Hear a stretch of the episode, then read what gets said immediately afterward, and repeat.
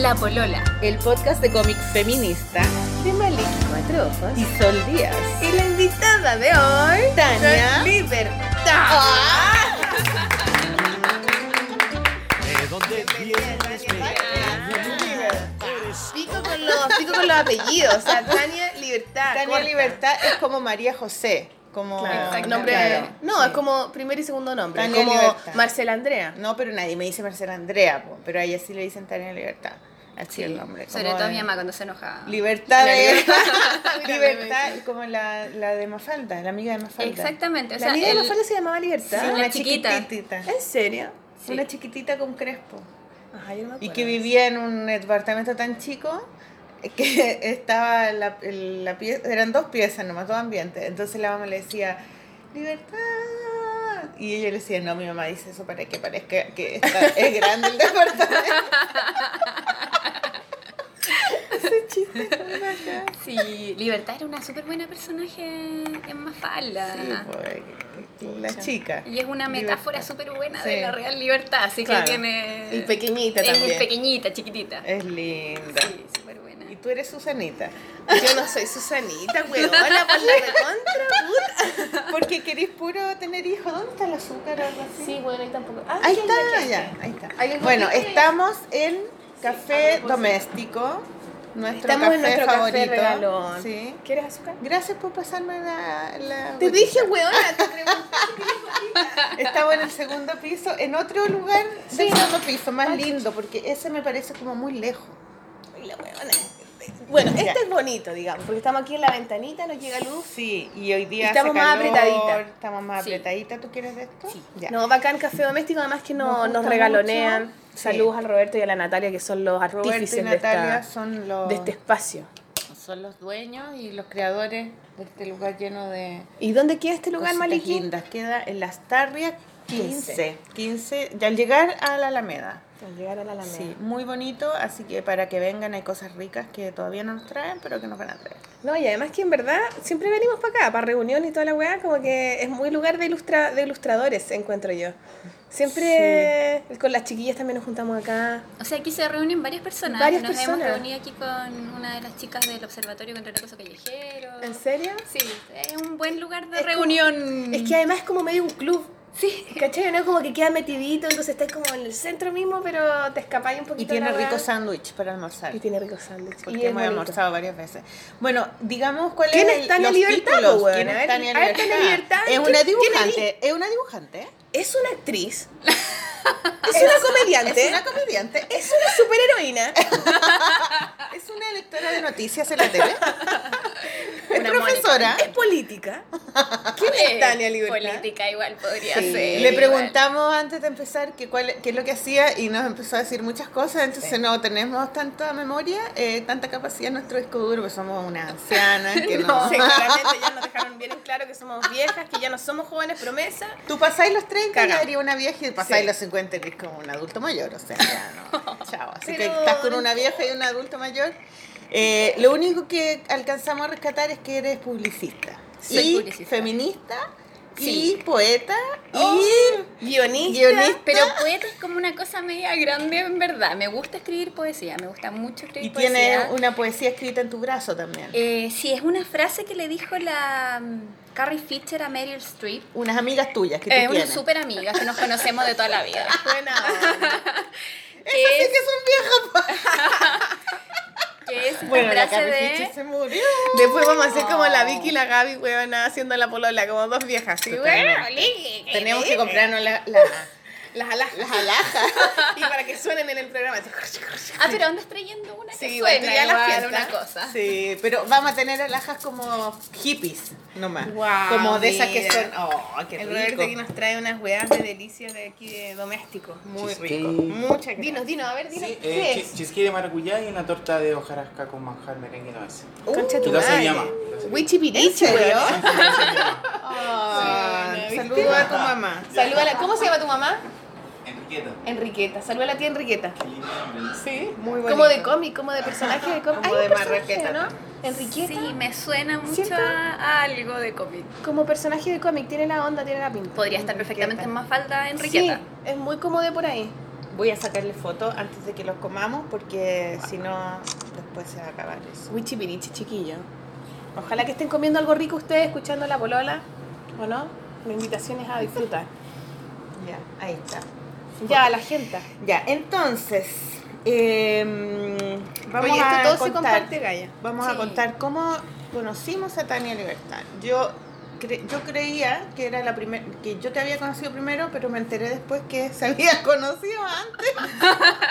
Pero nosotros no nos habíamos conocido, No, habíamos no hablado. habíamos Ya, ¿y habíamos por qué- colaborado. ¿Y por juntas. qué se habían conocido? ¿Qué era? qué Porque los me unió? llamaron de la Fundación Puertas, ¿no? Exactamente. Me llamaron de la Fundación Puerta porque estaban haciendo una campaña, o querían hacer una campaña eh, como en relación a la educación y cómo la educación abre puertas. Entonces tenían, bueno, esa era mi frase, me parece, ¿no? Exacto. era O, como sea, todo. la frase general es eh, la educación abre puertas. Esa, la mía era la inclusión. Y la tuya era sobre la Sí. inclusión, sí. Entonces llamaban a querían hacer una campaña como con ilustradores y tenían ciertas frases. Entonces eh, nos repartieron ahí a cada uno Ya. una frase y tú tenías que hacer una ilustración de acuerdo a eso y la tiraban en el... Creo que todavía están en el metro, la mía es, de- es sobre la inclusión. Las Está en la línea 4. en Sí, los en la línea 4. Adentro del carro están. Adentro del carro. Así que para que los que Ah. vayan en la línea 4, la línea azul, eh, miren para arriba y esas son todas ilustraciones de, creo que está el Matías Seyfield, hay otra chica que es muy Eh, buena. crema catalana. Ah, Sí, La- ella Y hay otra más. y, mm, está Jorge de la Paz. Jorge de la Paz también es muy ¿Y esa, bueno. ¿Y esa campaña se le ocurrió a quién? Esa campaña surgió de nuestro equipo, allí en la agencia Fauna. Eh, yo soy directora creativa en, en agencia Fauna y la verdad es que soy media publicista bastarda. Eh, Bastarda, ¿por qué no estudiaste bastarda. publicidad? Yo estudié publicidad, pero tengo una relación muy tirante con la publicidad. Bueno, es que la publicidad Eh, es un poco... Se me parte el corazón estar haciendo campañas de repente Mm. para venderle un crédito a personas que están mega endeudadas. Entonces, siempre busco como salidas a esto. Y afortunadamente el equipo, que es solo de mujeres, y lo logramos, solo mujeres, eh, tenemos en, en Fauna, eh, hicimos, buscamos una fundación. O sea, tenemos relaciones con varias fundaciones. También trabajamos con la Fundación Amanda la Barca, la ONG Amanda la Barca, que Ah, es, una, que es es de la feminista. feminista. Sí. La Antonia en el colegio manda la barca. Exactamente. Bueno. Entonces, nos gusta mucho trabajar esas cosas Liceo. y, claro, Fundación Porta se acercó a mí, sobre Víctor, que es quien lleva las comunicaciones ahí. Nos pusimos a conversar y fue como hicimos match y quisimos trabajar esta campaña. Entonces salió este concepto de la educación abre puertas, porque además la, eh, la fundación se llama Portas. Y, Y, creo que nos le hacía dan como sentido. plata o como que financian a ciertos estudiantes como con buenas notas, Sí. cuando tú y los meten a la universidad O sea- y hacen un seguimiento de ellos. O sea, no solamente que les pasen la plata, me parece que es como que es los un apoyan. seguimiento ¿cachai? completo, porque la verdad es que ahora con la gratuidad, todos estos cabros y cabras que Mm. entran eh, pueden entrar con la gratuidad. Pero lo que es complejo, porque ellos son de los deciles más bajos, entonces al ser de los deciles más bajos les cuesta mucho mantenerse en la universidad. Claro. Imagínate que hay cosas súper delicadas ahí, o sea, la re- las relaciones con otro tipo de personas. Sí. Hay, La hay- discriminación es Sí. una... Y del Es sentirse como que y te ponen la pata encima también, psicológicamente y a veces eso te caga tu rendimiento porque te están tratando mal, te están mirando menos. O tú mismo, como eres que hay una nivelación que, que- claro. que tampoco está muy... No es, no es la- acorde. Todos los años educativos de una persona en un liceo X, no sé cuánto, y una otra persona en un colegio privado con todas las millones de weas que tienen. Todos los es privilegios súper- que Claro, tienen. es súper heavy la dinámica. Yo me acuerdo que en la Chile, eh, cuando nosotros hacíamos clases, la, la Chile tiene como un programa en donde creo que a los mejores colegios, o sea, los niños con las mejores notas, más allá del puntaje que saquen, en liceos, qué sé yo, con vulnerables, agarran a estos cabros y los meten a la Chile, los meten de antes, parece, o les hacen como cierta... Es que tienen que adaptarse y, la- y el- tema de Y, adaptarse y a ahí es nosotros nos piden, ah, yo me acuerdo que, yo- bueno, no, yo después deduje que era parte de esa wea, ¿cachai? Pero no, pero después a mí me pedían, me decían, me mandaban mail y me decían, ¿y cómo ha estado tal y tal niño, tal y tal alumno? alumno?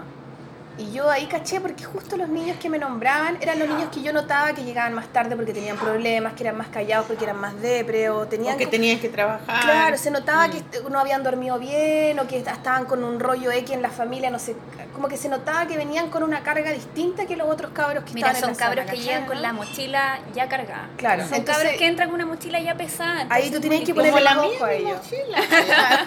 Tenéis que ponerle más ojo a esos cabros. En el fondo, eh, conversarle un poco más, saber un poco en qué están, como entender un poco por qué a lo mejor no llegaron a la entrega a la hora. que- y así. Entonces, Es es importante eso porque a veces con la gratuidad uno dice que se solucionó el problema. Para no nada, para o sea, nada. ahí empezó otro problema.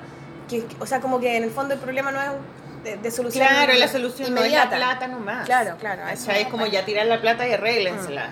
Mm. No es así. O sea, tienes a un chico, por ejemplo, que nada, desde lo, desde lo primordial de la mañana ya le cuesta porque, por ejemplo, no tiene agua caliente en su casa. Mm. Entonces tiene que en, en invierno ducharse con agua helada, que es ya empezar de una manera complicada, que a lo mejor, eh, no sé, pues en su casa...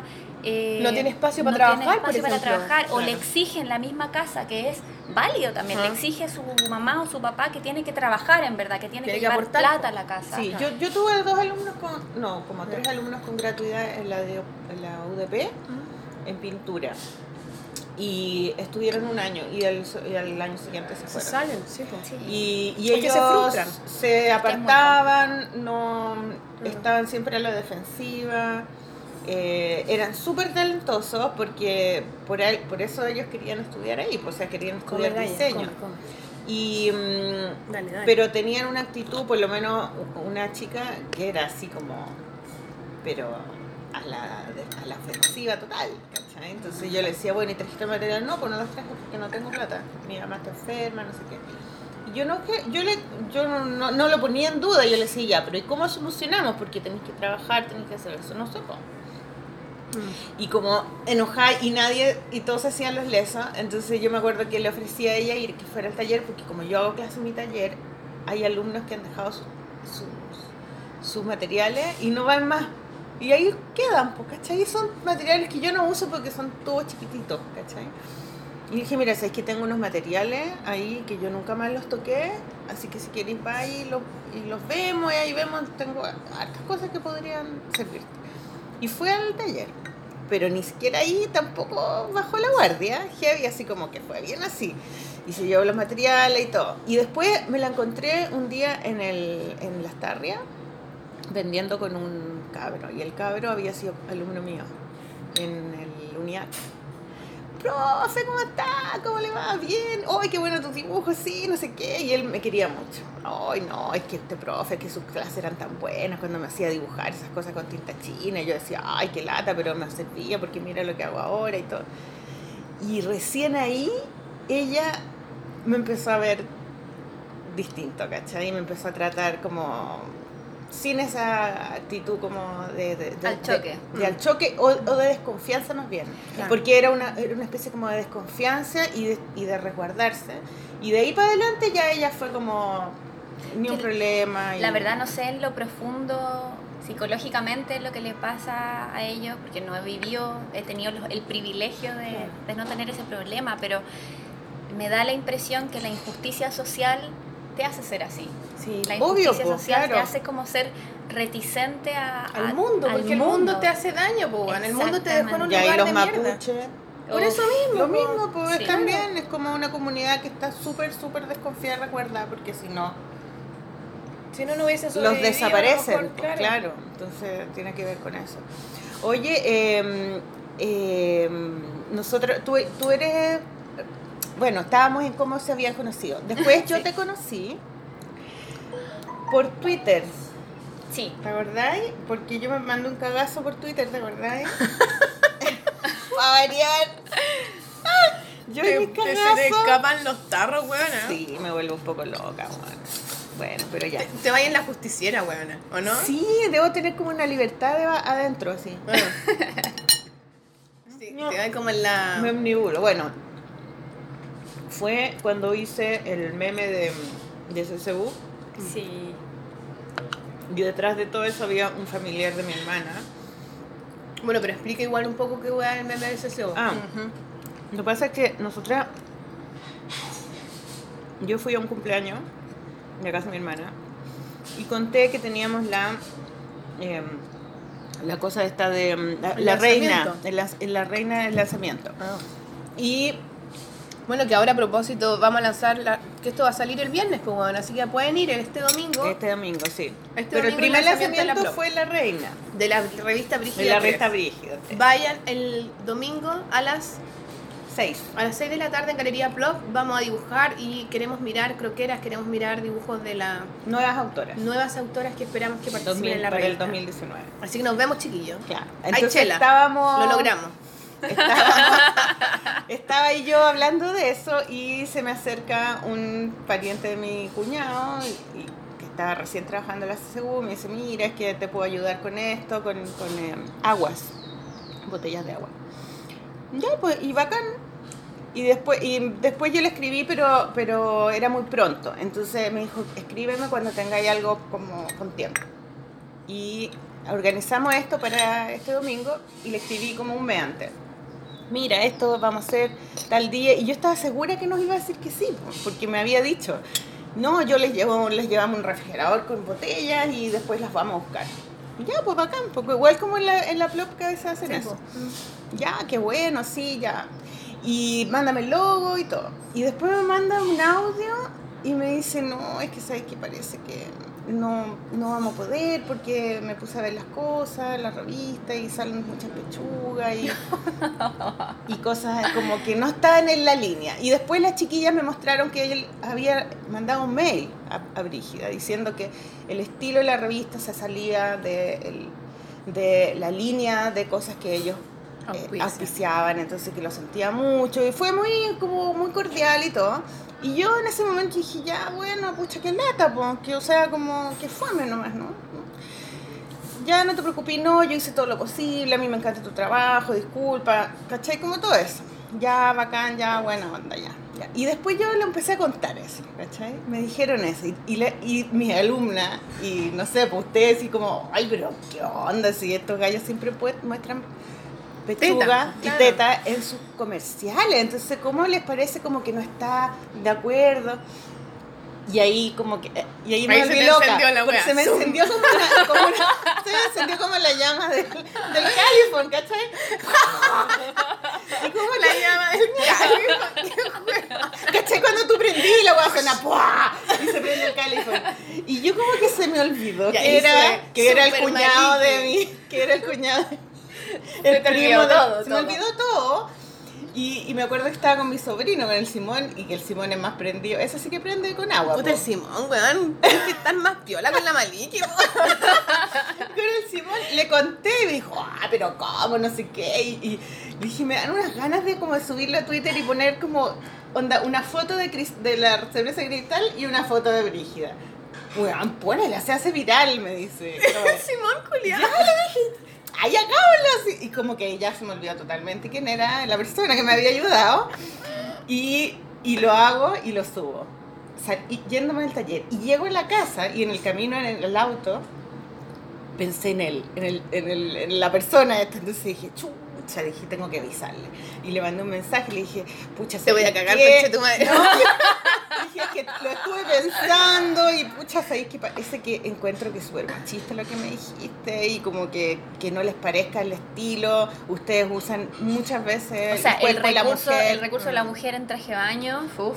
Lo han reusado, no sé si todavía lo usan, pero lo han reusado tanto que ya lo encuentro como, nosotros lo estamos usando como, eh, como una cosa más política, la mujer, Mm. reapropiándonos del cuerpo, sin esta cosa sexual. Entonces, O sea, entre paréntesis, cuando hubo esta protesta de las chicas que Mm. salieron sin polera.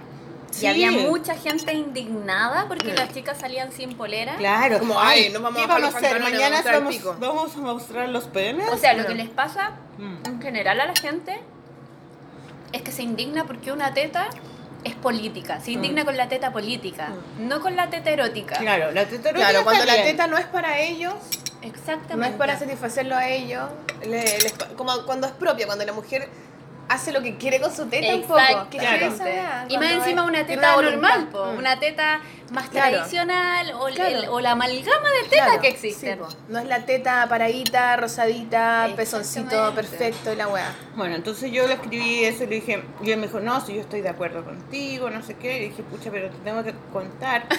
Que ya dejé la cagada en la red. Dejé un poco la cagada porque subí una foto en mi Twitter y la gente estaba comentando.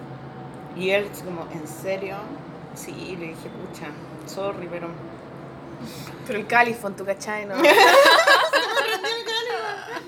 Bueno, la cosa es que él no me dijo nada y no sé cuánto rato pasó, pero al día siguiente fue como ¡pua! millones de cosas. Comentarios diciendo que era el colmo, que CCU siempre usaba las tetas, que eran unos eh, conchas de su madre, que eran, uy, mira, los trataron, los subieron, fue como, explotó, explotó y empezó como a, a transformarse en un monstruo y yo me empecé a sentir súper mal. Y dije la cagá. Y, y de repente me llama mi hermana y me dice, pero Marcela, ¿qué pasó? ¿Por qué hiciste esa wea? Ah, pero ¿por qué? Yo sí no sé. Relaciones familiares quebradas. Vale, quizás que Pero ¿cómo deberías estar siempre con un adulto responsable al lado tuyo. ¿Un adulto de cuánto? De 150 años. O deberían quitarte el celular. Estás castigada sin celular.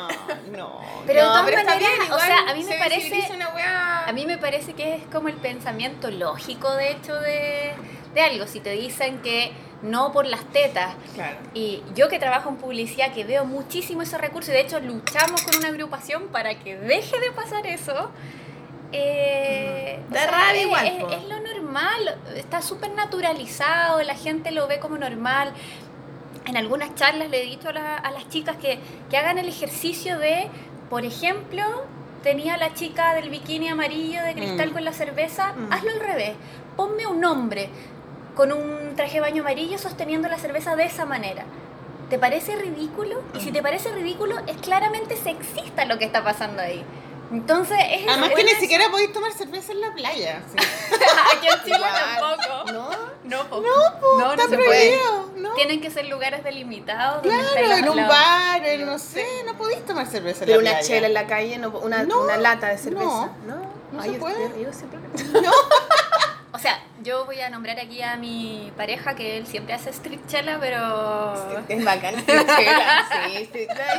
Yo pienso que una chela, así una lata, es como una Coca-Cola nomás, weón. Sí, Ahora hay- si hay con la botella de litro, güey. No, pero hay una, hay como técnica, él me cuenta técnica de que tenéis que ir como en contra del tránsito para ver si viene alguien. Además ahí te la podéis meter en un bol- una Street chela. bolsilla. No sabía que tenía nombre. Lo máximo. Bueno, la cosa es que mi hermana me empezó a hablar y, y yo así, no, pero yo como mi, mi, mi- tratando de defenderme con mi speech feminista, había ido a ver a la Silvia Federici. Ah, ahí, como pero en estaba llamas. leyendo Caleta de gas en el California. Puro libro, Ah, pero libro, puro libro feminista que los traje ahora. Y, y entonces yo tratando de venderle como el, el speech a mi hermana y me decía, Marcela, Cállate. Está bien, o sea, Marcela, cállate. está bien, te- sí, está bien todo, pero es mi familia, no, no podí dejar, eh, eh, fue como que tiraste una bomba y saliste arrancando. Ahora yo voy a tener que, eh, no sé qué, y, y el tipo esta la había llamado a ella. Dije, ya, pues ya, ya. Voy a, orde- voy a arreglar esto, yo lo soluciono, no te preocupes. Y entonces llamé, lo llamé a él, no me contestó. Y Voy a poner dije- otro Twitter, no te preocupes. No, no, no, no. Mándame una con foto, la polla y me metí a Twitter, bajé todas las cosas que yo había puesto, bajé todo lo que había puesto en Instagram y lo que había puesto en Facebook. Lo eliminé y ahí lo llamé a él, no me contestó y le mandé un mensaje y le dije, mira, perdona, no, de verdad se me encendió la cosa feminista, estoy como me- leyendo estos libros, estoy como muy prendida con ese tema, me pareció súper injusto, igual quiero que cachis que eso es lo que yo pienso y, eh, y pasé por encima tuyo, se me, o- se me olvidó completamente, o sea, como que no, no- ni pensé en lo que podía pasar, en las relaciones familiares, no pensé en nada de eso. Eh, así ¿Qué que dijo weón? lo siento mucho, le dije perdona, no sé, podéis perdonarme o no, pero ya, ya saqué todas las cosas de, de, de las redes. Y él no me contestó el tiro, me contestó mucho después y me puso que, eh, gracias por tu respuesta y de todo se aprende en la vida. Algo así como muy escueto, ¿cachai? Y nada, pues ahí yo me empecé a sentir mal, me enfermé, así como... ¿En serio? Pero yo considero, o sea, esto, esto es una visión No, bueno, muy, claro, bueno. muy desde otra vereda, en verdad. Pero el feminismo, meterse en el feminismo, te hace Mirar eh, las cosas mirar de otra las manera. cosas de otra manera y, nada, o sea, si yo te diera una lista de todas las reuniones familiares que he destruido gracias Bueno, al pero gracias, al, gracias al meme y a ese tweet me habló la, me hablaste tú primero y me dijiste, oye, yo te puedo conseguir otro auspicio porque Que yo no lo logré, no lo logré. Porque era de CSU. No lo logré. Te puedo decir otro auspicio, fue súper buena onda. Otra persona también me, me, me ofreció otro auspicio. Y de hecho, el auspicio que tenemos ahora me lo consiguió una alumna mía que también, a raíz de esto, ella. ¿Y qué vamos a traer, Chela? Chela. Bueno, Cross. mejor que agua. Cross. Cross, mira. Mejor Cross. que agua, weón. Mucho mejor, pues, claro. Y eh, lo otro es que me escribió la, em, la chica que Consumo responsable. la que estuvo en, en la charla. ¿Cómo se llama ella? No recuerdo. Bueno, ella me escribió y me dijo, Marcela, yo quiero ocupar tu meme para mi charla porque yo estoy dando una Sí. charla. Ah, y ahí fuiste a esa charla. Y me pasó, me dijo, mira, y esta es la charla donde yo voy a estar. Y yo miro y estaba ahí tú. Sí. Dije, ella es la que me ofreció el auspicio. ¡Qué bacán! Y estaba la Beatriz Sánchez. Sí. Dije, no, esta weá es ¿Y como... qué habló la Beatriz Es del Sánchez? cielo, ¿cachai? O sea, fue, habló unas cosas maravillosas. Así Lo como que yo creo que grabé, todas weona, salimos así está- como. "Ah, Lo grabé, faltó". lo grabé. ¿Qué, ¿Te imaginas yo hubiese salido la Beatriz Sánchez, weón? Esa gente reconcha su madre que se quedó en su casa y no fue a votar por la recontra puta y por eso tenemos ese weón de saco weón. Porque estuvo ahí. Por la puta Estuvo madre, ahí, weón. estuvo ahí, weón, y porque la gente culia no creyó, y esto también es verdad, a propósito de los mapuches y toda la weá, la gente, ay, ahora los mapuches y toda la mierda, y es como, ¿te levantaste culiado y votaste? O, o, o porque está Piñera y por eso tenemos una, we- un, we- un comando jungla a mí se me encendió el califón con esa weá. Porque en que encuentro de verdad, como que es como por eso, weón, por eso pasan esas weá, porque la gente también atiene que ay, que la weá por Twitter y por Facebook, que puta los mapuches, no sé qué weá. Ya, pues weón, no, salte el computador y anda a hacer alguna weá. Hay que pues, hacer algo. Yo ¿Sí creo que, no? que en, La Beatriz Sánchez podría a lo mejor en, haber todos hecho, en, ojalá, todos nuestros ámbitos deberíamos poder hacer algo. O sea, por eso han surgido tantas agrupaciones feministas en Sí, todo. sí, o sea, si tú te podías ver eh, en abogadas, hay abogadas feministas que son las abofem, está la- buena el esa- Observatorio contra el Acoso Callejero. Como que hubo, está- como ante, ante la problemática, como que hubo una. Es este que la mujer, una- la mujer eh, cuando se une es eh, fecunda. O sea, es, Bueno, la mujer es. somos fecun- fecunda. fecun- fecundas. Entonces Bueno, nos juntamos Generalmente. y generamos cosas que son reales, ¿cachai? O sea, generamos, generamos acciones, generamos cambios. Yo creo que lo más lindo que me ha pasado en la que vida es eso. Mm. Es agruparse con mujeres. Yo antes tenía mucho el, el prejuicio, fui criada así. fui Es cri- que el machismo con es eso, es que las mujeres sí. nos odiemos y nos odiemos a nosotras Sí. mismas. ¿cachai? Y, Nuestro y ese, ese y prejuicio de que somos, no, no te con Envidiosa esta porque y es que- envidiosa y, sí, venenosa y, y la mala venenosa. onda, Y no uno sé qué. Serpientes. Sí, y la verdad es que nada de eso. No, Nosotras pues, todo lo contrario. Haciendo sororidad hacemos una energía, pero Imagínate gigante. cuando nosotros nos juntamos en la polola, nunca más paró y, es- y, se, y se generan tantas cosas bacanas. ¿eh? O Ahora hay un grupo de Whats'pp de la polola tunista. Ay, no, pero que Únete, sí, pues, me voy a unir, pero que bueno. Yo lo encuentro Y muy después, y tierno. Saludos, Brígida, chiquillas. Y Brígida. Brigia también, sí. Oh, ¿no? Lo encuentro Brigia, así como... Sí, como que en verdad sí, yo también encuentro que es bacán. ¿cachai? Entonces, eh, yo creo que yo ahora agradezco de alguna manera que me haya pasado esto. Agradezco también, porque no, no es, no, no es ni, ni malo ni bueno, ¿cachai? O sea, yo estoy en un proceso hace harto rato ya tratando de, de entender. Porque cuando ustedes cumplan 50 años, chiquillas, que yo el próximo año los cumplo, uno mira para atrás, ¿cachai? Y empecé a ver, a ver todas las decisiones que tomaste.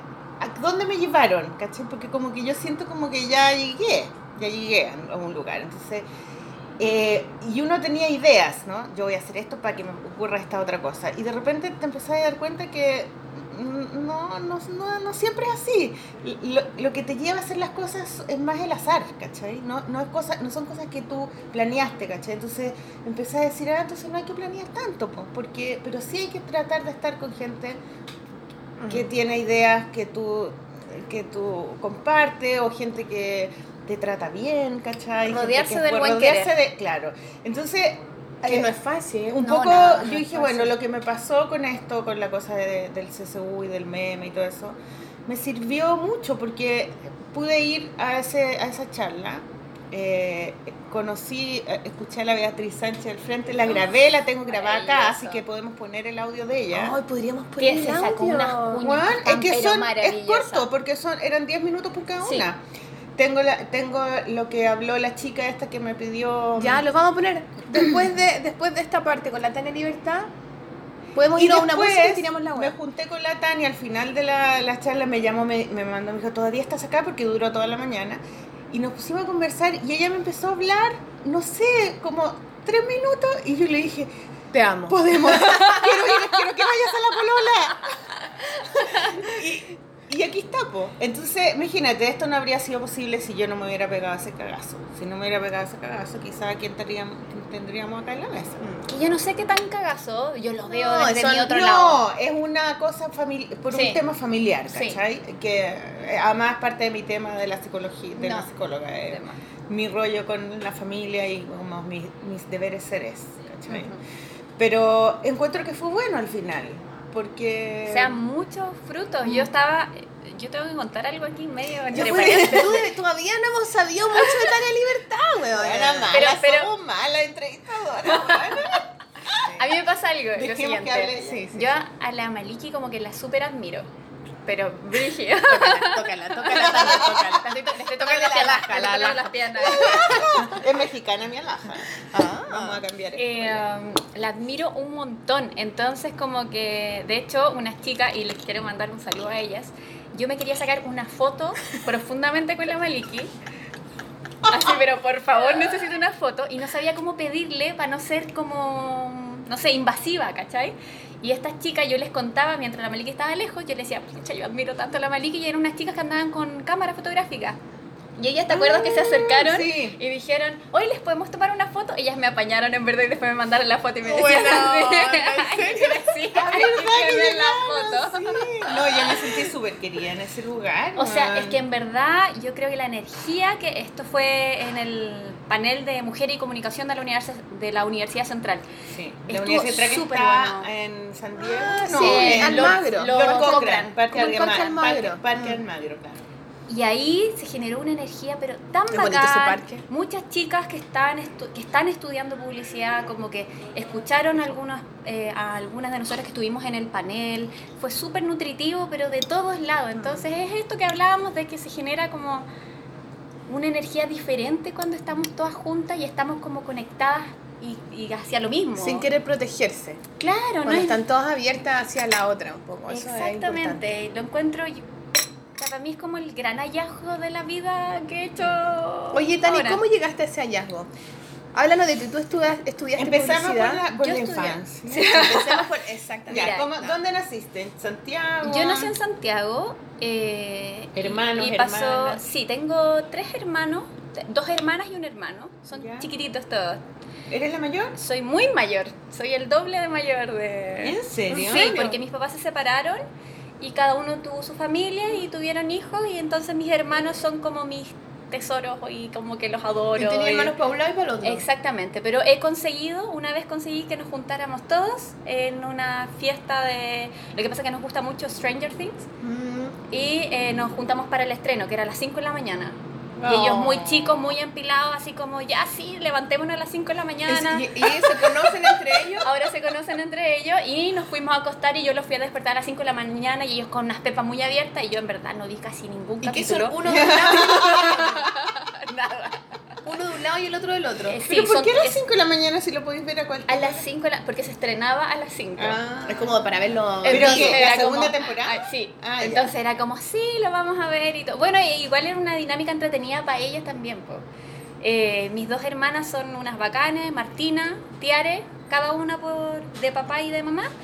Y Matías, que es un pequeño que me ha cambiado la visión del mundo en verdad. Matías tiene una capacidad de ver las cosas con una liviandad ¿Qué edad que tiene? se le envidio. ¿12? Ah, mira, como mi hija. Eh, Y Matías es de papá, es hermano de papá.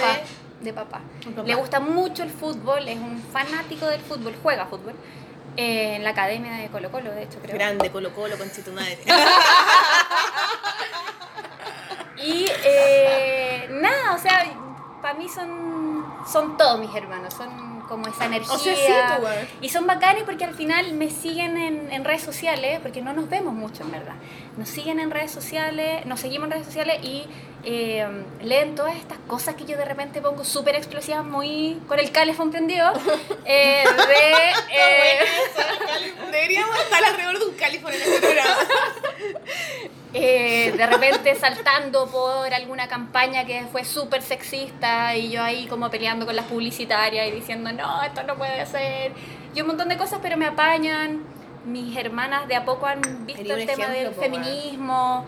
Están como en esa. Creo que es súper importante darle a las generaciones que vienen ahora este, este Esta papel. visión. Oye, ¿y tú cuando Sí. eras chica, tú, eh, cuando, antes que ¿Cómo nacieran tus tus hermanos, tus papás, qué onda contigo? O sea, yo viví con, no sé si 11 personas.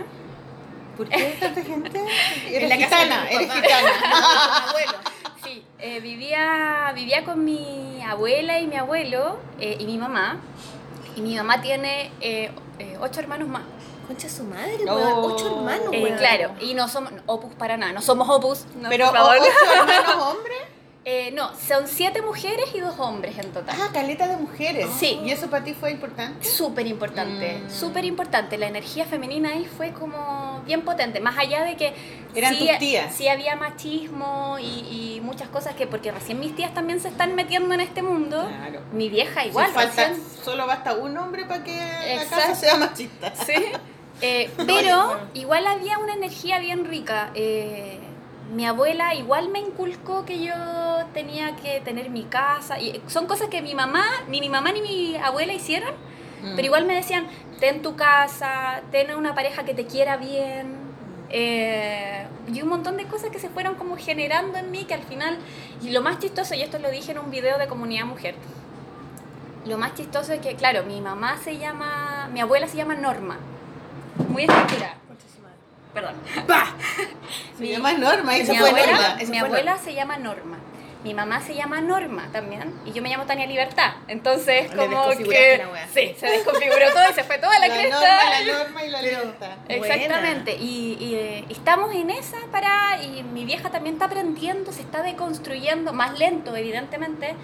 Mi vieja tiene 53, entonces está como en esa parada de, de construirse, pero, Pero de a poquito. mamá, es súper weón. joven, Sí, si me po. tuvo muy joven. mi vieja. Sí. Tiene mi edad. Allá. Es joven, pues malísimo. Oye, espérate, ¿pero qué hacían tus papás cuando tú eras chica? Eh, mi viejo, eh, cuando yo todavía no nacía, eh, ellos se conocieron en Playa Ancha, en la Universidad de Playa Ancha. Ya. No terminaron su estudio porque nací yo. Eres pero la culpable. yo soy la culpable Eres la de que culpable. no sean profesionales titulados. No, tú no eres la no, culpable. para nada. No, la, culpa, la culpa cristiana ahí que Claro. siempre lleva. Yo, es mi culpa. Eh, pero claro, se conocieron ahí y ellos bien eh, peleadores. ¿Qué? Eh, mi viejo creo que estudiaba pedagogía en física matemática. eh, y mi vieja creo que estuvo ahí también y después estudió educación diferencial. Porque mi tía, la menor, eh, tiene síndrome de Down. Ah, Entonces, como que hay una. ya. Me dio un sentido a su Y hay una empatía en toda la familia con esos temas. Tengo una tía que tiene síndrome de Down, con la que me crié, la Ingrid, y eh, tengo una prima que tiene Asperger, síndrome de Asperger. Entonces, eh, como que empatizamos muy bien con esas cosas. Con la eh, inclusión de los diferentes. Sí, Con esas diversidades. Entonces, claro, mi vieja era en esa parada y mis viejos se conocieron. en ese tiempo, nada, estaba la dictadura, estaba la cagada. Mi viejo eh, creo que trabajó un par de veces en la vicaría. eh, como muy, muy peleador en Ya. esas cosas. Mi vieja también muy metida en eso. Y eh, mi abuelo era de la Fuerza Aérea. Mm. La facha. Era de la FACH en ese tiempo. Y mi viejo y mi vieja eran. Pero de Allende. Sí, pero de Allende. Y mi viejo y mi vieja, súper peleadores, eh, yo nací en el Hospital Fach. Yo también. ¿En serio? Te lo juro. Sí. Bacán. Nací en el Hospital Ahí Fach. estaba el, el papá de la bachelet. ¿El papá de la bachelet era facho o era de los marinos? O era, era, Yo era, no sé, perdón, era de la perdón. FACH, po, pero de Allende. Sí, pues. Mi, mi abuelo era de Pará, pero ya, nada, nací en la Fach. Y mi viejo de peleador y mi vieja también de peleadores me pusieron Tania Libertad. Ah. Y que se notara y que nací en el Hospital Fach, pero se llama Tania Libertad. ¿Qué y- año claro. naciste? En el 86. Ah, claro. Entonces todavía había cosas. Sí, po. Ahí. Sí, po. Eh, y nada, después me crié en esta familia gigante, enorme, enorme, enorme, donde afortunadamente habían dos baños porque... Es un detalle no menor. no, para O nada. sea, igual creciste medio con muchos hermanos, igual tus tíos chicos, igual O- medio o sea, como- yo a varios tíos y ¿Era tías- casa? Sí, Como es que una, es una casa que está en la cisterna. weón.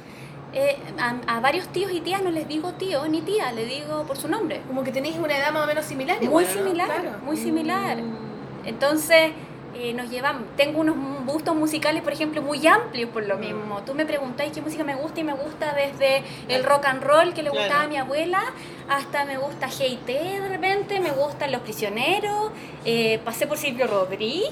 eh, Grande, Silvio Rodríguez. Amamos a Silvio. Pasé, a pasé por muchas cosas, me gusta el metal también, entonces, pero No, es el por, metal me pero es por la, es lo por la, es por la, Me voy, entonces, me voy.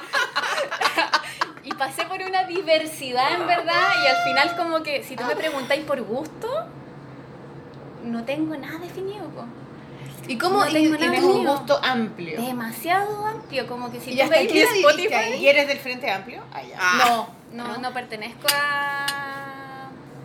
¿A una wea política? Como que en algún momento hice feeling con el Frente Amplio, pero después cachando estas cosas que han pasado con, con acosadores Una cosa, y... sí, que no. Ahí mismo en la wea apareció, Sí, ¿no? como que voy a se me, se me parte mucho el corazón con esas cosas y, y, y nada, perdono a la Tania del pasado que hizo, que empatizó con eso y digo, ya, filo, otro, otra persona más al cementerio.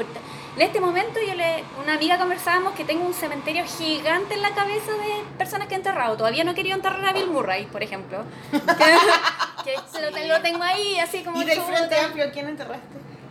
Puta, a Boris. ¿A Boric? ¿Por qué Boric. weón salió como acosador? Porque no, no, no como acosador, para nada, pero él ha tenido como estas como declaraciones que son bien amarillas, en verdad. Nada. En cuanto a esas Eh, dinámicas. no, no, en cuanto a lo que está pasando en el país. Entonces, ¿En serio? me, ¿Cómo qué? me gustaría que tuviera como A mí me gusta ese guatón Boric, weón. a mí, de hecho, Ese es el que tiene. mm, De Punta Arena. sí, él. El que tiene un problema de TOC. Sí, eh, ¿Tiene un problema de exactamente. Sí, de hecho tuvo que pedir licencia por trastorno obsesivo compulsivo. Tú no, no escucháis las noticias, parece. Fue Tiene- una noticia tiene un de, de primera página. Que entre paréntesis la gente aquí la salud mental la toma tan a la ligera que empezaron a huevear con eso que tampoco me parece, porque ¿Y el trastorno obsesivo como- debe ser, no sé, Ah, no es como es de cuando tú repites de- cosas, cuando decís ya, no voy a, no voy a O sea, cuando- las líneas de la calle. Claro. cuando un trastorno obsesivo O te, sea, quita, te quita cosas de tu, vida, sí, sí, te sí. quita tiempo de vida. Eh, por ejemplo, hay, hay un, un documental donde una chica se demoraba, sin mentirte, en abrocharse el zapato media hora. Sí, no, sí, yo cachado como- también. O gente que no toca nada porque todo está sucio y todo lo tiene que super limpiar. o sea, no te- si te Antes de salir tienen vida- que tocar las esquinas de las puertas. Eso, ya, una ese weá tipo de cosas, absurda. claro. Exactamente. Ahora, ¿cuál era el, el TOC de él? Nadie No sabe. lo sé, no tengo claro. Pero debe haber sido complejo, para pedir licencia debe haber sido muy complejo. Empatizo mucho con eso porque la salud mental en Chile está muy mal llevada, muy mal llevada. Pero O igual lo enterraste, aunque tuviera TOC. Sí, lo está enterrado. O sea, un montón de gente. Hola. Es que ella viene a darnos la cosa de. de ¿Cómo se llama? De Santiago De Santiago pues. ¿En serio? Es que no te dije. ¿Qué weá? Perdóname. Hola, ¿cómo ¿Qué tal, Carmen? Tu ropa, Carmen. Gracias, bien, ¿y tú? Qué bueno, ¿cómo estuvo Iquique? La raja, Sí, weón. sí, supe, la raja. Lo pasamos bacán, weón. Sí, son entretenidos esos viajes. Sí, nos cagamos la risa, ganaba el Vicente, En lo weón, y la, y la Pali. Buena yo- onda, yo la miré, no la conozco. yo la miré así y no puedo creer, no puedo creer que estoy enfrente a Gloria. Y le Ah. dije, Gloria. Ah, Gloria. pero hay- ahora hay otra Gloria, Gloria. po. Sí, pues. ¿Por Julian? Moore. Julian hizo- Moore es Gloria Bell. Ah, ¿en serio? Sí, pues hicieron Gloria en inglés.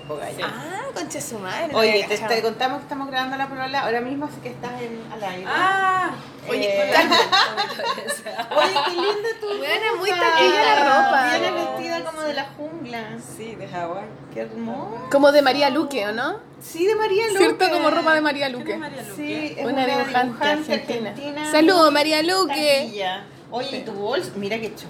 No, qué te Es que la gente de 100 palabras es como Sí, así, igual, obvio. ¿No? Así, así elegimos al equipo. ¿no? ¿O no? Trae, Es como, ver, una sillita que estamos eh, entrevistando a, esta, a Tania Libertad. Tania Libertad. Tania Libertad es nuestra entrevistada hoy. Bueno, Tania, entonces estábamos con tu papá y, Estábamos, tu, y tus claro. tíos y tu, todo eso, ¿cierto? Entonces, nada, yo en algún momento decidí, una tía estaba estudiando publicidad pero en esa época estudiar publicidad era dibujar en croquera y todo, no era con Era computador. dibujo, era Sí, dibujo. no era ¿Qué computador. weá? Sí, era como, no, espérate, era como el, pa- el esposo de la hechizada. Exacto, sí. Era. Sí, po, sí, que sí, hacía, hacía dibujo- hacía unos dibujos y presentaba el, el anuncio, igual Como que Mad Men. Como Exactamente. Mad Men, claro. En esa claro. época entonces yo veía a mi tía que dibujaba y que hacía, no sé, envases de homo, dibujaba y todo. Y de alguna forma me llamó la atención porque como les decía, tengo este como gusto tan amplio que no sabía para dónde cresta iba mi, mi vida. Eh, aparte que mm, me gusta mucho escribir y, y quería como... Puedes, mira. pla- que me dieran plata por escribir y la única cosa que encontré también era que publicidad te daba por redactar, ¿no? Ya. Entonces, nada, como que elegí publicidad. Eh, ¿A dónde estudiaste publicidad? Estudié en dos lados porque la primer, el primer lugar cerró. ¿Cuál Súper buena suerte. Era la Vicente Pérez Pero Rosales. sí, mi hermana también estudió ahí, la polla. ¿Cuál? ¿La polla? Sí, el que estaba en... eh, En Brown Norte. En Brown Norte, claro. Sí. Ahí. sí. Ya. No. Estudié Ahí No, pero es súper relajado. Podéis No, era parar, para no al decir. Podéis decir, no, para la weá que me tengo que ir. Podéis decirlo. ¿Puedo decirlo?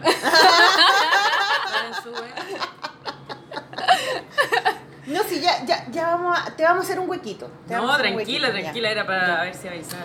Estudié ahí eh, y claro, po, eh, era súper experimental. Igual agradezco lo experimental que era publicidad y te- tuve una cuestión que se llamaba, por ejemplo, taller de los sentidos.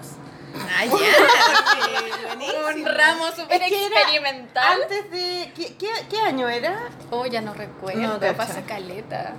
Eh, pero fue, claro, era súper experimental cuando tocaban los jueves en, en el patio. Era como una universidad que me gustaba harto. Brown Norte, buena, no la tengo en mi ubicación. Cerca de Plaza Ñuñoa, eso. Sí, pues yo vivo, o sea, vivía. La Vicente. Pérez Rosales. Ah, es la que La estaba. vi, Al pero sí. frente de- del colegio de las niñas, pues, del Liceo Manuel de Sala. Sí, sí, está muy cerca del Liceo Manuel. Sí, ahora es. INACAP, ahora es Universidad Tecnológica INACAP.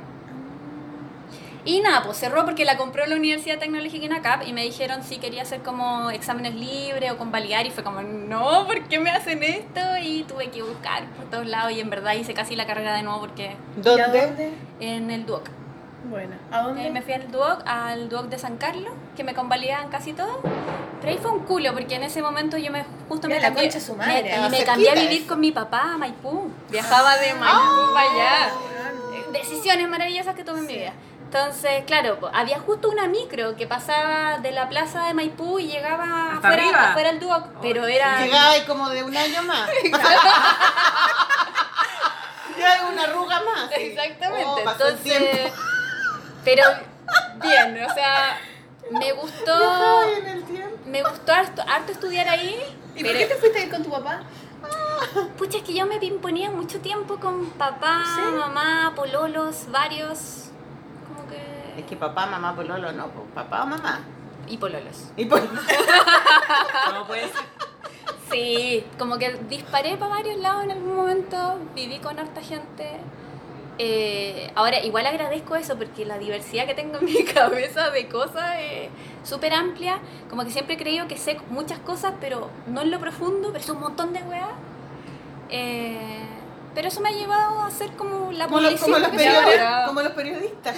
Básicamente. A los periodistas les dicen eso, que saben de todo pero por encima. Yo sé varias cosas así como... ah, bueno, la animación japonesa es un poquito más profunda, pero... Pero es eso. Y después me metí a publicidad y... Y ahí Claro. te diste cuenta que la publicidad es machista. Ay, es que lo era de antes, pero, pero lo que estamos como... eh, por lo que estamos luchando ahora con publicitarias... eh, ¿Qué es publicitaria? Publicitaria CL es una agrupación de mujeres que trabajamos en la industria, eh, que nos agrupamos de varias áreas, no solamente somos del área creativa, también hay del área de cuentas, planning, eh, community manager, tenemos como, queremos ver esta diversidad de mujeres en la industria. Y eh, nada, estamos luchando Pero espérate, cada una tiene su pega en la agencia Pico en el Ojo Sí, cualquiera todas- y se agrupan ustedes. Nos, agrupa- nos agrupamos para eso. eh, bueno, Publicitarias nació en Argentina. Ah. Esta es una agrupación argentina que nosotras como que todas entre individualmente admirábamos mucho y era como, oye, ellas están haciendo algo bacán. Y de alguna forma una de, dos de las chicas que ahora están en publicitaria se contactaron con Melanie, que es la, La niña de Argentina que lleva la la chica que lleva en. Argentina, y nos dijo, sí, justo estoy buscando representantes en Chile, y aquí estamos, pues, somos representantes en Chile publicitarias, eh, nos movemos haciendo mentorías, haciendo charlas, y ahora en este mismo instante estamos con una campaña contra el acoso dentro de las agencias.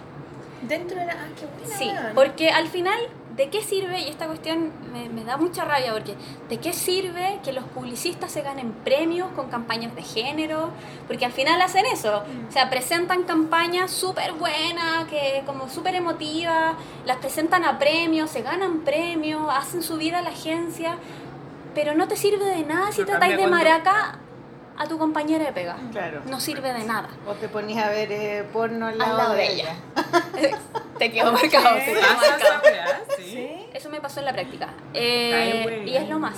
Es de las cosas más suaves que pueden En pasar. la práctica en una agencia, un weón viendo porno, porno duro, así. Sí, como que fue como, hoy te molesta. Y yo, como era chica, Ah, eh, recién entrando, estaba ahí en publicitaria. Agarrándose ¿sí? así, metiéndose en la esto, yo estaba así como. ¿Por qué no la? ¿Por qué no me metí la mano? ¿Te molesta? Es que es heavy, pero está súper normalizado. Eh, obvio que not all men y todos saltan ahí cuando no somos todos iguales, pero hay que visibilizar las cosas que están pasando. Y, y con esta campaña lo que ha pasado es que nos llegan muchos testimonios, Mm. muchos, muchos testimonios. Bueno, es que la publicidad es como eminentemente un espacio masculino, volviendo más, Sí. digamos, O sea, pero... Eso es lo que queremos eliminar. Sí, Este- Empezó como esta- masculino y sigue siendo muy esta, masculino. esta cosa masculina de adáptate tú a nosotros Obvio, porque claro. tú eres la mujer es una barbaridad porque al final eh, se validan para ser unos pelotudos nomás. Son muy pelotudos, weón. A mí yo odio trabajar para publicidad, weón. Yo Cada también. vez que tenía que trabajar Yo te agradezco mucho haber trabajado conmigo. No, en que- ese, en esa weá fue como nada, oye, mándanos un mono, buena onda, chao. Pero siempre son unos weones que te andan llamando a la hora del pico, que creen que te pagan por tu vida. Exacto. Y es como para mañana, y en las reuniones como ven a nuestra reunión, y, la weá, y se sientan los curas así, no, mira, es una campaña como creativa, ¿cachai? Como, como buena onda. Y en A verdad es como, no tengo idea lo que quiero, Es que ¿sabes pero qué? mándanos caleta de Pero mono. tenemos caleta de plata. Claro, y te, y te pasamos una... Y jugamos ping-pong. Sí. Claro, bueno. una weá A mí me parece, me parece que hay, hay Es cosas que son que tienen que ver mucho con la empatía Ah. y, No, y endiosados, y- exactamente, o sea, Perdón, bueno, varias, no sé. varias Me ha cosas. tocado algunas veces buena onda, pero en No general... vuelvan a llamar a la No, sí, ya, no, no, me da lo mismo, bueno, estoy ahí, pero, pero es, es heavy el, el, eh, como el estereotipo de la wea igual. Sí, Bueno, hay, un, hay un estereotipo, probablemente hay gente... hay un estereotipo que es bien potente, Pero es heavy, que es el que queremos derrocar. eh, pero claro, o sea, tiene que ver con que, ¿por qué te creís tan bacán si vendiste bien una campaña de crédito bancario? No sé. Claro, es eh, como loco, no es arte tu wea, o sea, como... Es una wea... Oye, hay, hay hay mujeres en, en cargos de poder. Mira, eh, además de publicitarias, yo soy parte del círculo de creativas, porque se hizo un círculo eh, en- hace un poco tiempo. Se creó porque eh, pasó algo bien heavy. En la ACHAP, que es la Asociación Chilena eh, de Agencia de Publicidad, eh, lanzó su festival en el 2017. Hacen un festival de, de creatividad y lanzó un- no sé, no me acuerdo el número, pero era lanzó el jurado y eran 23 hombres. Panel de, panel de hombres, básicamente. Hashtag panel de hombres. Eh, entonces, como que todas quedamos como. Chuta, eh, de verdad, 2017, no estoy hablando del Como el año 92. pasado. Entonces, eh, pasó esto, varias como que nos alertamos de varias formas. Yo soy súper buena para escribir en LinkedIn, porque en LinkedIn eh, siento que hay más masa crítica de publicistas ahí siguiendo. Entonces lancé algo que me pareció eh, como acertado en ese momento, que fue como, ¿cómo en este año está pasando eso? Sí hay mujeres, pocas, eso es verdad, pero hay. Entonces, si seguimos este círculo de vamos a invitar a los mismos de siempre, no vamos a salir nunca de eso. Y me puse a hacer un rastreo muy a la mala, muy a Se la te mala. prendió el cáliz. Eh, se me prendió el cable. Ese es nuestro nuevo Ah, está genial. Se me prendió el teléfono. Dejé, dejé abierto el gas, dejé abierto el gas mucho rato, entonces la llama fue muy grande. Y eh, me puse a rastrear en varias agencias, le pedí en ese tiempo a mis compañeros de agencia que me ayudaran con eso, eh, cuántas mujeres habíamos en creatividad. Pero muy a la mala, me puse a hacer un censo muy a la mala. Claro, porque probablemente hay muchas en cuenta, en la Sí. producción. No, no, en quería solo, buena- solo creatividad. Sacando fotocopias, sirviendo café, Por ser- en las buenas que hacen. Que llamando a los taxis. Claro, las creativas necesitaba yo saber más o menos cuántas éramos. Eh, eso fue muy a la mala y saqué un par de porcentajes que eran bastante tristes, pero habían. Eso era, era mi, mi bandera, Claro. habían. Y claro, y el Círculo de Creativas hoy por hoy hizo un censo mucho más eh, acabado, más profundo y todo. No recuerdo bien los porcentajes, pero las mujeres, el total de mujeres en el área creativa es como 27%. Ah, No deja de ser. No Eh, puede ser. Y eso- merecen por lo menos unos puestos ahí en el jurado. Exactamente. po, y eh, en cargos directivos ya es como 6%. 6%. Eh, Y la publicidad Nos es cuesta importante. a las mujeres- Poderosa, porque está en todas partes. es o sea, no, y solo, no solo eso. Es el motor de la hay- economía Hay, hay, en comunicación, Chile, hay comunicación concreta mundo. y hay comunicación bien dura que, que podemos manejar. O sea, eh, O sea, es un arma muy poderosa. es un arma poderosísima. Solo que la ocupa el mal. ocupa el Exactamente, macho, o sea, sería sería súper bueno, por ejemplo, eh, y esto también les decía, eh, lo decía en algunos paneles, eh, el test de Bechdel, Sí. o ocupar el test de Bechdel. ¿Cuál es el test de? Bechdel, Del. Bechdel Bechdel. es una caricaturista. Sí, el que hizo Fan ah, Home. ya, eso de cuántos diálogos hay entre mujeres. Exacto. Y si no están o hablando sea, de hombres. esto se ocupa, generalmente ella lo hizo ¿Cachai para el cine. Carmen, ¿no? Mira, expliquémosle Sí. a la Carmen y con la Carmen Sí. a todos los auditores. El, el test de Bechdel eh, lo... Alison Bexter. se Alison Bechdel. Lo hizo eh, en un cómic eh, para evaluar películas, en verdad, para evaluar al cine. Y eran unas tres preguntas Tres nomás preguntas. que eh, te hacían ver, de que te hacían ver qué tan importante era esa mujer en esa pieza En los personajes femeninos dentro de la, de la película. Entonces, en los paneles siempre apelo a esto, a que lo hagamos también con las campañas publicitarias y también Pero se ¿cómo puede eran esas apelar. tres preguntas? La pregunta es, por ejemplo, ¿hay mujeres en esto? Mm. ¿Las mujeres hablan entre ellas? ¿Las mujeres tienen nombre? O sea, las mujeres hablan entre ellas. Ah, y, y si Algo- hablan, y si hablan entre ellas, ¿hablan algo más que no sea un hombre? De un weón. De Claro. un- Porque en, igual, o y sea, es súper simple la pregunta. y si tú- y si tú es pones como que eso- derriba un montón de weas. o sea, a mí me encanta Volver al Futuro y esa película no pasa ninguna No, porque po. hay Es mujeres la de Marty. Eh, claro, Claro. y habla de Una Marty. señora que pasa por la calle. No, pero es la mamá que como nada y la, la Que polola que es como un poco claro. nada y te amo, no sé. Y hay una derivada que es súper Se fuerte. enamora del hijo. Claro. Que viva la mamá Sí, ¿verdad? palpico la wea. Y hay una derivada que es la más fuerte, que es esta mujer puede ser reemplazada por una lámpara Sí. Weón. y o y sea, sí, caleta. y sí, Sí, po. ¿cachai? Entonces es súper importante.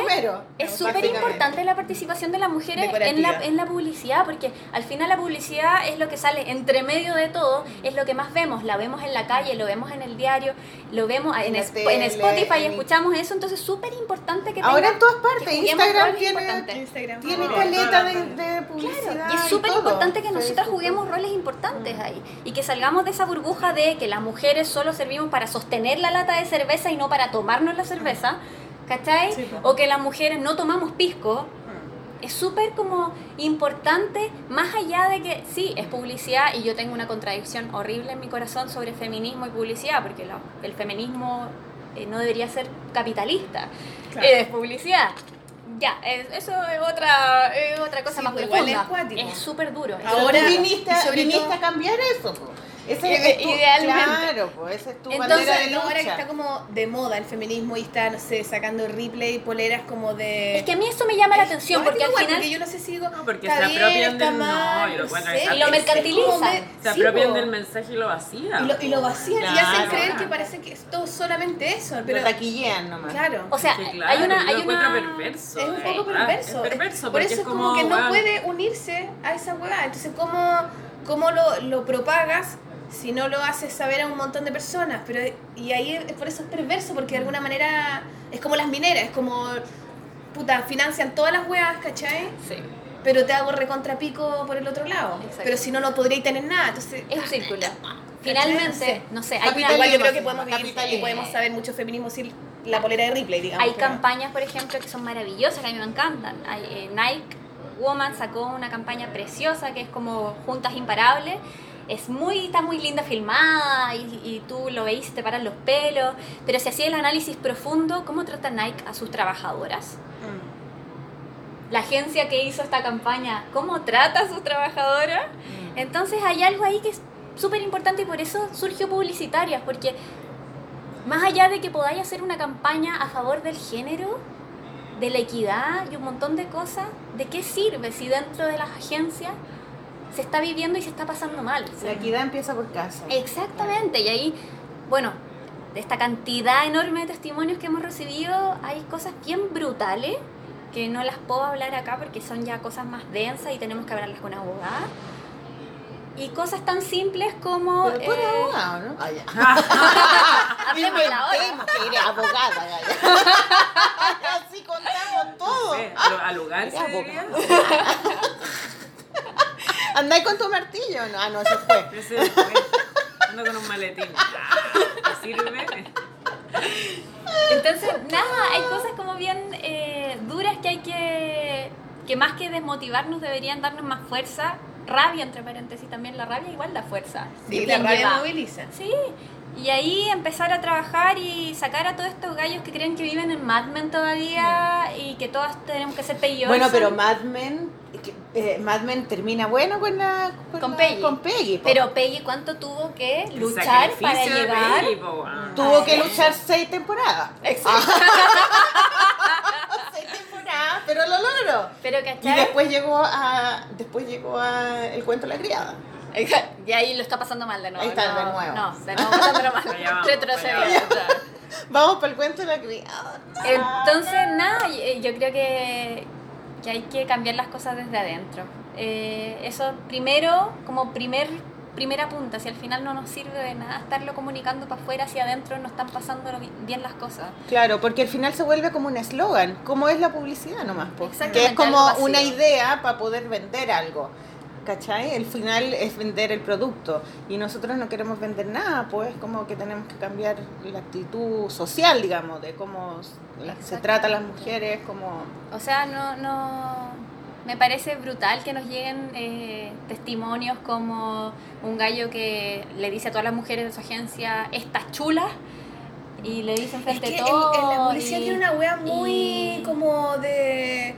Club co- de todo violen- y- eh, pero y como social también. Como que es, es como de hueones pitucos que creen Sí, que la wea zorrones. Clasista, no, clasista, Es muy sí. clasista la Muy. O sea, es que tení eh, Es en, muy en, clasista, cargos de poder. hay mucho poder, mucha plata en la Sí. wea. Entonces esa wea se reúne y es una wea tóxica. Es que si a una hace campaña le va bien, la empresa que te contrató se chulera, hace weón. millonaria, entonces los weones te dan más plata después, entonces así es una energía que hace mover plata y. Y como una idea de la creatividad y, del arte macho. como muy... eh, ¿Cachai? Y full capitalista. y full capitalista, Sí, pues si eso es eso, es eso. Golpeenme. No, es que No, verdad- no, lo digo por ti, publicista. No es tu publicidad, no es tu publicidad, es la otra publicidad. Como de La otra, no eres tú. No eres tú, es la otra. Es la. Oye, yo voy a hacer una, voy a hacer un, Hagamos una un pausa para que la paréntesis, Carmen no se porque yo voy a contar que no te dije que venía la Carmen, porque La Maliki, Maliki, tú no me cuentas nada. Porque se me prendió el... Ay, ya, ya. Lo que pasa es que hablé con... ¿Cómo se llama tu compañero? Este, Rodolfo. Rodolfo me escribió y me dijo que necesitaba ayuda para publicitar a propósito eh, Santiago Sin Palabras ¿Por qué no para, esta versión. aprovechamos de Entonces, pasar el aviso? yo le dije, ya, lo vamos a hacer y no lo hicimos, ¿te acuerdas? Sí, Eh, sí se nos olvidó porque nos dieron... Estaba segura que porque lo nos, dicho, güey. porque nos cortaron el tiempo, nos dijeron ya, es menos tiempo y se nos olvidó. Entonces yo le expliqué y él me pidió si podía venir la Carmen a hablar directamente. Buena, Carmen, weón. y yo le dije, sí, yo le digo a la Sol y por supuesto que se me olvidó. Ya, no, pero me parece bacán. Pero mismo Ya, qué no bueno, gracias. Así que debería estar. No estoy Entonces, de acuerdo. Vamos. Parece la soledad del río, Carmen, te parecía la soledad del río. ¿Quién es la soledad del río? ¿Quién es la soledad del La de la guacha, la que ahora... Ah, tenéis toda la razón. ¿Sí o no? ¿Pero no me pico? La Ahí la voy a buscar. Vocalista de que la- vocalista de la guacha. como, oye, te parecía no sé quién. Y yo como, Y yo, que ahora yo pensé que era la especial. No. Claro, lo soy. ¿Y qué canta? Voy a caminar solita. Ay, la Y voy pusimos a regresar bendita. Sí. Oye, eh, entonces eh, vamos a hacer un paréntesis, Tania, si Sí. nos permites. Uf. Nos das la libertad de... Buena, weón. Carmen. para que podamos darle a la tuyo. Carmen el espacio antes de irnos a la música. ¿Ya? Eso. La primera canción. Después Entonces, cuéntanos, Carmen. ¿por qué nos visitas hoy en La Polola? Para contarles de la nueva convocatoria de ilustración de Santiago en 100 Palabras. Eh, por primera vez ya no va a ser solo una convocatoria de ilustradores eh, a ilustrar los cuentos, sino que es un concurso propiamente tal con un super premio de un millón de pesos para el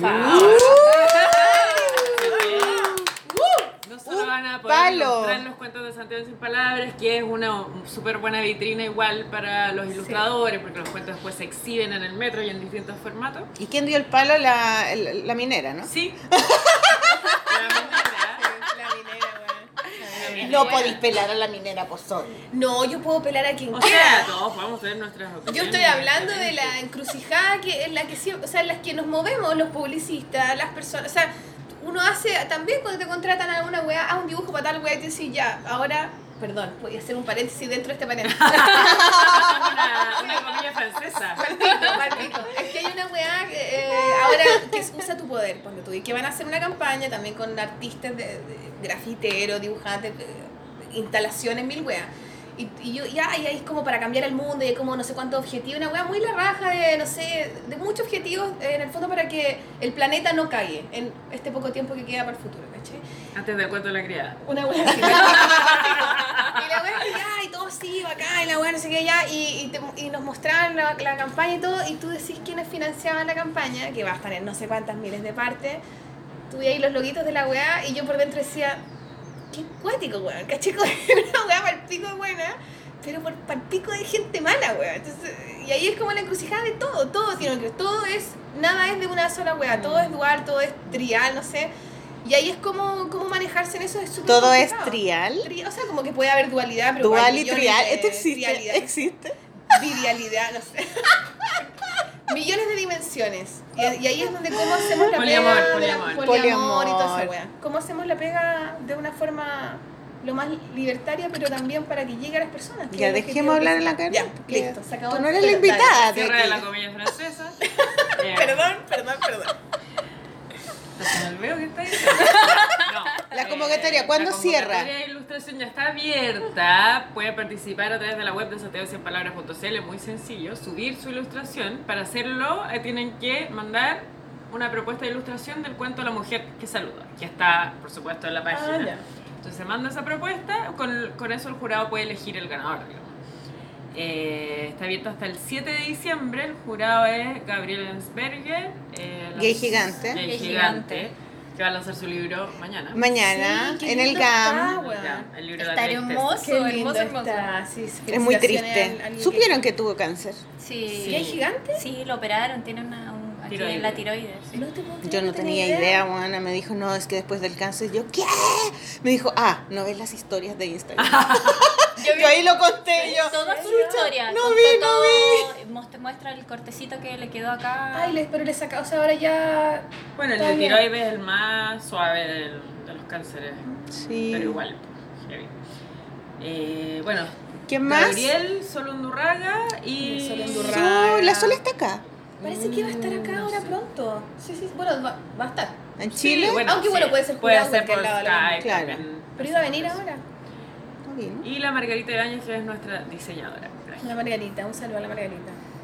Oye, qué bueno, qué taquilla, weón. Sí, pues así que nada, abrir la invitación. Oye, el, cue- el cuento de la mujer que saluda a todo el mundo, Sí. eh, ese cuento es de esa mujer que, que, que era como de provincia, ¿no? Sí. Esa Yolanda, era, ¿no? ¿Lo leo? Sí. Ay, Ah, me encanta esto, a ver ya.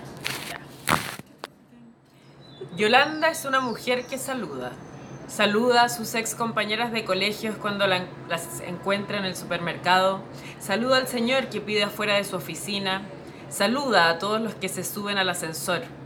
Yolanda no tiene pudor al saludar y te pide el email o el teléfono con una honesta intención. Un día saludó a un actor de televisión en que se le cruzó en la calle y saludó a alguien solo porque tenía cara de conocido. Yolanda pasa todos los días a saludarme a mí. Yo le digo que se le nota mucho lo talquina. Creo que Elisa de Padua es la autora que no lo Sí, es muy chistoso. Ese es el que ganó. el- el- Ese ganó, lo que pasa es que con la convocatoria de ilustración eh, vamos como corriendo el, el- ah, no, Por medio. bosque donde me metí. Filo, como que un cuento ganador al año para que los ilustradores participen. Ya. Entonces partimos con el primero del primer año, este creo que es del 2007. Ah. El ganador del 2007, que lo ilustró en ese momento, creo que fue la Paloma, la Paloma Valdivia, sí. Y, y nada, y como a través de eso es posible que, que el jurado, digamos, elija más o menos eh, con el mismo criterio. Está súper bueno para ilustrar.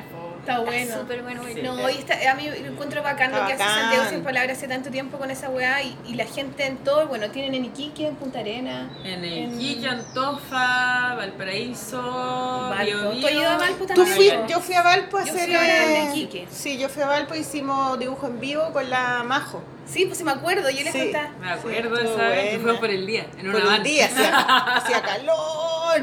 Arriba, arriba de la tarima estuvimos en una plaza, al frente del. Por la, ¿cómo se llama esa plaza? Al El frente, ¿no? al No, frente, al frente. La Sotomayor, Sotomayor, al frente del puerto. La del año nuevo, pues bueno. Así, pegaba el, ahí, el sol ahí fuerte, estábamos dibujando. Bueno, Lo es bonito porque bien. la gente se anima, se anima a hacer sus propias weas, se anima a escribir. ¿Y estos tú qué hiciste Iquique? relatos. ¿Tú fuiste ahora, no? Sí, pues yo fui también dibujé en vivo, pero como en una mesa premiación, para fuiste, tú- Tú sabes, premiación. para el lanzamiento. Sí. Valpo.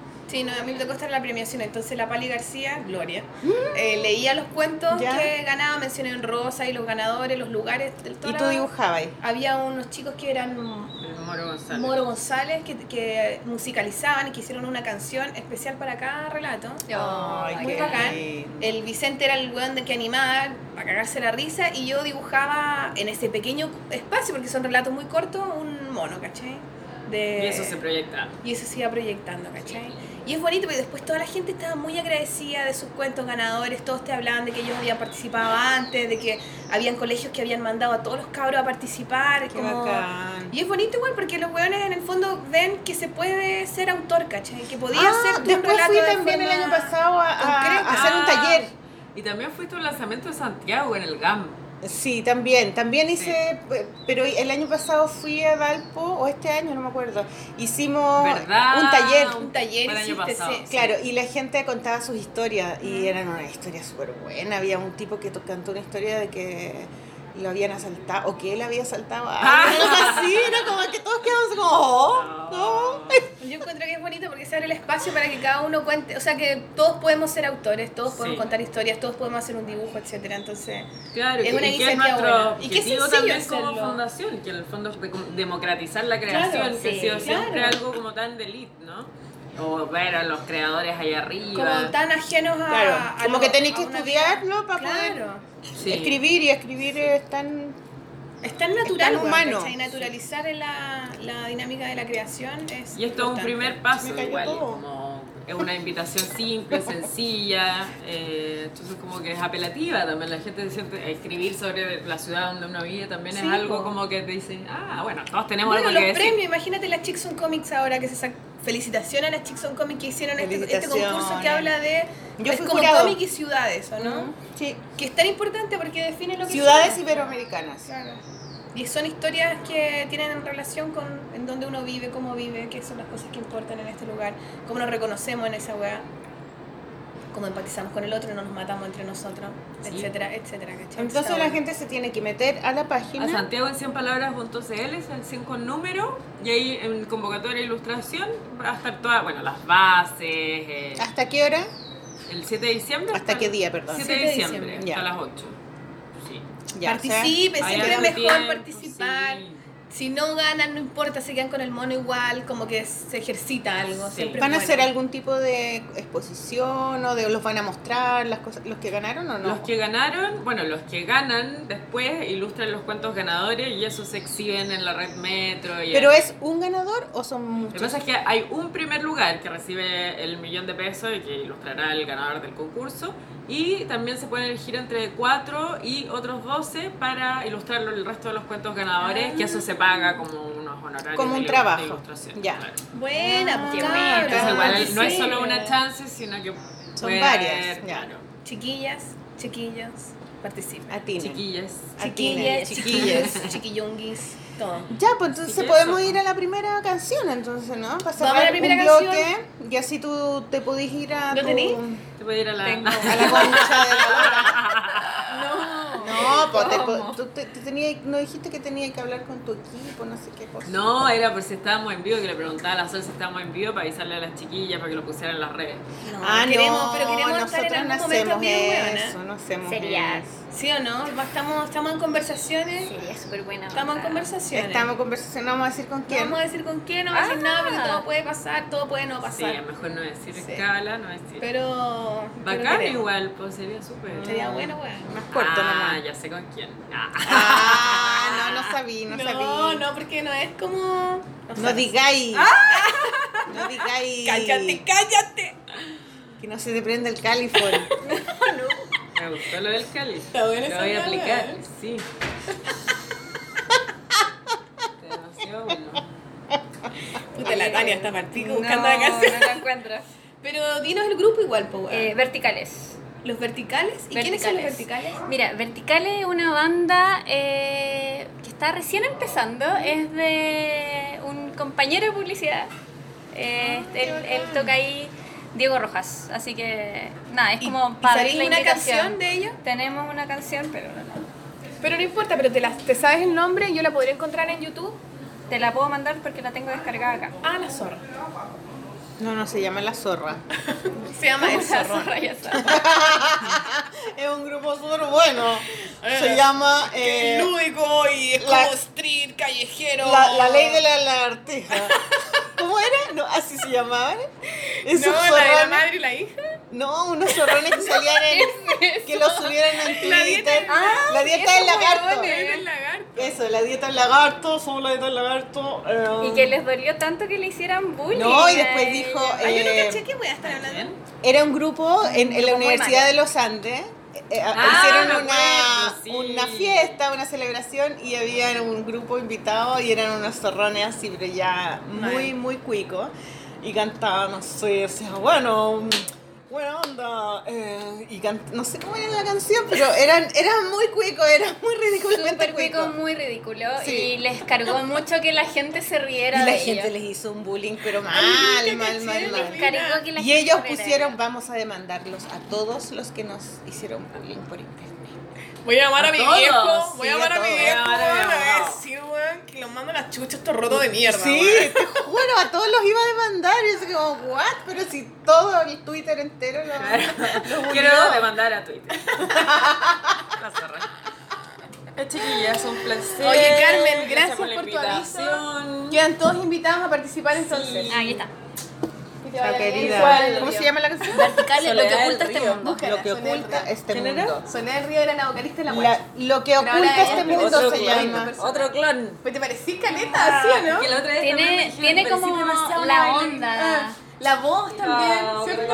Muchas gracias por venir y por, eh, por hacer Sí, este concurso tan bacán. Sí. Ya, pues, Bacán, gracias a sí, ustedes. muy bonito. Estamos ahí en contacto. Muy bonita tu pinta, Gaya. Sí, además. Que vaya Chao. bien, Gaya. Ah, ya, entonces nos vamos con Verticales que estrena el single Lo oculta, lo que oculta este mundo, me gusta. Ya, nos vemos. Vamos con Verticales. Bravo. ¡Aplauso!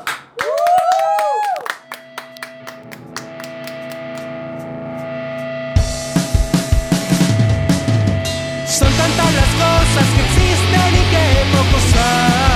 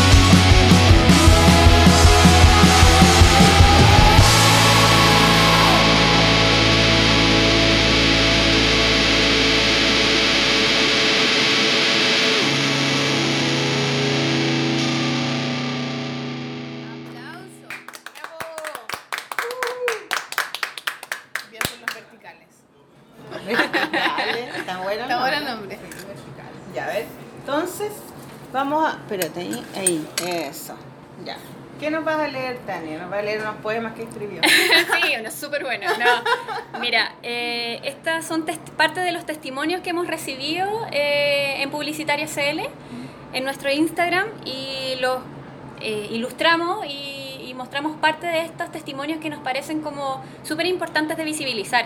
Entre paréntesis, hay mucha gente, sobre todo hombres, que nos preguntan que por qué no lo decimos con nombre y apellido, por qué no nombramos la agencia, por qué no, no hacemos la funa así como con todo. Y nada, pues súper complejo, es súper fácil mirarlo desde ese lado de los privilegios que se pueden tener, pero hay muchas chicas que tienen en juego sus carreras con esto, hay muchas chicas que están... ¿Cómo van a dar el nombre? Qué hueones. Para que, la, pa' que la echen. Exactamente, o para que te quemes en toda la, la industria, porque al final esta industria es súper chica. Sí. Entonces, y aparte las cosas se hacen paso a paso. Este es el primer paso que quisimos hacer, que es visibilizar primero. ¿Y ¿Cómo se mostrar. llama la campaña? Eh, se llama Que se sepa. Que se Hashtag Que se sepa. Ya. ¿Y cómo tiene que hacer la gente para mandar su. Eh, nos manda por DM por Instagram a publicitarias CL Ya. o a chile.publicitarias.org. Ya. Y son eh, experiencias de acoso y abuso vividas Exactamente. Dentro de agencias dentro de de Dentro agencia de de agencia de publicidad. publicidad. Ya. Entonces, Entonces, ¿cuáles te han mandado? Por ejemplo, eh, una que es bien dura, dice, en una entrevista pregunté si respetaban los horarios y dijo, prefiero jugar play mientras me lo chupan que estar aquí. Y esto se lo dijo un director general creativo a una directora de arte junior que estaba haciendo entrevistas. O sea, Ya. Pero léelos todos por los que nos leíste. Sí. Hay otro que dice, le conté que me acosaron y lo escuché decir, ¿quién va a querer culiarse a esa gorda? Esto lo dijo un director creativo refiriéndose a una social media manager. ¿Qué onda los directores creativos, loco? Por ejemplo, otro, me preguntó si tenía piercing en los pezones. Y esto se lo preguntó un profe de publicidad a una alumna de su clase. O sea, esto es, esto, esto es como bien eh, pasa no solamente en las agencias y lo que estamos velando también es que no pase en las universidades. Sobre todo ahora que hay varias universidades que de hecho han seguido bien protocolos. Quiero destacar eso que hay universidades que sí han hecho bien el protocolo de recibir estas cosas desde los profesores acosadores y echarlos de una porque Claro. ningún aporte va a las chicas. Claro, pero es que el tema con la universidad es que el profes muchos de los profesores son son, Son publicistas. son publicistas y, son, y trabajan en agencias y son directores creativos y todo, entonces si, si hacen eso en su oficina, lo hacen en clases. o sea, hay Es el poder, weón. Los weones se creen demasiado en la raja y los endiosan demasiado. Y esa dinámica de la creatividad y el weón genio lo hace creer que pueden llegar y preguntar, hacer y, y, y, Sí. Y Están por encima cualquier de- de todas las ¿no? personas, es sobre el todo de las mujeres. Si al final yo siento que la weá del acoso tiene, ese, tiene esa weá que es el poder, ¿cachai? Exactamente. O sea, el acoso que- es transversal, en verdad. Sí. No pasa en todos lados, por eso han surgido tantas agrupaciones. Nosotras publicitarias en, en, en publicidad, pero también hay un montón de otras agrupaciones que están viendo el acoso. Por ejemplo, el Observatorio contra el Acoso Callejero. Eh, ¿Tú trabajas tam- ahí también? Sí, ahora estoy, ahora soy voluntaria en el observatorio. Qué bacán el Eh, observatorio. Ay, bueno, le mandamos un saludo a la Sí, Piña. Saludos a. Piña, saludos a Dani Watson. La queremos sí. invitar, sí. Piña, te queremos invitar. Eh, Yo la conocí hace muy poquito a la piña y es así. ¿Qué onda esa Sí. maravillosa mujer? También saludo para la Dani Watson, que es quien me apañó con todo y de hecho ahora somos, me atrevo a decir, amigas. Ya a ese nivel llegamos de complicidad. Y nada, son testimonios que son bien duros. eh, algunos pueden decir, ya, pero puede ser una talla o nada, pero finalmente igual es violencia. Esto igual es violento, perturba a las chicas y si te lo dicen desde la universidad más encima, te haces una idea de más o menos lo que vaya a vivir ¿A dónde vais? Claro. eh, en la pega y, y no es bueno. Hay muchas chicas que desertan. Por ejemplo, que ni siquiera, que terminan la universidad y no alcanzan a trabajar en agencia. Hay otras chicas que alcanzan a hacer solo la práctica porque lo pasan muy mal en la práctica. Entonces, no es la idea que esto sea eh, como un club de Toby. Mm. Yo entiendo que hay hombres que están apañando desde sus privilegios, porque yo no considero que haya que eh, meter a los hombres a estas agrupaciones que son al final Claro. como No, sectores, son son, otras- grupos no. seguros para nosotras, pero sí eh, usa tus privilegios y haz lo que tienes que hacer. Mm. Básicamente eso. Oye, eh, la- eh, las- carreras de, de publicidad, ¿hay más mujeres que hombres? ¿O hay Yo lo que, lo que hemos conversado es que son como bien paritarios, Ah, pero de alguna forma se va viendo a goteo las chicas como que no van, no entran al área creativa. Es que eso es lo que yo pocas. pensaba, yo siempre como que de alguna manera se ve siempre como que los hombres tienen las ideas y las mujeres no son creativas, no son divertidas, no tienen sentido Es humor. que eso, ¿Te eso, exactamente weá? eso. Esa Cuando- de que las O, o les dan las cuentas cuando, cuando son cuentas de, De ma- mujeres. ma- de mamá, de claro, hijos, de crema- weas claro, así. crema y huevas de o mimo, sea, hay, hay, Ahí ellas saben, pero hay de directores, temas, hay directores de, de agencia que creen que eh, hay cuentas que son solo para mujeres Mm. y si no tienen esas cuentas no contratan mujeres. Que lo que me parece súper llamativo. Yo misma he trabajado con cerveza, he trabajado con pisco, he trabajado con auto. Y eso. Y más encima, mira, te nombré cosas que ni siquiera hago, porque yo no tomo. Entonces, eh, he trabajado. No es necesario, Exactamente, sí. Eh, tiene que ver con la profundización. Hay una, mm, una mujer que es como mi, mi pilar a seguir, eh, como a nivel publicitario, que se llama Laura Visco, que es una genia, es una argentina, que le dio ¿Qué una onda vuelta. argentinos, weón? Ella, ella es ¿Qué una onda, seca. loco? ¿Ah? Ella es una seca. Ahora, la las campañas argentinas se han pegado unos porrazos Sí. enormes. Súper, súper, súper machista. enormes, machistas y homofóbicas y transfóbicas a cagar. Hace, hace poco hicieron una campaña de TIC donde le hablan a Putin y hablan de que en Rusia está este tema de, de que está eh, negado por ley el tema de la homosexualidad. Sí, te llevan preso. Claro, te llevan detenido, incluso te pueden matar, o sea, hay, hay cosas bien, bien delicadas ahí. Aquí es cuático Rusia igual. Eh, y ¿Tú estuviste en Rusia? pues? Claro, y se les ocurre a los argentinos, súper chistosos, hacer esta campaña donde apelan a Putin y hacen una mm, eh, analogía con el fútbol. Y hablan de que nos, eh, porque nos sangra el culo y sale un hombre con sangre en el culo en eh, la campaña. Se prendió el califón, Eh, pero para el otro lado. Sí, Una llama no, culiada acuática. No, ahí se fueron a la cresta y tuvieron que bajar la campaña. O sea, les duró un día arriba, esa campaña la tuvieron que bajar, pero lamentablemente le dieron premio igual. A esa campaña le dieron un premio. O sea, la gente, la sociedad dijo que bajaran esa campaña, pero entre publicistas fue como, buena. bien, la hiciste súper bien. Y ahí estamos apuntando, pero súper mal. Estamos hablando, tratando de hablar de diversidad. Sí, hay una persona duchándose acá al lado. ¿En que me parece súper entretenido. Pero no se ve nada, chiquillo, no, se ve nada. Está bien, está bien. Pero nada, o sea, lo que decía, las campañas no, no se pueden basar en esas cosas tan delicadas y burlarse, si al final es lo que hizo TIC es casi una burla con la comunidad LGTBI.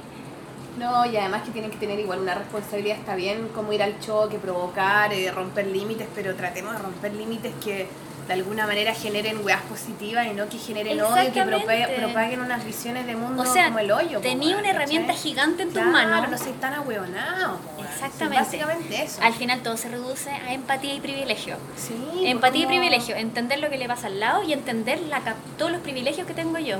O sea, a mí eh, me parece súper como...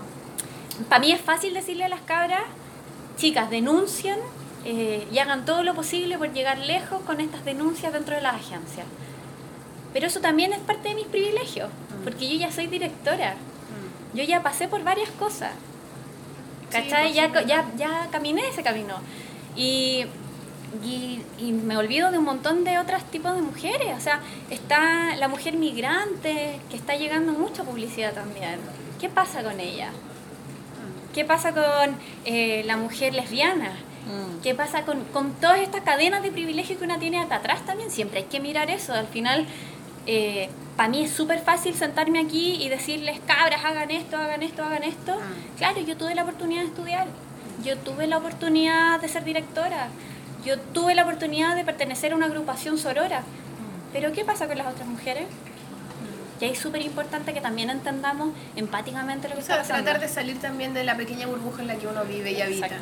Oye, yo quiero decir que delante se me olvidó el nombre de ella, que es la Carola Moya, que es la que me invitó, Sí. la chica que me invitó, el otro se suena, que me, me invitó al- a, a esta charla, eh, que el- su, su, su, su charla se llamaba Consumo, Sustentabilidad y Perspectiva de Género. Y aquí ella es Carola Moya, diseñadora, representante de ADC Circular, Asociación de Consumidores Sustentables de Chile. Y me acordé, ¿sabes por qué? Porque ella me Esa comentó... yo, eso es lo que escuché en la radio, una loca que hacía que la gente no Ella. necesitara hueva. Es Ella es, Ella. ella, es. Lo encontré genial. Ella, una la. Carola Moya. Genial, porque es como la publicidad se Solo trata quiero de decir que Carola. Moya ella es no ídola para mí. hueá. Me cayó súper bien. Weón, la encontré en radio. Power, power. Y me contó, bueno, me ¿Qué la presentó a, a las tres personas que trabajan con ella, tres mujeres. Y nos pusimos a conversar ahí en el cafecito que se armó.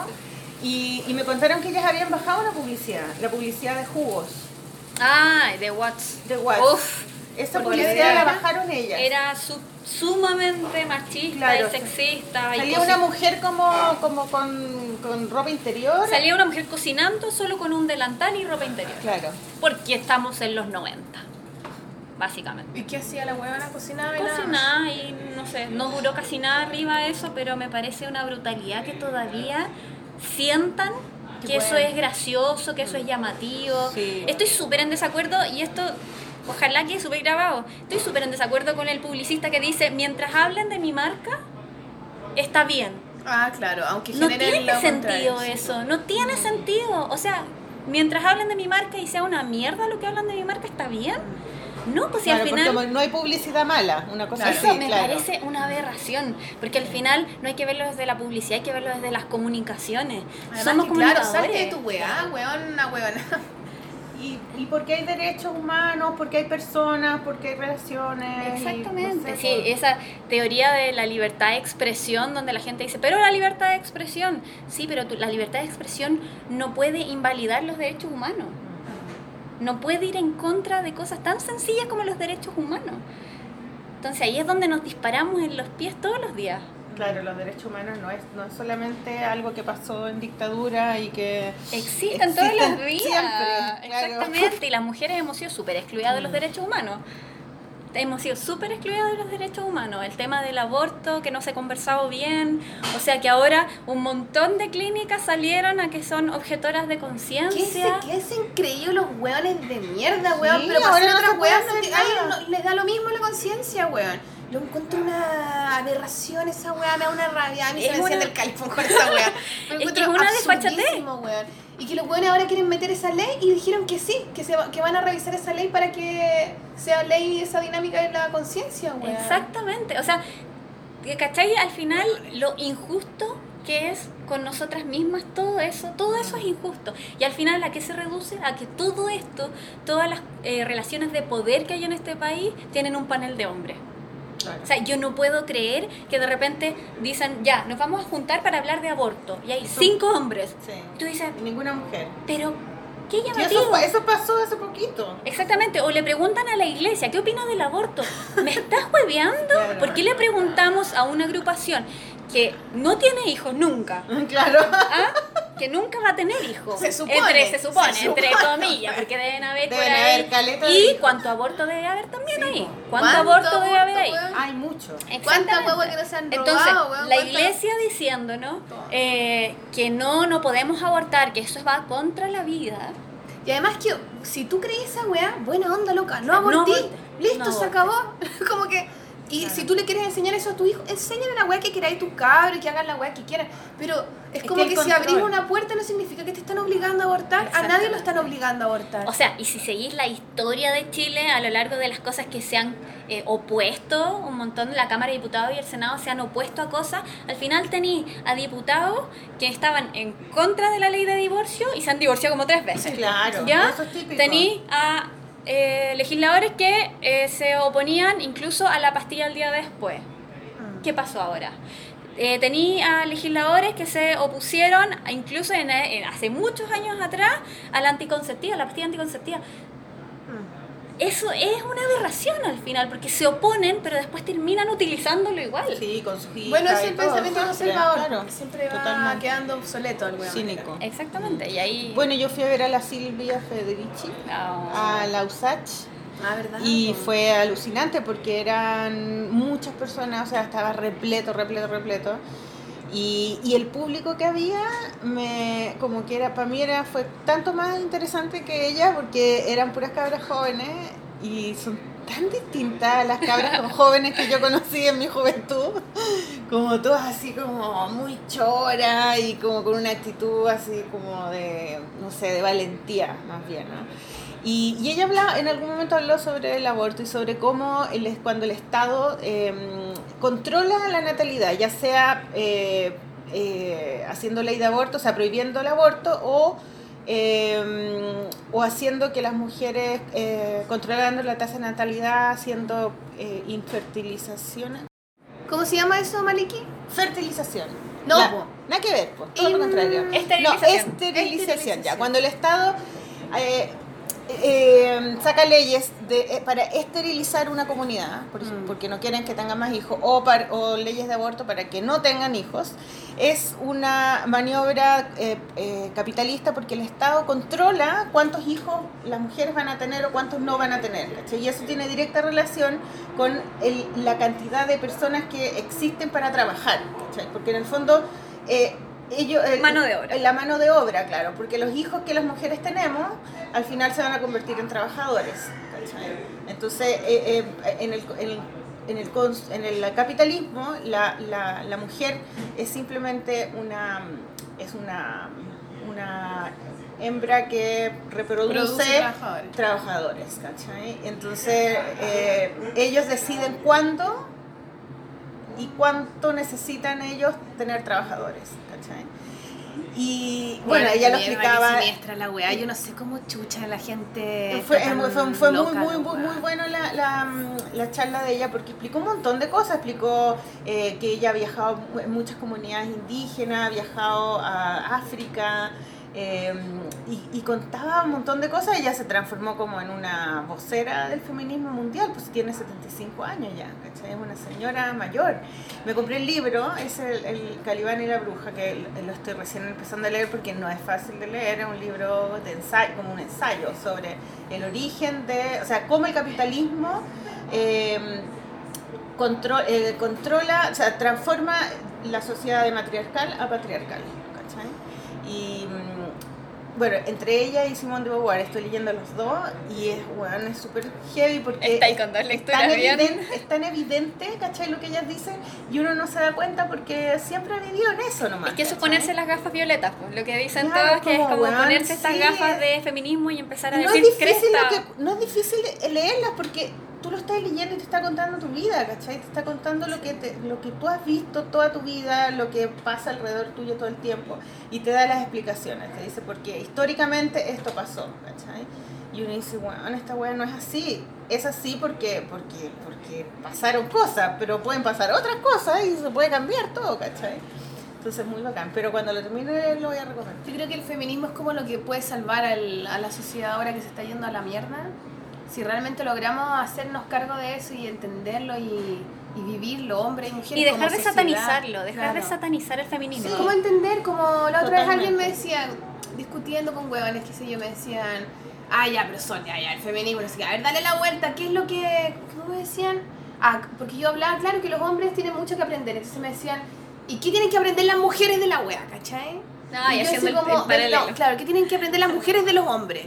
Y yo así como, nada, Ya, pues si hemos nada, aprendido todo, ya lo sabemos todo, todo. Nosotras más. también tenemos que aprender de lo femenino. Todos tenemos que Yo aprender que de lo femenino. Hombres y mujeres. Nosotras mujeres, también tenemos claro. que aprender porque nos han quitado eso y nos han hecho odiar eso, nos, han, hecho, sentirlo sentir- ajeno. Mm. Y es como, por eso es entender, no es una weá de los hombres o de las mujeres, es una weá de la sociedad que tiene que entender este lugar femenino, femenino entre comillas, porque también uno dice qué es lo femenino y qué es lo Sí. masculino, pero entender todo este lugar oculto que se nos ha negado y se nos ha hecho mirar en menos. To- Todos tenemos que aprender de esa weá. La ¿cachai? deconstrucción al final, que Claro. es tan difícil, igual porque y te la es la única forma de darle vuelta al, al mundo y un poco cuestionar el capitalismo, el éxito, el poder, eh, el abuso y todas esas weas que tienen que ver con eso, con el sentirse mejor que otro. Con el creer que hay algo mejor que otra wea, con el creer que toda esta mierda en la que vivimos, porque yo pensaba la otra vez, a propósito de- del, del loco que mataron el mapuche Cant- Cantillanca, ¿cómo es? Catrillanca. Catrillanca. Camilo Camilo. Catrillanca. Camilo Catrillanca. A propósito de eso decía, claro, como que pasa esta persona, ma- matan a este loco, mapuche, de nuestro origen, de- de- desde lo que venimos, ¿cachai? Desde lo más esencial en lo que nosotros como chilenos, en este caso, vivimos. Lo matan y al otro día, ¿qué es lo que pasa? Que nos, nos desensibilizamos, vamos a un trabajo culiado que tú decís, ya me levanto en la mañana, voy a una weá inventada para hacer qué, para vender qué, para producir qué, para, para seguir en una weá como tan... Y tú decís, ¿qué es lo, qué es lo importante? O sea, lo ¿qué- que pasa en el Costanera, cuando ¿Qué alguien se vivo, tira weón? en el ¿Qué- en qué Costanera y ponen esta cosa, eh? En el Costanera cuando alguien se tira y ponen este biombo y la gente sigue comprando compra- Y la música sigue y sonando. la música sigue sonando y la vida sigue, Y son weas tan irreales, entonces, ¿qué, qué, es la realidad? Tú te puedes sentar y mirar y decir, ¿qué es lo que yo vivo todos los días? ¿Cachai? Sí, ¿Para pero, qué me levanto en la igual, mañana? pero espérate, No sé, eh, weón. cuan- eh, eh, los mapuches eh, los han matado hace desde el 2000. No, desde, desde No siempre, ya, desde- pero, desde pero siempre. los- la lista de, de comuneros mapuches asesinados Es grande, que, que sí. salió la otra vez en, en Twitter, no sé cuántos eran, como 20.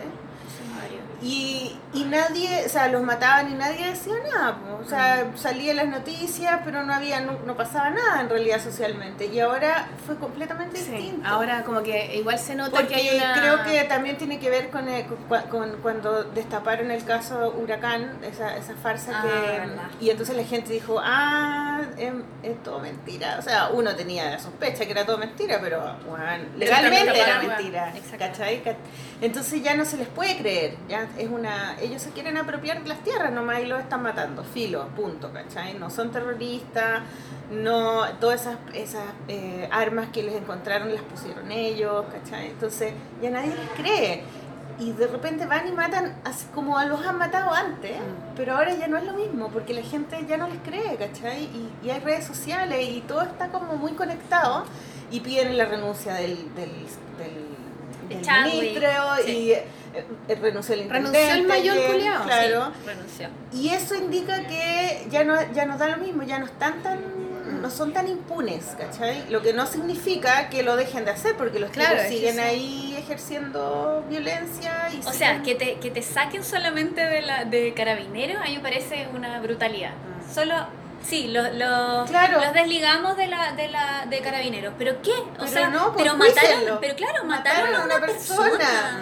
Media Claro. weá que saqué a un weón de su pega. loco, ¿cachai? Exactamente, o sea, ay, es como casi darle un Además esa weá de, todo el rato estar sobándole el lomo a los pacos y todo el tiempo. Weón, se para robaron allá. no sé cuántos millones de pesos a todos los chilenos y hay que seguir creyéndole a los No, weones. pues no hay que creerles ni una weá. Es que este es el país que no sabe pedir perdón tampoco. Aquí, aquí en este país es como estas relaciones tóxicas que uno tiene que pelea, pelea, discute, discute y al otro día te despertáis y Ya, como que no ha pasado filo. nada, como ya filo no ha pasado nada, Sí. este país le pasa exactamente lo mismo. O sea, ah, quedó la cagada, quedó la cagada y al otro día como si nada, como si nada hubiera pasado. Y en este país han pasado cosas horrorosas, han pasado cosas terribles a mujeres, desde a mujeres que les han metido ratas en la vagina que a mí yo todavía no puedo entender que haya gente que justifique todo eso y que te diga, es que pasó en un contexto. La wea no pasó en un contexto. ¿Cómo puedes estar tan desde, sin sensibilización en tu cabeza para no eh, ponerte en ese lugar como, eh, ay, se me olvidó, Ani- como. Anita, Anita González, que murió, Anita González se llama, la señora que murió... eh, Ah, que- sí, Sí. eh, la- que le mataron a su esposo, su Mataron hija, a su toda su familia, a toda su familia. Ella murió sin ningún tipo de justicia. Que le mataron al, al A los esposo hijos, a y a los hijos a y la a la nuera cuñada embarazada. estaba, que estaba embarazada. la nuera, Que creo que hicieron un corto la esa actriz muy bacán de la nana, e- ella. O hicieron algo, cuando se murió tiraron como un trailer de algo Ah, que no estaban haciendo, muy bonito. No lo vi. Ah, qué bueno. Yo vi la ilustración que hizo Lea, Sí. que estaba preciosa. Oye, eh, recomendemos libros porque dale, dale, para sí. que no se nos pase del tiempo. Bueno, a propósito de lo que estábamos hablando, bueno, aquí está el libro de la eh, Silvio Federici. Lo recomiendo, pero todavía no, no, no- no lo he leído, entonces eh, tengo... Lo que sí recomiendo, porque yo, eh, yo conocí este libro a propósito de un podcast que escuché, eh, de una tipa que se llama apellido Davis, pucha, no me acuerdo cómo se llama su nombre, pero lo escuché en un podcast que se llama Inflection Point. Entonces lo quiero recomendar para que lo escuchen, que es un, eh, que es un programa, es una, un podcast sobre feminismo, sobre puras mujeres que hacen la diferencia. Bacán. El Inflection Point, donde las cosas cambian, ¿cachai? Es como el momento en que algo pasó quiebre. y, y claro, y tomáis un camino distinto, otro, ¿cachai? Es lo que te que cambia toda la vida. Y ahí escuché a una señora que eh, ella eh, tenía una, una ONG, no sé, de mujeres, que se juntaba mujeres de todo el mundo todos los años, que eran pensadoras y hacían, eh, y tenían que ser de todas las razas, ¿cachai? Entonces, eh, eh, no sé, conversaban, sacaban conclusiones, entonces para que volvieran a sus países empoderadas y con más ideas, no sé qué. Y ella contó que ella era ingeniero comercial y que eh, siempre eh, ocupó toda su vida todo su lado más masculino y siempre fue como muy masculina, como, eh, no sé, como con mucha decisión, iba como a la pelea, eh, trabajó en empresas y fue como así, businesswoman, ¿cachai? Porque ella sentía que si no era así, no le iba a ir bien, porque ella veía que era muy machista todo, entonces tenía que ser como hombre. Y de repente vi una, un documental, que es el documental eh, de Burning Times, que se, que se llama El tiempo de la quema. Y es un California. documental de la quema del California, do- eh, donde explican la historia de eh, la época en que quemaban a las brujas en, el, en la Edad Media. Los dos siglos que quemaron, mon- no sé, millones de mujeres. Creo que son nueve millones de mujeres, eh, que Qué se, considera como el holocausto. Solo por saber más, por ser, por ser inteligentes, por decir lo que pensaban. el holocausto de las mujeres y eran Sí, las mujeres eran mujeres eh, eran eh, de, las- de, de sus de sus pueblos eran la- la- los médicos pues. Ellas eran las que sacaban las guaguas las parteras las que atendían a los, a los, a los enfermos. Y las sabias también había muchas mujeres que estaban eh, sin se- porque por las guerras entonces habían eh, pueblos enteros que había muy pocos hombres. Entonces había muchas mujeres mayores sin marido y, y tenían mucho poder las mujeres. Entonces, eh, la quema de brujas tenía, tenía un, eh, un- un origen político, que no tenía, que para los demás era como, ah, tienen el diablo y la iglesia, sí, pero eh, la- la- la- los, los- los que, los que tenían el poder real, Los las gobernables, hueonas claro, sueltas, pues, tenían que matar a estas minas porque estaban, ellas mandaban, ¿cachai? Y, la iglesia llegó con su weá del, del demonio y calzó perfecto y duró como dos siglos y medio la- el exterminio de mujeres, ¿cachai? Eh, las quemaban a todas, niñas, adolescentes y señoras, ¿cachai? Entonces él- ella dijo, yo vi esa, esa película y yo y sentí algo dentro mío y yo me di cuenta que en realidad yo estaba negando mi parte femenina y que hay, hay una parte femenina que es real, que uno sí está más conectada a la naturaleza, sí está conectada con, el- con los instintos. Y que esa parte no es mala, ¿cachai? No es malo llegar a ser vieja, no es malo tener edad, no es malo tener sabiduría, es bueno, ¿cachai? Entonces, todo eso que tú lo veis como una, como una cosa del pasado, como es como casi un cuento que te cuentan cuando quemaban a las brujas, ¡oh, qué locos! Quemaban a las brujas. Y, y ella, y ella empieza a decir, claro, eh, todavía tenemos esa idea de que ser vieja es malo, ¿cachai? Entonces yo vi esa película y mi vida cambió completamente. Y yo dije, yo no quiero ser más, yo voy a, yo voy a, eh, voy a ir a mi lado femenino y como sea, yo lo voy a sacar, voy a aprender de mi lado femenino. Y ella no sabía cómo, porque ella ya era así, ¿cachai? Como súper dura y todo. Y dijo, ya, voy a juntarme con mujeres y voy a hacer, y hizo esta organización donde junta, lleva mujeres que eran como líderes de todo tipo de, de áreas, ¿cachai? Y ahí empezó, pues dijo, yo empecé a, aprender de las mujeres con grupos de mujeres y, y yo se lo debo a esa película. Entonces yo, obviamente, me metí a, la, a YouTube, dijo, la película está en YouTube, está en inglés, sí. Y la vi y, y bueno, era, era- fue como, qué bacán ver esta película, ¿cachai? Yo nunca había, nunca había, me había puesto los ojos en ese tema, ¿cachai? En, ese, en esa parte de la historia. Y después me toca hablar con la, dar una charla con la Sofía Brito, que ustedes no fueron ese día al- a, a la Ah. reina. Y la Sofía Brito es la eh, es poeta, pero también es estudiante de leyes, que es la que denunció a Carlos Carmona. Ah, Y ella está, es, es- es feminista, milita y es como... eh, o sea, cuando ella habló era como una dirigente política, ¿cachai? Hablaba así, bla, bla, bla, bla. Y yo lo único que tenía para decir era que había visto esa película. y empecé a contar la película y ella me dice, tenés que leer el libro de la Silvia Federici que habla de eso, exactamente de eso. Y justo Silvia Federici va a estar en Chile la próxima semana. Ay, y ahí empezó todo. yo, no, en serio, sí, ya. Y me metí, me puse Instagram y encontré una chica que tiene una editorial, ella, y eh, fue a mi taller y me llevó el libro a mi taller. qué rico. Y ella vende solamente libros feministas. Y ahí después me dice, no, mañana está Silvia Federici en la USACH y fui y la vi, bueno, no la conocí personalmente, pero la fui, la escuché y la grabé. ¿cachai? Entonces, Vamos a tirar esos audios acá, los ¿no? tengo todos, así que si queréis los ponemos al final porque... Sí, pues, pongámoslo al final. Al final, Pero entonces dejamos una canción enganchada, pero vamos a tirar los audios y después nos vamos con la canción. Claro, claro. ¿ah? No tengo. ¿No tenéis canción? O sea, ¿Qué tengo, otro amigo, pero me dijo que los pueden buscar en Spotify. Y no sé si podéis ¿Y de conectar Spotify a podré descargarlo? Creo que ¿Querías te- tener otros libros? Dale. Calibán y la bruja lo está distribuyendo LOM ahora. Ya. Este, o lo pueden comprar en la librería de esta chica que. Chuta, ya no me puedo. Se me olvida el nombre, amigo. Yo lo digo después cuando tú estés. ¿Y tú le puedes recomendando sacar libro. fotos, Maliki? Sí, Ya. le saco las fotos ya. Y el otro que lo terminé de leer anoche, que se llama Hambre, de Roxanne Gay, que también la, la- también la escuché en un podcast.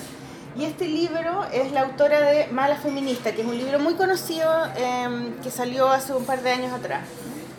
Eh, ella es una mujer obesa, o sea, es, está obesa, o es obesa, está obesa. Y ella escribe la relación que ella tiene con su cuerpo, Memorias de mi cuerpo, que se llama. Y bueno, yo lo leí y ella pesa 200 kilos y es como que si hubiera escrito yo el libro. ¿Verdad? ¿En qué sentido? Que habla de todo el problema con el cuerpo, el peso, todo, la todo lo que ella bla, siente, bla, bla. desde todo, todo, todo lo que siente, todo lo que le pasa, la relación con su familia, con sus amigos. Y yo, todo lo que ella dice, yo lo pienso, o lo he pensado, o es parte de mi psiquis, ¿cachai? De mi inconsciente. Y es como tan calcado, y yo no lo puedo creer porque ella de verdad tiene un problema de, de- de peso, así, onda, casi no puede caminar, ¿cachai? Y, y al final hace unas reflexiones muy bonitas que, es, que tiene que ver con eso, con, con, como, con la idea de que la mujer tiene que, tiene que eh, encajar en un, en, una- En un canon. en un canon. Eh, de verdad la gente cree que la mujer tiene que ser linda, tiene que ser flaca, tiene que ser buena, tiene que ser simpática, tiene, tiene que, ¿cachai? O sea, nosotros tenemos que encajar en un estándar bien difícil, bien, bien difícil, que es el que no tiene celulitis, siendo que 9 de cada 10 mujeres tenemos, eh, que me parece más como la relación lógica debería ser como que no nos importa, entonces si somos 9 de cada 10. Eh, Que el problema es que te- tenemos que ser agradable sí, para otro. El tema de, claro, a la vista, agradable a la en vista todo el para sentido, a la otro. vista y, y no molestar y no decir weá. Ser un gomero bonito, básicamente. claro. Entonces, Una. Ojalá, y Una en, esa, en, ese, en ese de agradar, invisibilizar. Ojalá no molestar. Que no te notes. Y es Bonita y calladita. Y es, y es como para otro, porque ni siquiera es como que no nos molesta a nosotras. Que tú decís, no, que no nos molestemos entre nosotras. Por último. que tú No, para el weón. les molesta mucho ¿Cachai? además eh, la mujer que tiene que está fuera del canon que se siente orgullosa de eso Mm. les molesta aún más hace poco empecé a seguir a una influencer que se llama Kila no sé qué eh, es muy llamativa ella eh, es como gorda está muy feliz eh, ella tiene como toda su, su onda y todo se maquilla y todo y la cantidad de comentarios negativos que ella recibe en sus redes sociales es brutal. Es brutal. la- le- le- como que hay gente que le dice suicídate y a ti te llama mucho la atención. O sea, ¿qué tan ¿Y violento? por qué les molesta tanto? Claro, ¿por qué te violenta tanto Claro. que a mí me agrade no ser del canon? Claro. Es súper, eh, no sé, eh, esto ya es entrar en otras cosas, pero Claro, la libertad que tiene ella es la libertad que todos esos hueones odiosos desean, y no pueden tener en sus vidas culiadas. lo que habíamos hablado, las cabras que salieron a protestar Claro. sin polera y que fue como, ese fue el tema, que ellas estaban sin polera. ¿Qué, ¿Por qué te violenta tanto a ti que una cabra esté feliz mostrando que proteste, que use sus tetas como a nivel político? Es el, es el hablar. Sí. Bueno, este libro lo, lo, lo compré en el GAM, en la librería del GAM, eh, cuando hicieron esa cosa de FAS. Con N descuento, pero no sé cuánto costará ahora. Pero, pero me costó, en el, lo leí rápido, pero me costó porque sufrí cuando lo leí. Como que me, me, me llegó así como al corazón, al alma, al estómago, a todos lados. Tú Así estás, que- tú estás en ese proceso. Ay, es que a mí es, es- todo, todo lo que aparece acá es un tema que me, me tiene agarrada, ¿cachai? Como de las patas. Entonces, por ejemplo, de, de hecho, el, el, el libro parte cuando ella cuenta que a los 12 años la, la violaron ah, como cinco tipos, entre ellos su pololo, ah. en una cabaña, en un bosque, así donde la llevó como... La manada. La manada, la manada. Y, y eso, y ella lo cuenta, y ella dice que nadie de su familia lo sabe, eh, y que mm, eh, eso la transformó en otra persona, porque ella era una niña no- delgada cuando le pasó eso, pero imagínate, 12 años. pues, Se bueno. protegió. Y la, y la gordura fue su protección, ¿cachai? Entonces ella empezó a comer, no fue capaz de decirle a su papá, a su mamá, a nadie, a nadie. Para no dar, o sea, como Siguió- un poco para no eh, ser el deseo de otro quizás también, ¿cachai? ¿no? Siguió- Sí, protegiéndose para no No, pero provocar. espérate, siguió pololeando con el cabro. Ah, No, es que es terrible, es terrible, es terrible. Y ella eh, eh, parte con eso. Entonces, mucha, una de las cosas que yo aprendí cuando fui a Goce, a ese grupo de, de obesos en control de exceso, es que la gordura no es solamente que te den más ganas de comer, es que la gordura tiene un, un significado psíquico. ¿cachai? Entonces, hay una, hay, un, hay una razón psíquica por la cual tú eliges la comida como adicción, básicamente. ¿cachai? Entonces, eh, muchas de las cosas que se hablaban en ese grupo tenían que ver con abusos, tenían que ver con, eh, con eh, abandono, con falta de cariño, con falta de amor, ¿cachai? con infancias eh, duras, con padres complicados, con bullying, ¿cachai? No se hablaba de comida en las reuniones, se hablaba de cosas que, que que a uno le había pasado y todas las personas tenían alguna situación. Entonces yo ahí yo aprendí que la gordura tenía que ver con eso, con, e- era la manera en cómo tú procesas tu trauma, ¿cachai? Y, y algunas personas lo procesan con, no sé, pues con drogas, otras con, eh, no sé, con eh, arte, es que con lo que hay, sea, hay cosas más ¿cachai? internas. Si uno, si tú pudieras eh, visibilizar la psiquis de cada persona, quizás cómo seríamos. Imagínate, Claro, pues eh, la- todo lo que está dentro. todo lo que está dentro. Entonces hay personas que, claro, me da la impresión que lo externalizaron, pero si nosotras acá pudiéramos externalizar todos esos traumas, abandonos y un montón de cosas que tenemos en nuestra cabeza y lo llevamos a, la- a lo visible, quizás cómo, cómo seríamos. Entonces, eh, considero súper eh, egoísta de parte de muchas personas entrar en una crítica eh, descarnada con, con las personas con el tema del peso, porque hay mucho, mucha profundidad en eso. Sí, bueno, de hecho ella, ella cuenta que ella eh, se transformó en otra persona cuando le pasó eso y se empezó a ir para adentro, se empezó a aislar, empezó a comer, a comer, a comer y ella sabía, decía que ella tenía súper claro que a los hombres no les gustaban las mujeres gordas, entonces que esa era una manera de ella de ser poco atractiva completamente Cuidarse, y cuidarse. Pero también empezó a escribir, porque la escritura le empezó a dar como una- un lugar privado, ¿cachai? Entonces empezó a escribir, a escribir, a escribir, y ya los papás desde que ella era chica decían, ah, ella escribe, ella va a ser escritora y todo, y se transformó en escritora, pero a ella le gustaba escribir porque era, un- era una, una actividad privada, que nadie la tenía que ver. Entonces, una de las cosas eh, que, que ella eh, sufrió mucho fue cuando ella se hizo famosa porque sus libros empezaron a, se hicieron bestseller y entonces la empezaron a entrevistar, la empezaron a invitar a la televisión y, y ella eh, no quería que la vieran, ¿cachai? Entonces decía, porque a mí me ven y lo primero que la gente siente es pena o siente rabia, ¿cachai? Y, y el tema es mi cuerpo, no soy yo, Entonces siempre, siempre la gente se siente como con el deber, como con la obligación de tener una idea como moral frente a tu, a tu cuerpo, ah, ella come mucho, ella es descontrolada, eh, qué fea. Y bueno, y lo mismo que decía, porque le, le ponían cosas en, eh, en las redes, onda muérete, eres demasiado fea, gorda, nadie te quiere. La gente ponía cosas así. Horrible, Claro. horrible. Bueno, eh, se los recomiendo. Voy a ir a matar, weona.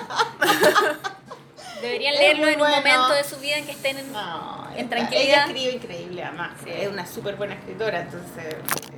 Oye, ¿con qué canción nos No, vamos, pero weón? tú trajiste unos libros muy lindos, por favor. Ah, ya, dale, dale.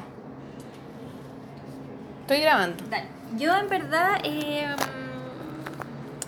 algo que me lo ha criticado alguna vez gente de mi familia, eh, soy súper buena para las novelas gráficas, en verdad. Leer novelas gráficas. Hay una cosa que me apasiona, no sé, las veo, sobre todo si son diferentes.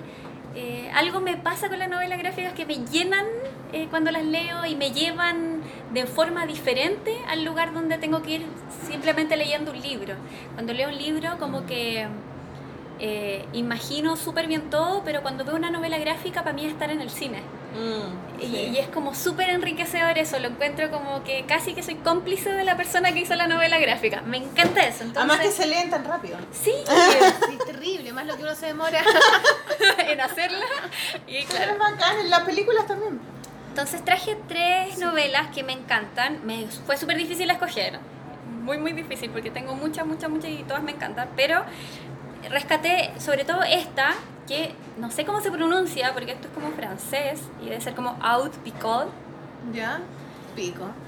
O sea, me refiero a que pronunciarlo como quieras. Out picot, Out pickled en, en el ojo.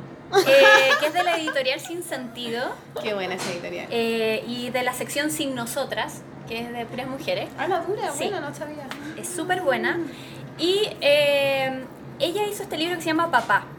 Esta novela gráfica es bien dura, es súper dura porque habla de cómo su papá se suicidó.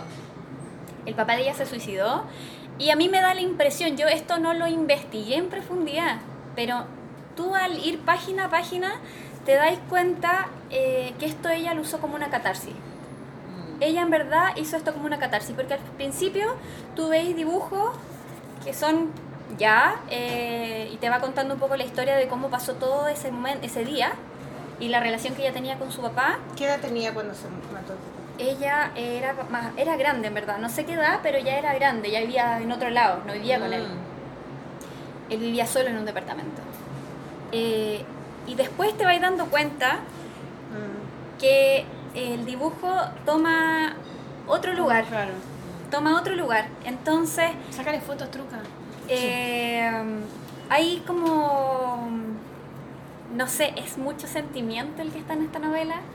Tiene mucho, mucho sentir. Eh, yo cuando le iba leyendo, y son, en un momento se vuelven puros dibujos, casi que no hay texto. Y me puse a llorar, yo lloré con esta novela y sin haber leído nada. Tú vas pasando hoja a hoja y vais sintiendo lo que ella sintió al encontrarse con su viejo que se pegó un escopetazo. Porque ella lo encontró. Entonces... eh, Ella lo encontró. Ella lo, ella lo vio. Entonces, eh, es súper... eh, no sé, me da la impresión que ella terminó este libro y cerró algo. Me O da, abrió otra o cosa. abrió otra cosa, pero me da la impresión de que logró algo, algo pasó con este libro, porque eh, es un tema súper complejo. En mi familia han habido eh, suicidios también y, y es súper difícil de llevar. Y de hablarlo. Es muy difícil de hablarlo, se vuelve tabú. Eh, yo tengo una prima que se suicidó y, y- ¿A qué edad? y a los 15. Y, y ahí como se genera algo familiarmente. Eh, ahí se generan más tabús de lo normal en una familia, porque las familias vienen con tantos tabús, pero se, y es súper bueno como sacarlo. Eh, a mí esto me, yo lo leí y, y más allá de que me dio pena y todo, al final sentís como algo, que algo le pasó a ella. Y eso me encanta. A mí con las novelas gráficas, si alguien me conecta de esa forma, ya como que pasa a mi, a mi, Corazón. a mi librero, a mi corazón, y después me terminé comprando cuatro libros más de ella. Entonces fue como ¿Tiene conexión más total. libros? Ella Ah. tiene más libros, que son más tranqui. Tiene un, eh, como dos que se llaman Rollos Míos, que habla de cosas que nos pasan a las mujeres. Por ejemplo, cosas tan simples como que cuando nos agachamos las tetas se ven diferentes.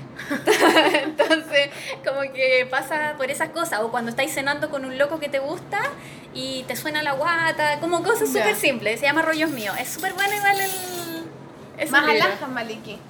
¿Qué Harta pasa con las alhaja. alhajas? Harta alhaja, harto sonido. Perdón, es que se me acabó la batería. Eh, el otro libro, que es maravilloso. Ay, que- ese es muy lindo. Sí, me sí. es precioso, es precioso. Se llama El arte, conversaciones imaginarias con mi madre. Además, me encanta que, le, que se lo explique su mamá. Sí. Me encanta eso. Es eh, una novela que habla de el arte, este como que está, está tan eh, mirado como lejano, en verdad. Él estudió arte y habla de cómo le, le explica a su madre, pero imaginariamente, porque en verdad nunca le dice estas cosas a su mamá, eh, que ella también podría disfrutar del arte. Y es súper Es precioso. es precioso el libro, Juan es Josáez. hermoso, de Juan Josáez. Y, y además como está dibujado, hablábamos con Maliki antes, como está dibujado es súper llamativo porque eh, los rostros no tienen, eh, las caras no tienen rostros dibujados, no tienen expresiones. Eh, hace unas analogías con los museos y las iglesias, que está súper, súper bueno. Sí, es bien crítico del arte también. Le súper- da como una vuelta bien interesante a la wea, como que en el fondo lo saca del pony. Exactamente, ese pony gigante del arte y de que solo lo pueden entender algunas personas y lo manda cuestiona y lo, lo, lo- claro. lo Manda la cresta eso. Sí, lo saca de, de este imperio maravilloso. Ese es el otro. Y finalmente, que este es, creo que debe ser el favorito, favorito, favorito de mi vida, que se llama Rosalie Bloom, Ah, este también es un clásico. a de. Camille Jordi. Yo no lo conocía, ¿tú lo conocías? Sí, pero no lo he leído. Pero sí lo he visto Eh, muchas veces en librería. Yo tengo la versión que está todos los tomos juntos, pero están por tomo. ¿Y, de qué se trata, eh? es eh, Rosalie Bloom eh, en verdad no es tan protagonista en este en este libro o sea sigue un hilo conductor gracias a ella este libro pero pero esta novela parte con este gallo que no ha cortado el cordón umbilical de la mamá la mamá vive como un piso arriba en el mismo departamento la mamá está súper loca además, como que eh, hace monitos de la gente y hace un teatro con eso y de cosas que pasarían eh, si es que ella los manejara. Ah, una vieja controladora. Y un día este gallo, eh, que está súper eh, sin cortar el cordón con su vieja, va a comprar una verdulería que es la verdulería a la que nunca va, porque encontró la otra cerrada, y ve a Rosalie Bloom. Y nada, como que algo le pasa dentro que no le hace entender, pero la empieza a seguir. La empieza a stalkear, eh, a seguir para donde ella va y se empieza a dar cuenta de la vida que ella lleva, que es bastante triste.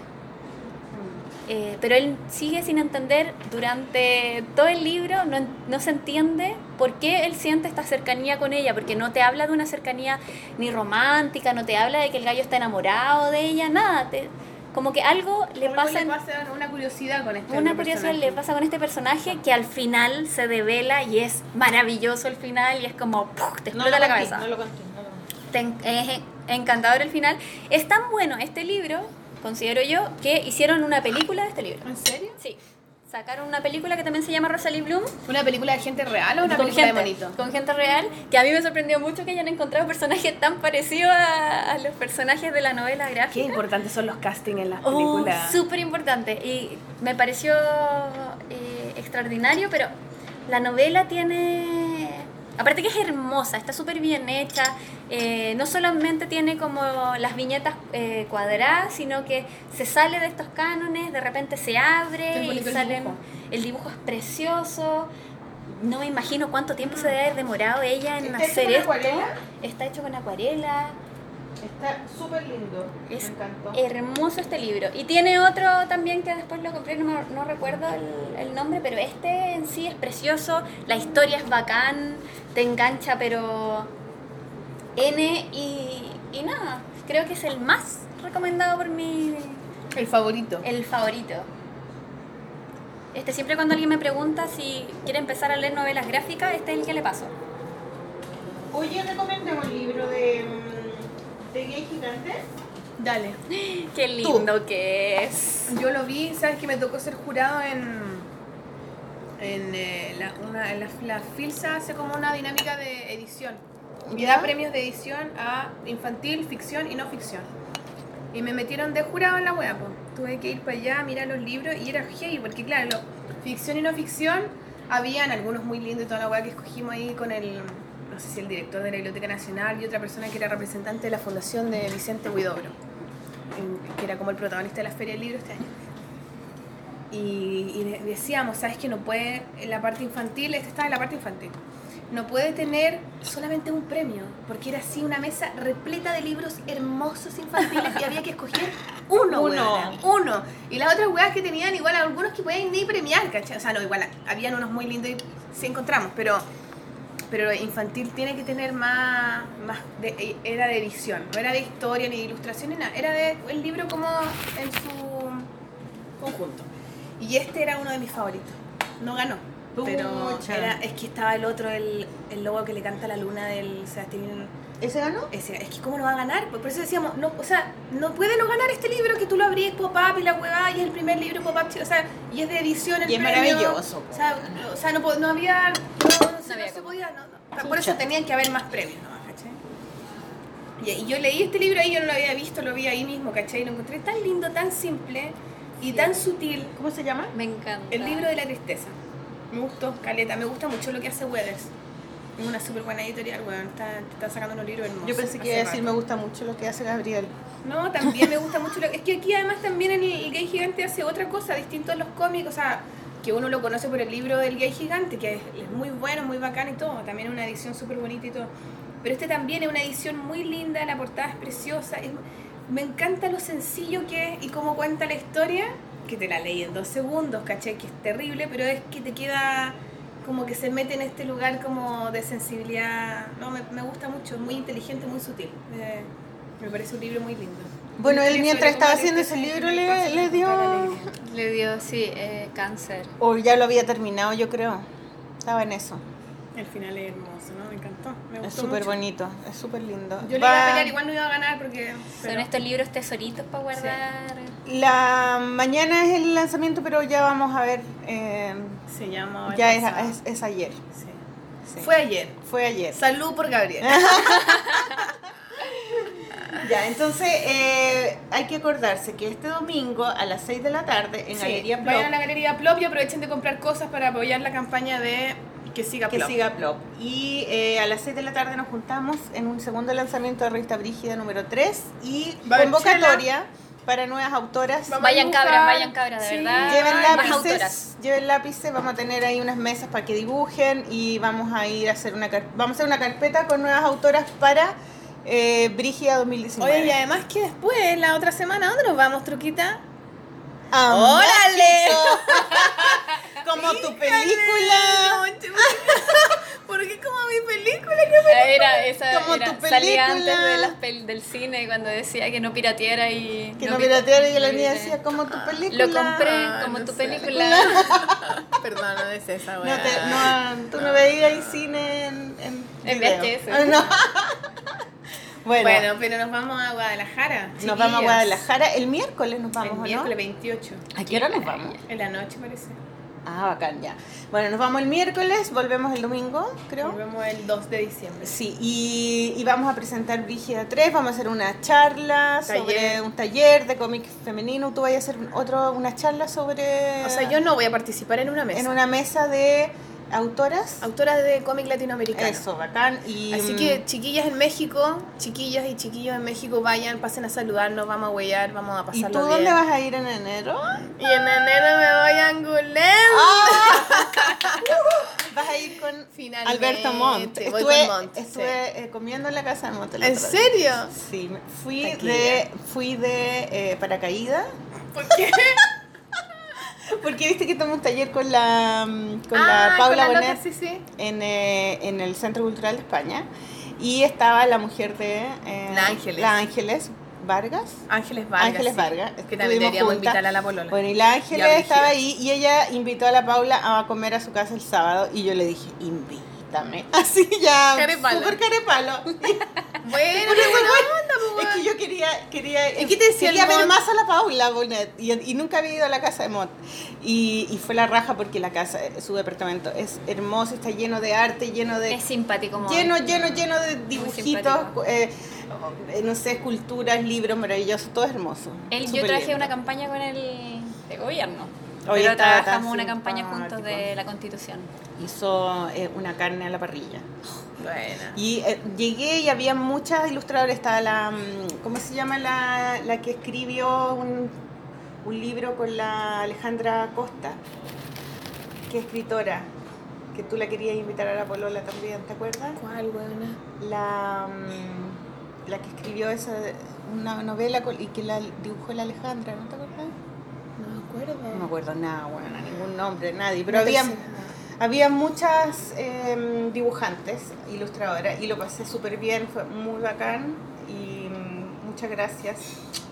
Eh, Sí, pues ahí vamos a andar weyando con Mont. Así que ahí le, Mon también sacó un libro en Sí, francés. po. Sí, caché. Así que muy bacán. Y mm, ¿qué más? Bueno, y ahora en todo caso está, están las postulaciones abiertas para postular, porque ahora, después de que hinchamos, weona, hay, hay una, hay, una, hay una dinámica para que vengan las editoriales y participen para ir a Angulem, que también está abierto, me imagino yo, pero ahora se abrieron también espacios para autores. Entonces, este año pueden participar autores. Claro, la, la Así que ustedes, autores que- que... están escuchando, que quieran ir a Angulem, pueden, hay una instancia para participar que está abierta ahora.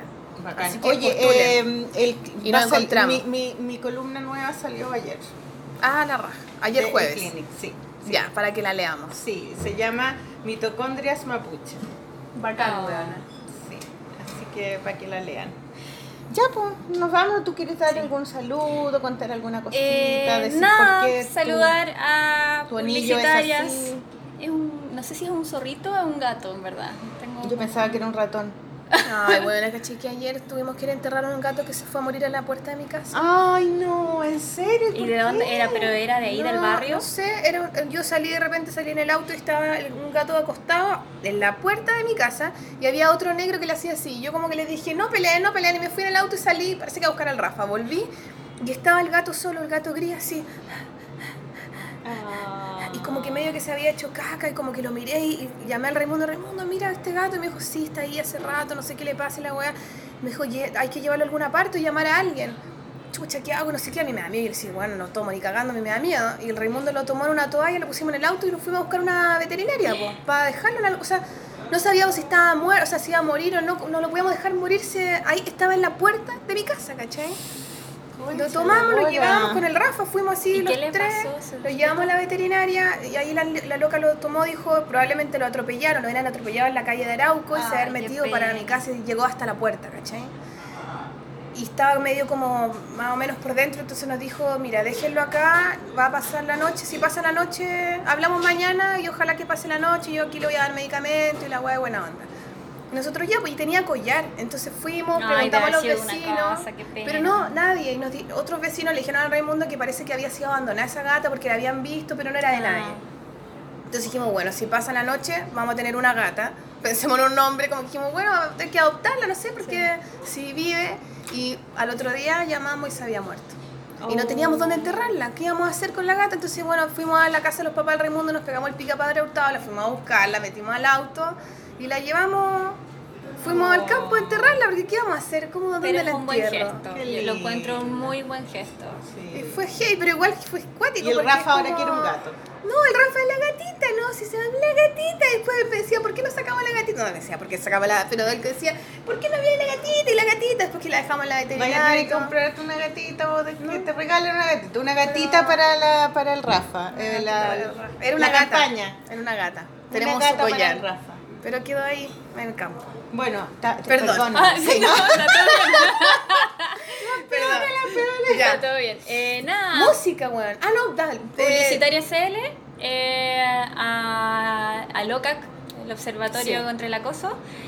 Eh, pucha, a las publicistas y a los publicistas que de verdad la están peleando, a, a los cabros que de verdad están haciendo fuerza con nosotras y, y nada, o sea, ahí... Ah, ya. Ivonne, Ivonne, te amo, es mi mejor amiga, está en Holanda.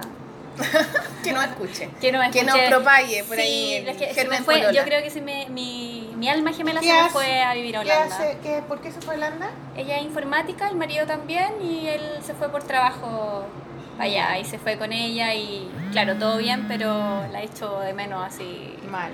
Es mi hermana, de hecho, así que... Espera. ¿Qué pasó? ¿No estaba?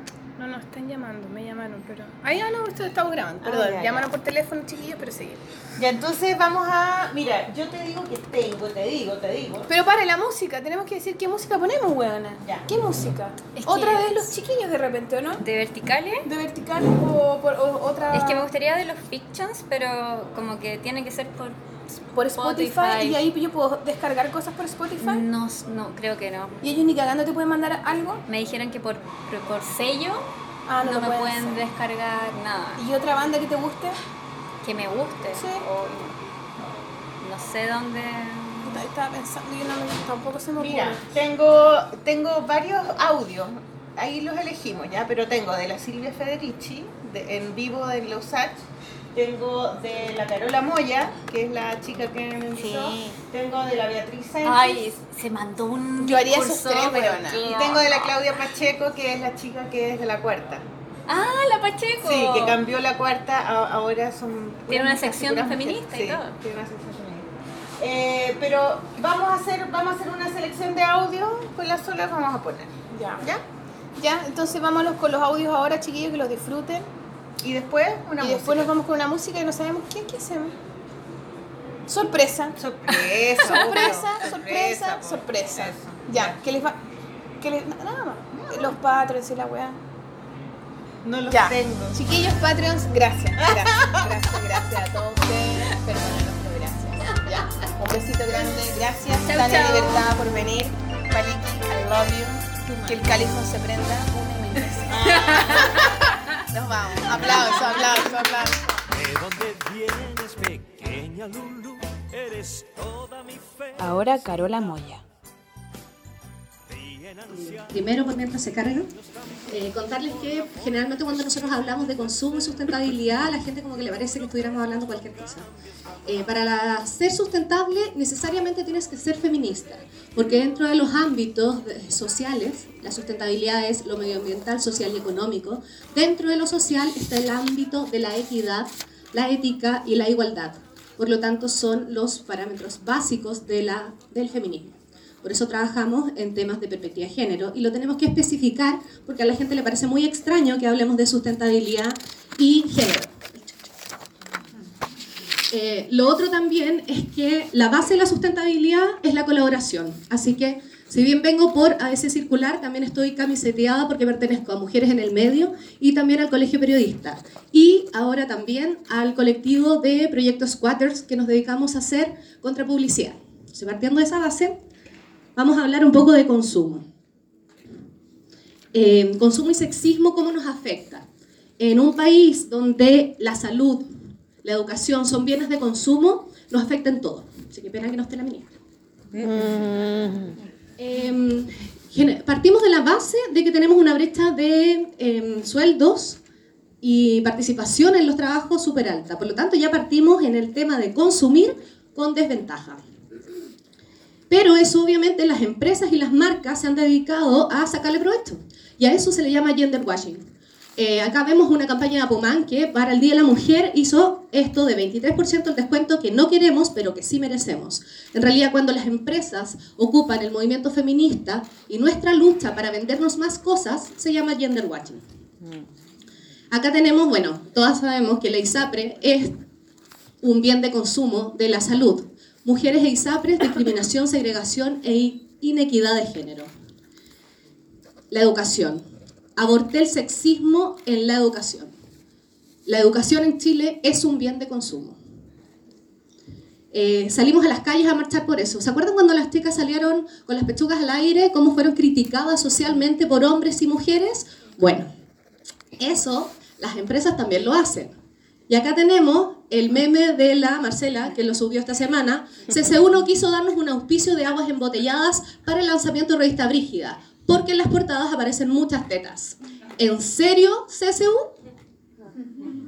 Bueno, ¿quién les quiere? ¿por qué les muestro esto? Porque no son solamente las empresas las que no entienden, sino también como sociedad hacemos las mismas críticas. Publicidad, la moda en específico, es una de las más sexistas. La publicidad en la moda, eh, las- los productores y las productoras de moda creen que eso, no sé cómo nos representa. Además, Saint Laurent es de alta costura casi. Estereotipos, lo tenemos súper claro cómo nos afecta. Sexismo hipster se le llama esto. Eh, cuando es chistoso y nos mandan a hacer las cosas de la casa.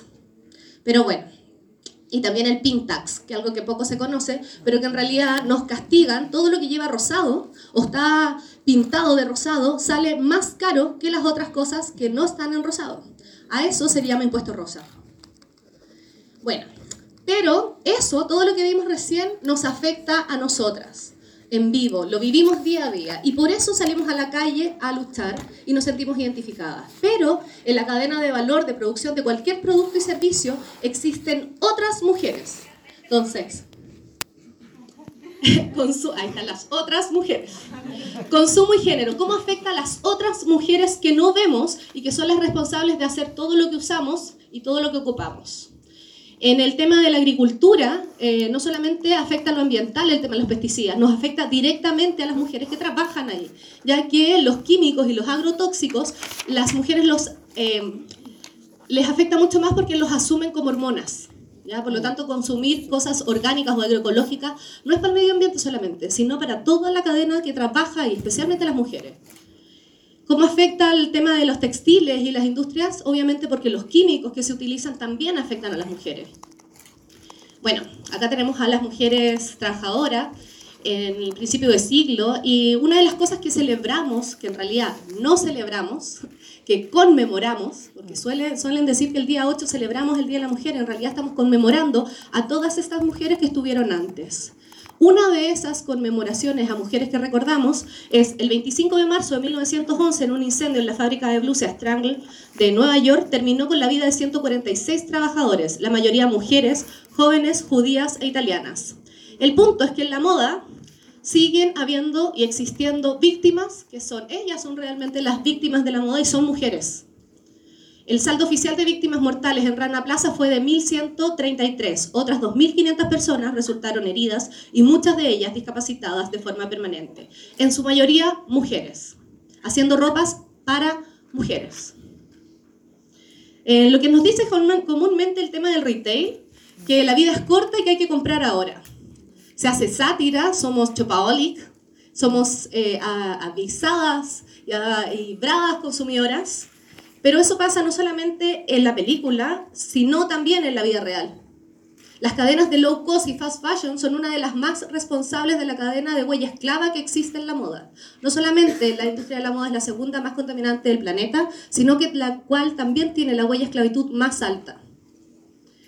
Eh, desde chicas se les enseña que tienen que consumir. Ya acá vemos a la Barbie enseñándole a comprar, porque obviamente estamos destinadas para eso. Acá encontré que existen aplicaciones también para chicas que era eh, juegos de Chopaholic. Entonces, por lo tanto, se les enseña desde chicas que deben consumir. El problema es que todo ese consumo tiene una huella esclavitud. Para que tengamos todo lo que llevamos puesto, todo lo que usamos, tenemos esa cantidad de esclavos. Yo me creo súper sustentable y pese a eso tengo 28 esclavos. Ustedes pueden sacar la huella esclavitud en la red.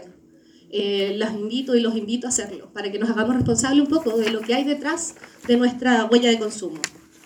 Acá vemos, por ejemplo, el desglose de los gastos de una camiseta. Para que sepan, cuando ustedes pagan algo, eh, el pago a las trabajadoras es el 0,6% de lo que ustedes pagan. Por lo tanto, esa prenda súper, hiper barata que les encanta, hay otra persona, lo más probable mujer, que esté pagando por ustedes, con su vida. Entonces, a partir de las primeras décadas, se estipuló que un poco el tema de la- del consumo estaba destinado a las mujeres. Era dentro de las nuevas obligaciones de la mujer dueña de casa. Entre las principales definiciones visuales de la feminidad moderna se impone la de una ama de casa profesional, reina del hogar y avesada consumidora. Esto a principios de siglo. El punto es que la mujer consumidora chilena se representa como un personaje de que viabiliza el crecimiento y el acercamiento del mundo de las mercancías, incorporándolo en la cotidianidad familiar. Porque somos, parece, las mujeres las que llevamos todos estos productos a la casa. Eh, ¿Se acuerdan de Dior? Que por Dior, que todos amamos a Dior. Bueno, descubrir que Dior no era tan buena persona, se me hizo tira el corazón, siendo diseñadora de vestuario de primera profesión. El New Look, ¿se acuerdan eso de las cinturas marcadas, de las faldas maravillosas, que uno encontraba que era un sueño? Bueno, resulta que este señor la sacó posguerra. El New Look reemplaza la facilidad de movimiento y la fuerza física del periodo de guerra de uniformes de mujeres soldados de complexión boxeadores por una visión ultraconservadora de la feminidad completa con corsés, devolviendo a las mujeres al hogar. El empuje hacia adelante, y cuando la modelo se pone así, de las caderas del estilo era un signo que las mujeres estaban concebidas para la maternidad. ¿Entienden por qué me hicieron pedazos a Dios? Bueno, eh, acá vemos a una trabajadora luchando en Filipinas por un sueldo digno de 160 dólares. Eh, esos son los que están legalizados, ojo. Todos los otros comprenderán que ganan mucho menos. En un mundo donde los robots caminan sobre Marte, la ropa interior que llevas puesta solo puede ser producida por manos humanas. Por este motivo, la moda y el trabajo humano son inseparables. Detrás de lo que consumimos hay personas. Y eso también pasa en Chile. Acá vemos un reportaje que hizo el Luis de Revista Ya, donde mostraba la vida difícil de la costurera inmigrante. Esto no pasa en Bangladesh, pasa acá, en Recoleta, en Independencia. Es cosa darse cuenta, vamos a encontrarnos carteles que dicen, te ofrezco casa y trabajo. Obviamente tienen que trabajar todo el santo día y después esos, esos lugares son los que se queman y no es porque los inmigrantes sean irresponsables, es porque están trabajando en pésimas condiciones. Así que la ropa hecha en Chile no nos salva de que tenga huella esclava. Y bueno, acá tenemos una campaña de Ripley que fue aprovechando de que esto, estamos todas, somos todas feministas ahora. Eh, y vemos, mujer, eh, vemos varios eslogans. Bueno, lo más extraño es que el únete por nosotras con las frases como te metes con una, te metes con toda, para la persona que, eh, que decidió qué eslogan poner, también puso la belleza se va y el estilo no. Entonces parece que un eslogan feminista también es este. Y ahí vimos a todas las fashion bloggers y las influencers usando estas camisetas. Y les dejo una reflexión. 80% de los trabajadores en la confección son mujeres. No puedes explotarlas a mujer, no puedes explotar a las mujeres en un país para empoderarlas en otro. Si quieres una camiseta feminista, busca una no hecha por una mujer explotada. Porque cuando compramos hacemos un acto político. Nosotros financiamos todo lo que pasa y cómo se hace. Por lo tanto, cuando nosotros estamos comprando un producto que no nos gusta cómo se publicita, estamos financiando que se publicite de esa manera. Si no nos gusta un producto que atenta contra malas prácticas laborales contra mujeres, estamos financiando que eso suceda. Lo bueno es que el 80% de las decisiones de compra son tomadas por mujeres. Así que tenemos todo el poder para que eso cambie. Gracias. Claudia Pacheco. Y agregar a eso, que como yo decía en mi, en mi, como en mi análisis final de esto, eh, es súper importante tener conceptos como rutina profesional y audiencia activa. Son dos términos que se han estudiado muy poco en Chile. Eh, y Francisca Green, por ejemplo, así que leanla. Y mi tesis también hablo de eso, así que búsquenla por ahí, está publicada en la Universidad de Lima. Eh, tiene que ver con cómo nosotros nos modificamos como periodistas. A lo mejor la estructura es más lenta de cambiar, pero nosotros somos la base de esa estructura. Entonces nosotros tenemos que modificarnos de cierta manera, ir cambiando cosas, ir trabajando en, en, pensando en ese cambio a futuro. Y eso desde el trabajo con las audiencias activas. Escuchar a esta audiencia, por ejemplo, la masa feminista o la masa de comunicadores, que busca algo, que quiere algo, que está eh, tras de algo, ¿cierto?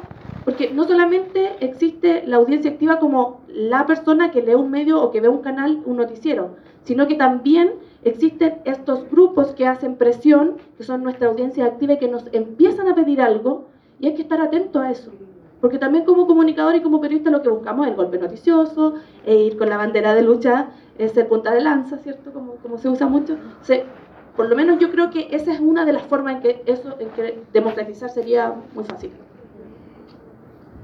Yo opino igual que las dos. Ah. No, no, pero profundizando lo que decía Claudia, porque creo que lo que hizo la cuarta es una, es una experiencia y una, una prueba de, la de una mayor democracia en los medios. O sea, es escuchar afuera y hacer un cambio radical respecto a lo que la cuarta representaba. Entonces, si bien está en tránsito también, porque la misma Claudia decía, faltan otras cosas, pero ahí hay una, una, una, una experiencia de democratización y de acercarse a las audiencias que tiene que ver básicamente con eso. Creo que la democratización de los medios no es un tema que hablemos lamentablemente fuera de estos círculos. Lo hablamos siempre entre periodistas, entre comunicadores, y lo tenemos súper claro, todos sabemos la concentración, tenemos el número, el detalle. El problema es que eso no permea para afuera, y es vital. Hoy día los medios de comunicación, en el caso de nosotras las mujeres, pero en el caso en general del país, son los que van delineando cuáles son los temas importantes, quiénes son las fuentes, o sea, quiénes son los que hablan, los que saben, que habitualmente son los que saben, y eh, cómo, cómo estamos representadas nosotras. Entonces, cuando hay medios que recién que, que- que dan ese paso de escuchar afuera para hacer modificaciones, bueno, ahí hay algo que se puede hacer. Y me parece que ese es lo de la cuarta es un, un ejemplo de esto. Pero queda mucho más, porque si nos fijamos, hoy día el- el resto de los medios de comunicación, sus revistas de mujeres son de moda, son de cómo poder eh, ser madre ejecutiva, eh, mamá estar 90, 60, 90, el pelo teñido, todo al mismo tiempo, y que es súper bueno además. Eh, y la cocina, y entonces que, que- caemos, caemos en un círculo permanente de lo mismo. Y no hay, y- no hay un autodesafío a escuchar hacia afuera. Y lo, que, y lo que pasa es lo que está pasando hoy día, donde la gente joven no está leyendo noticias en los medios tradicionales. La gente joven, y me imagino que parte importante de, ustedes que están acá, ni siquiera prende la tele. No se informan por la tele. Entonces, cuando los medios de comunicación empiezan a vaciarse de, de- de- de importancia, donde la gente encuentra que no hay ni una conexión con su vida, que no hay ni un reporte que le importe, bueno, empiezan a surgir eh, las intenciones de informarme por mi micromundo y las redes que son básicamente un reflejo de, uno, de una misma, ¿no? Porque uno sigue a la gente que piensa lo mismo que uno, entonces uno repotencia todo lo que uno piensa y uno dice, oye, el país piensa lo mismo que yo. No, es un micromundo. Entonces uno empieza a perder esa referencia. Para nosotros como periodistas eso es fatal, pero para una sociedad también, porque empieza como a reproducirse sobre sí misma. No hay pensamiento crítico, no hay una mirada afuera, no hay una conexión con el que vive al lado, con el que vive en otra ciudad. Y peor aún, empezamos a creer en cosas que no son ciertas y nos termina importando más tener la razón que conocer la verdad.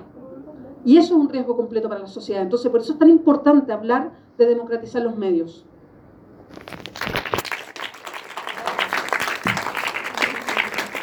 Ahora damos por finalizado este segundo panel de nuestro seminario y me gustaría convocar a un fuerte aplauso.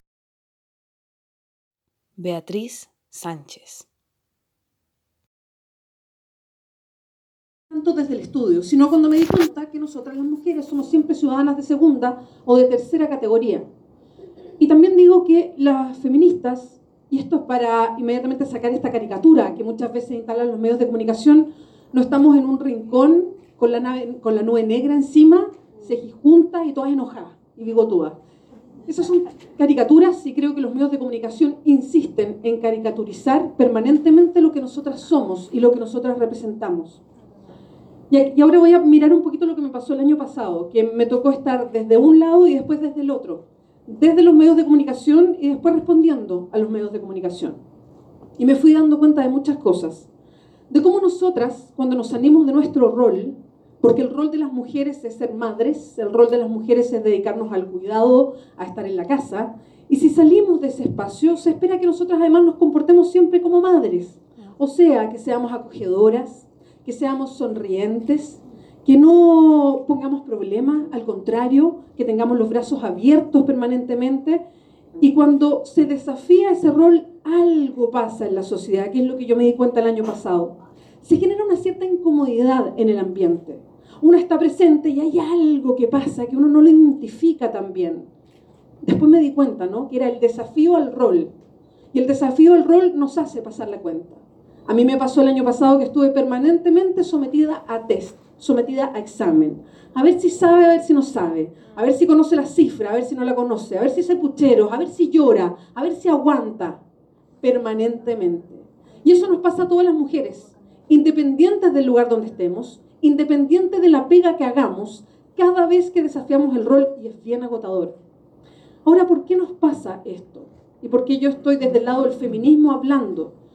Nos pasa esto porque hay un desbalance en el poder, porque básicamente quienes toman todas las decisiones en Chile son hombres. Y voy a dar cifras para que nos quedemos con eso en la cabeza, porque no es antojadizo. Si vamos al Parlamento, y gracias a que hay una ley de cuotas hoy día para las elecciones, subió de 15 a un 23% las representantes mujeres en el Parlamento. Si vamos a los municipios, la cifra se mantiene en 15%. Si vamos a las concejalías, es el 11%. Si vamos, y lo decía muy bien Mónica, si vamos a las columnistas en los medios de comunicación, hablando de economía, política, cultura, sociedad, en fin, son el 5% de todos los columnistas. Si vamos a las universidades, de 53 rectores hay 3 rectoras de universidad. Si vamos a las empresas, los directorios tienen solo un 6% de mujeres. Si vamos a la publicidad, el 94% de los directores de publicidad son hombres. Entonces las mujeres que vemos en la publicidad, por eso es tan importante el panel anterior, somos nosotras vistas por los ojos de los hombres, y yo no sé si les pasa a ustedes, a mí me pasa todo el rato, que las mujeres que yo veo no tienen nada que ver conmigo. Entonces cuando todas las decisiones están tomadas en un país por los hombres, bueno, nosotras vamos a seguir siendo ciudadanas de segunda categoría. Por eso cuando el feminismo, se habla del feminismo como algo que, y, lo voy a poner así, ¿no? A propósito de la ola feminista de este año y que todo el mundo se declaró feminista, era como la paz mundial, ¿no? Somos feministas, como todo esto como la paz mundial, ¿ah? como la lucha contra el cáncer, ser feminista. Y no, el feminismo es una lucha política, y es una lucha política por cambiar las estructuras de poder. Es así de sencillo y así de incómodo. Por eso el feminismo incomoda, por eso el feminismo genera una tensión y en esa tensión estamos. Y esa tensión a mí por lo menos me gusta. Entonces, cuando nos presentamos como feministas, y cuando yo hablaba el año pasado de hacer un gobierno feminista, tiene que ver con eso, con cambiar las estructuras de poder. Es algo más profundo y es una lucha bien política. Y tiene que ver con todas nosotras, porque nos pasan las mismas cosas. Hay una sintonía ahí de a nosotras, cómo nos, se nos van poniendo las mismas barreras. A mí me pasó en mi pega como periodista que siempre gané menos que mis compañeros hombres en los distintos, en los distintos niveles. Hoy día, si vamos a un, y yo conozco más los medios de comunicación que otros, que otros lugares, pero si vamos a medios de comunicación, hay muchas reporteras, hay muchas periodistas. Si vamos subiendo la escala y vamos a los editores de área o editoras de área, hay yo diría mitad y mitad. Si vamos a editores, editores generales o productores ejecutivos, hay muchos más editores que editoras y más productores ejecutivos que productoras ejecutivas. Si vamos a directores de medios de comunicación, bueno, no hay casi mujeres. Entonces nos vamos quedando permanentemente en esa escala y los medios de comunicación reproducen básicamente lo que pasa en todas las áreas de, las áreas de la sociedad. Ahora, para ir cambiando esas estructuras, es básico hacer un retrato nuestro que sea distinto. El año pasado, una, mm, y que la Mónica estuvo ahí también presentando, eh, las portadas de Tu Vida, que es un emprendimiento, hizo un estudio respecto a cuántas veces aparecemos las mujeres en la portada de los diarios. Y la verdad es que aparecemos en un 27% respecto a las veces que aparecen los hombres. El problema es que cuando nosotras aparecemos en la portada, mayoritariamente aparecemos por dos cosas. Una, porque somos víctimas de algo, o dos, por nuestro cuerpo. Mujeres que trabajan con el cuerpo, modelos, actrices, en fin. Había un pequeño cambio solamente en el tiempo en que Michelle Bachelet fue presidenta, porque ella también se ganó muchas portadas. El tema es que hoy día no hay presidenta, es presidente, entonces la cantidad baja radicalmente. Por eso es tan importante como los medios de comunicación nos señalan y nos apuntan. Nosotros no somos, nosotras no somos simplemente la señora D, nosotras no somos la Bea, porque a Sebastián Piñera cuando era candidato no le decían el Seba, o a Ricardo Lagos no le decían el Ricky. A mí me decían la Bea. Y a mí me encanta que me digan Bea, pero yo era candidata presidencial y espero lo mismo que le dicen a los candidatos hombres.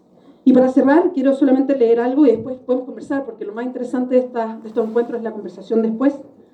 Quiero leerles, y a propósito de los columnistas, ¿no? Quiero leerles dos extractos de columnas que aparecieron el año pasado. Una de ellas apareció una semana antes de la elección y la otra apareció, yo diría que un mes antes de la elección aproximadamente. El año pasado. ¿eh? Voy a leer el extracto de la primera. Dice así. Si ella actúa simplemente a las órdenes de sus mentores, su personalidad política saldrá muy menguada. Pesará menos que un paquete de cabritas. Ya no es la líder de su sector, nunca lo fue, aunque por momentos viviera la ilusión, maldita ilusión de serlo. En lo sucesivo, deberá rascarse con las propias uñas para hacerse un espacio en la lista del poder. Ya no le será útil a quienes la invitaron. Tendrá que volverse incómoda. Pobre Bea, como cenicienta a medianoche, verá su carroza convertida en calabaza, aunque es de suponer que ningún príncipe saldrá a buscarla con un zapato de cristal. Uy, que lo voy a decir, no se lo voy a decir. Es que lo voy a decir junto después. Voy a leer el extracto de la segunda. Esta salió, esa, la anterior salió en el diario La Tercera, una semana exacta antes de la elección. La otra salió en el Mercurio, yo diría que un mes antes. Y aquí va el extracto de la segunda. Me parece que Beatriz Sánchez, que tiene muchas virtudes, entre esas abundantes virtudes no están las intelectuales, ni está un conocimiento cabal de los problemas del país.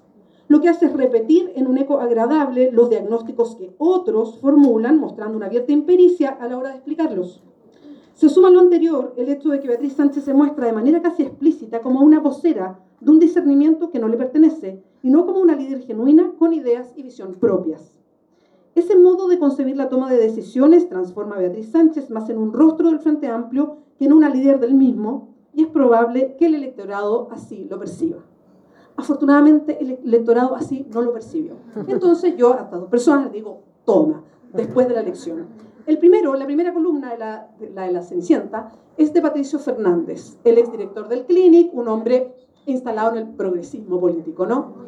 La segunda es de un rector de universidad, es de Carlos Peña, que hoy día es como el gran columnista, hombre, por supuesto, de nuestro país, que hace los designios de lo que está bueno, lo que está malo, lo que es la política, lo que no es la política, nuestro rol en la sociedad y cuáles no. Esto apareció en los medios de comunicación ahora, el 2017 y nos tratan de cenicienta. O sea, ¿de verdad todavía hablan que buscamos la zapatilla de cristal? O que por supuesto no tenemos virtudes intelectuales, sino que repetimos siempre lo que alguien, un otro, ¿no? Nos dice en el oído. Bueno, eso fue una constante en los medios de comunicación durante todo el tiempo que fui candidata y lo experimenté de manera muy brutal. Pero es muy importante porque esas imágenes son las que se quedan en la retina. Los medios de comunicación y la publicidad ayudan a construir la definición de nosotras. Por eso yo me defino como feminista y por eso lo que yo quiero es que cambie la estructura de poder. Esto no cambia si no llegamos a ser la mitad de las mujeres que dirigen la publicidad. Esto no cambia si la mitad de las ministras no es mujer. Esto no cambia si la mitad de las rectoras de Chile no es mujer. Esto no cambia si en el Parlamento no somos la mitad. Esto no cambia si en los directorios de las empresas no somos por lo menos la mitad. Las decisiones y quien toma las decisiones tiene que cambiar hoy día en el país, si no, no tenemos ni una posibilidad. Y yo siempre termino eh, mis intervenciones diciendo que soy más feminista después del año pasado y señalando que esto es siempre por mí y por todas mis compañeras. Muchas gracias. Damos las gracias a Beatriz. Muchas gracias, Beatriz.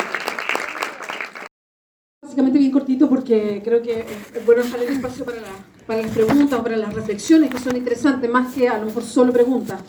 Pero em, cuando hablamos en un panel, y acá hablamos de distintos lados, la Rocío desde el Colegio de Periodistas y, ahora la preocupación por los medios no sexistas, Claudia de, La Cuarta, eh, la misma Mónica antes desde el activismo feminista en los medios de comunicación, lo que encontramos alta sintonía en lo que estamos diciendo.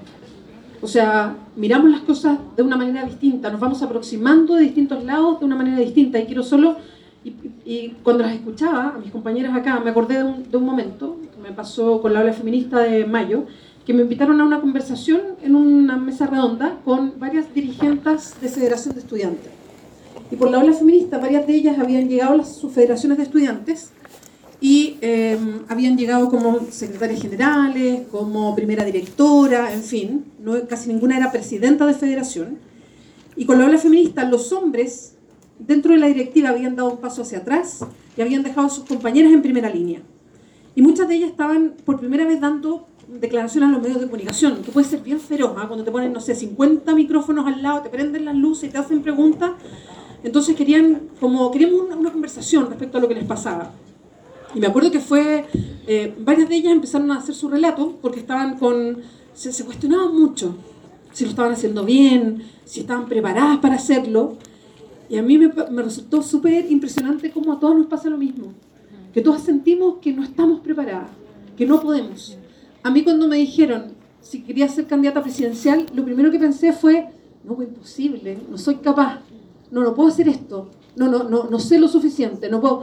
Bueno, eso nos pasa a todas, en todo lo que nos ofrecen. La primera idea que tenemos es que no podemos hacerlo. Y yo las escuché a todas y cuando uno escucha que, a que a otras mujeres les pasa exactamente lo mismo, uno se da cuenta que no es una, no soy yo, no es mi problema. Esto es una sociedad que se construyó diciéndote permanentemente que tú no puedes hacer las cosas, que no las vas a hacer bien, que necesitas estar pero así encima de todo el mundo, que si tienes 8 de 10 características no alcanzas. Entonces, cuando uno socializa eso, cuando nos damos cuenta, eh, a mí me cambió el chip. Y es súper interesante hablarlo porque uno se da cuenta que no es una, es una sociedad estructurada de una cierta manera. Y por eso es que el feminismo es colectivo. Uno no es feminista sola, es feminista con otras mujeres en ese encuentro que es fundamental. Silvia Federici. No es una pregunta pequeña, ¿no? ¿Cómo vamos a hacer una revolución? ¿no? Bueno, antes de intentar de responder a esta pregunta, no, quiero agradecer a todos y todas que han organizado este evento y bueno, sobre todo quiero decir cómo me siento emocionada a estar en nuestro lugar tan histórico, ¿no? que trae memorias, memorias de otro tiempo. Y me duele, me una pena escuchar a la compañera ¿no? que denuncian que todavía no, el cambio social que se podía esperar no, no se ha cumplido, y que los abusos siguen y siguen también en esta universidad. Entonces, ah, me da una gran felicidad ver tanta, tanta gente, tantas caras jóvenes, porque el futuro es en sus manos. Entonces, yo creo que es un lugar como esto que se está empezando a crear un nuevo mundo. La, la, pregunta es muy, muy amplia, ¿no? Eh, yo como principio político siempre intento hablar de cosas de las cuales tengo una conciencia muy directa, muy conectada con mi experiencia. Entonces, hoy, ¿no?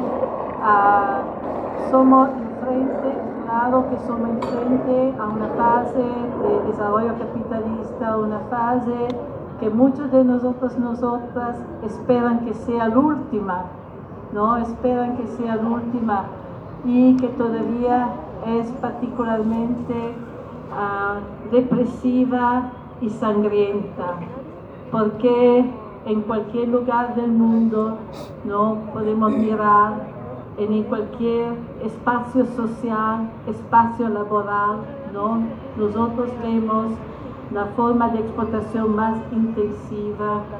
Vemos que hay un proceso sistemático de despojo, sistemático de destrucción de la medida más importante por nuestra reproducción, que sean la tierra, las aguas, que sean no, los beneficios como las pensiones, como los servicios de varios tipos sociales, el empleo entonces, que somos frente a una sociedad capitalista que siempre más ¿no? está dejando caer su cara, ¿no? su cara democrática, siempre menos se escucha hablar del progreso, ¿no? Que una vez nos han prometido que el capitalismo podía crear riqueza, podía crear ¿no? la prosperidad por la con su desarrollo por la población del mundo. Bueno, hoy nos escucha mucho esta palabra. Hoy nos dicen muy abiertamente que a pesar ¿no? de 500 años de explotación del planeta, 500 años de explotación del trabajo humano, 500 años y más de masacres, de guerra ¿no? y de despojo, sigue necesitando imponernos más austeridades, sigue necesitando imponernos más austeridades. Entonces, bueno, tenemos yo creo la prueba más clara que esto es un sistema que se debe acabar. Es un sistema que se debe acabar. No creo que puede ah, existir una deuda, una, una, alguna duda acerca de esta temática, ¿no? Y bueno, entonces el discurso es cómo se podemos hacer, cómo podemos hacer. Claro que un sistema como el capitalismo que tiene tanta, tanto frente, tanto frente, tanta forma de explotación, ¿no? Necesita, porque puede ser derrotado, necesita un frente amplio de movimientos sociales, un frente amplio de movimientos sociales. Y hoy, claro que uno de los retos es cómo, cómo crear, cómo juntar la lucha que ya sigue, la lucha que ya existe, ¿no? Porque en cualquier parte del mundo, en cualquier lugar, ¿no? Hoy ya se está luchando, ¿no? En el campo, la lucha contra el extractivismo es muy fuerte, muy violenta. Hay tanta violencia de los paramilitares, de los ejércitos, de los asesinos, los asesinatos de líderes, porque la gente está resistiendo, está resistiendo de muchísimas mujeres. Y quiero decir que, que las mujeres son en prima línea, ¿no? Entonces, lo que yo quiero, de lo que yo quiero hablar hoy es sobre todo del contributo que el feminismo, el movimiento feminista puede dar a esta lucha, ¿no? Con uh, subrayando que claro que el movimiento feminista no puede cambiar el mundo para sí mismos, que el movimiento feminista es parte de una lucha más amplia. Y todavía yo soy convencida, y va a ser ¿no? el tema de mi uh, presentación esta noche, no soy convencida que el movimiento feminista y más importante, la lucha de las mujeres con todas sus diversidades, ¿no? tiene un papel estratégico. Tiene un papel estratégico que a pesar que necesitamos, que ya existen varios movimientos, movimiento ecológico, movimiento estudiantil, eh, movimientos rurales contra el extractivismo, y todavía entre dentro de todo este movimiento, yo creo que la lucha de las mujeres tiene una papel, como decía antes, muy, muy importante. Porque, ¿no? por primera cosa, es importante subrayar que no, hoy, cuando hablamos de lucha contra el capitalismo o una perspectiva, desarrollar una perspectiva de lucha anticapitalista, ¿no? No podemos hacerlo, eh, esta para mí es como una mantra, un slogan que siempre, siempre repito, no podemos hacerlo a partir de un punto de vista abstracto, universalizante ¿no? y desexualizado, ¿no? porque en una sociedad capitalista que por ciclos y ciclos ha construido divisiones ha construido jerarquías, ha creado esclavos, colonizados, asalariados, trabajadores sin salarios, ¿no? Se han sedimentado experiencias muy diversas, se han sedimentado experiencias diversas, así que para comprender, para comprender qué es el capitalismo, ¿no? para comprender cuáles son los mecanismos con los cuales el capitalismo sigue perpetuándose, sigue perpetuándose. ¿no? Es importante escuchar el punto de vista de todos los varios grupos que han sido oprimidos. No hay un punto de vista general, universal. Y es por eso que yo me ubico en el movimiento feminista, me ubico en la lucha de las mujeres en todas sus diversidades, ¿no? Porque yo creo que hay un enfoque, una perspectiva feminista, ¿no? Sobre cualquier aspecto de la sociedad y de la lucha social. Y creo que esto es el contributo que el feminismo puede dar y el contributo que yo quiero dar. Es lo único que yo puedo dar, ¿no? A pesar que yo no hablo en el nombre de las mujeres en general, ¿no? Hablo de experiencia muy situada también. Y todavía pienso que en la experiencia de las mujeres, ¿no? Diversas que son todavía hay elementos comunes. Estos elementos comunes a los cuales yo hace referimiento.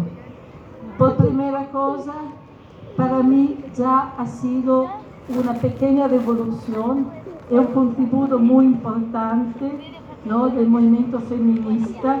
Y aquí me refiero al movimiento feminista no institucional, no de Estado, es una distinción muy importante, porque en las últimas décadas el movimiento feminista ha sido en parte capturado, cooptado y reconstituido. ¿no? Mm, a partir de los años, mitad de los años 70, como sabemos, ¿no? hubo una intervención masiva, muy fuerte, de las Naciones Unidas, de los gobiernos en la política feminista, ¿no? que las instituciones se han apropiado de la ideología, de parte de la categoría del lenguaje, de la perspectiva feminista, en parte, modificado, la han domesticado, ¿no? han eliminado todo lo que puede ser subversivo y la han usado para integrar las mujeres de la dicha economía global, ¿no? para abrir la puerta de la fábrica, de la maquila, de muchísimos trabajos a los niveles más bajos de la escalera social, ¿no? usar estaba en una crisis muy profunda, ¿no?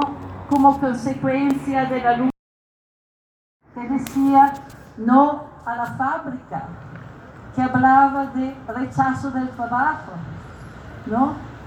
Y entonces fue muy importante, ¿no? Por las Naciones Unidas, los gobiernos, ¿no? Usar el feminismo, usar la ideología de la emancipación feminista para integrar, ¿no? Las mujeres no solamente en el barrio, en la casa, como alma del hogar, pero también fuera, en las maquilas, en las fábricas, ¿no? Y esto es lo que se ha celebrado en toda esta década, como feminismo y como ¿no? emancipación de las mujeres. Muy bien, esto no es el feminismo del cual yo estoy hablando. Quiero clarificar.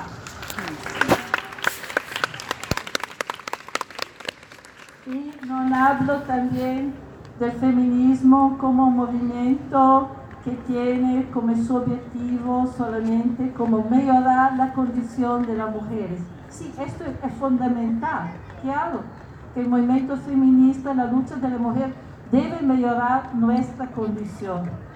Y todavía no, esta es una reivindicación muy larga, muy vaga, porque es importante añadir que mejorar nuestra situación se puede hacer en muchas, muchas maneras. Se puede hacer en formas ¿no? que en realidad no cambian la sociedad. Se puede hacer en forma que permite a grupos sociales ¿no? de, mejorar su situación y todavía que no cambia la situación de la mayoría. Entonces hablo de un feminismo diferente, de un feminismo que no ve, no separa el cambio de la condición de las mujeres, no del cambio social en general. Del proyecto de creación de una sociedad allá de la explotación del trabajo humano. Una sociedad que no se nutre, que no construye continuamente jerarquías, divisiones, ¿no?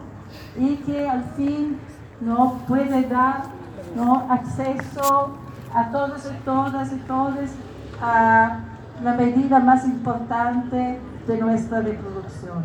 Y yo creo que el feminismo en este sentido ya ha dado un contributo muy importante, porque a partir ya de los años 70, ¿no?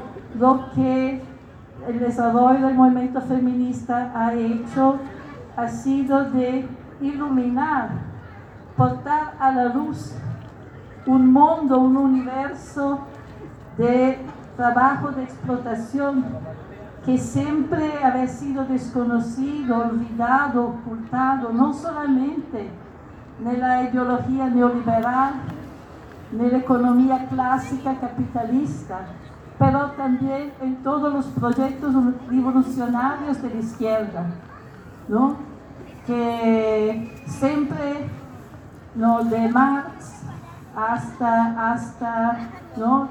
Por toda su trayectoria, gran parte de la izquierda siempre ha visto las mujeres ¿no? como un sujeto político, no como un sujeto político, sino como un grupo social ¿no? muy atrasado, porque confinado al hogar, confinado al barrio, confinado a la casa, y siempre han visto a las mujeres como sujeto que podía apoyar, apoyar las luchas de los hombres, de los asalariados, ¿no?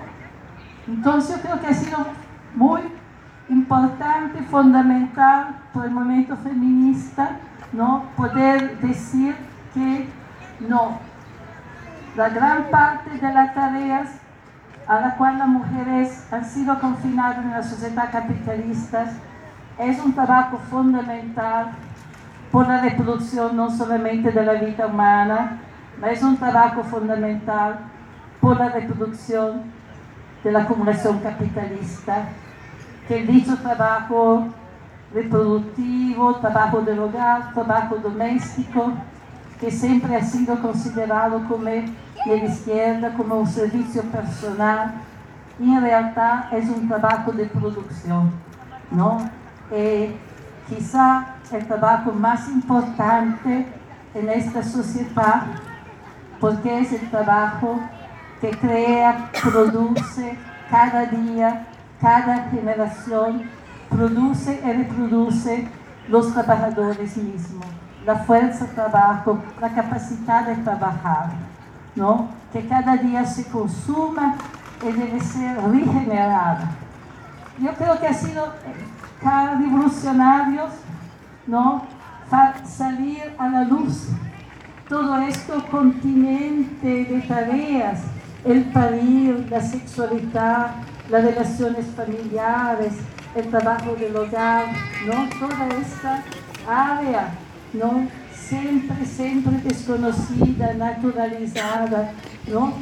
Que todavía había sido una fuente de sufrimiento por muchísimas, muchísimas mujeres, porque te prometen el amor, te prometen la felicidad con la familia, el matrimonio, el casamiento, y después millones de mujeres se han comprobado muy decepcionadas, desilusionadas y han sufrido de las relaciones sociales que nos habían dicho de darnos la felicidad. ¿no? Creo que esto fue extremadamente importante ¿no? Porque nos ha hecho comprender no solamente cuáles son las raíces ¿no? de la discriminación sexual, cuáles son las raíces de la discriminación sexual y cuál es el terreno más estratégico de las luchas de las mujeres. Pero sobre todo para comprender ¿no? Qué es el capitalismo. ¿Qué es el capitalismo? Que el capitalismo, como se ha dicho antes, no es solamente privatización de la riqueza, ¿no? y explotación del trabajo es también creación continua ¿no? de jerarquías, de divisiones. Es una continua delega a partes del, del proletariado porque controlan la vida de los otros. Por ejemplo, que el capitalismo a través del salario ha delegado a los hombres el control sobre la vida de las mujeres, sobre el trabajo de las mujeres, que la dependencia de las mujeres, la exclusión tradicional de las mujeres de mucho trabajo asalariado, ¿no? es su dependencia obligada, forzada en muchísimos casos del salario de los hombres. Ha permitido a los hombres de controlar nuestra vida, de controlar nuestro trabajo y prácticamente ha hecho de los hombres los representantes del Estado en la casa. ¿no? Los representantes del Estado en la casa.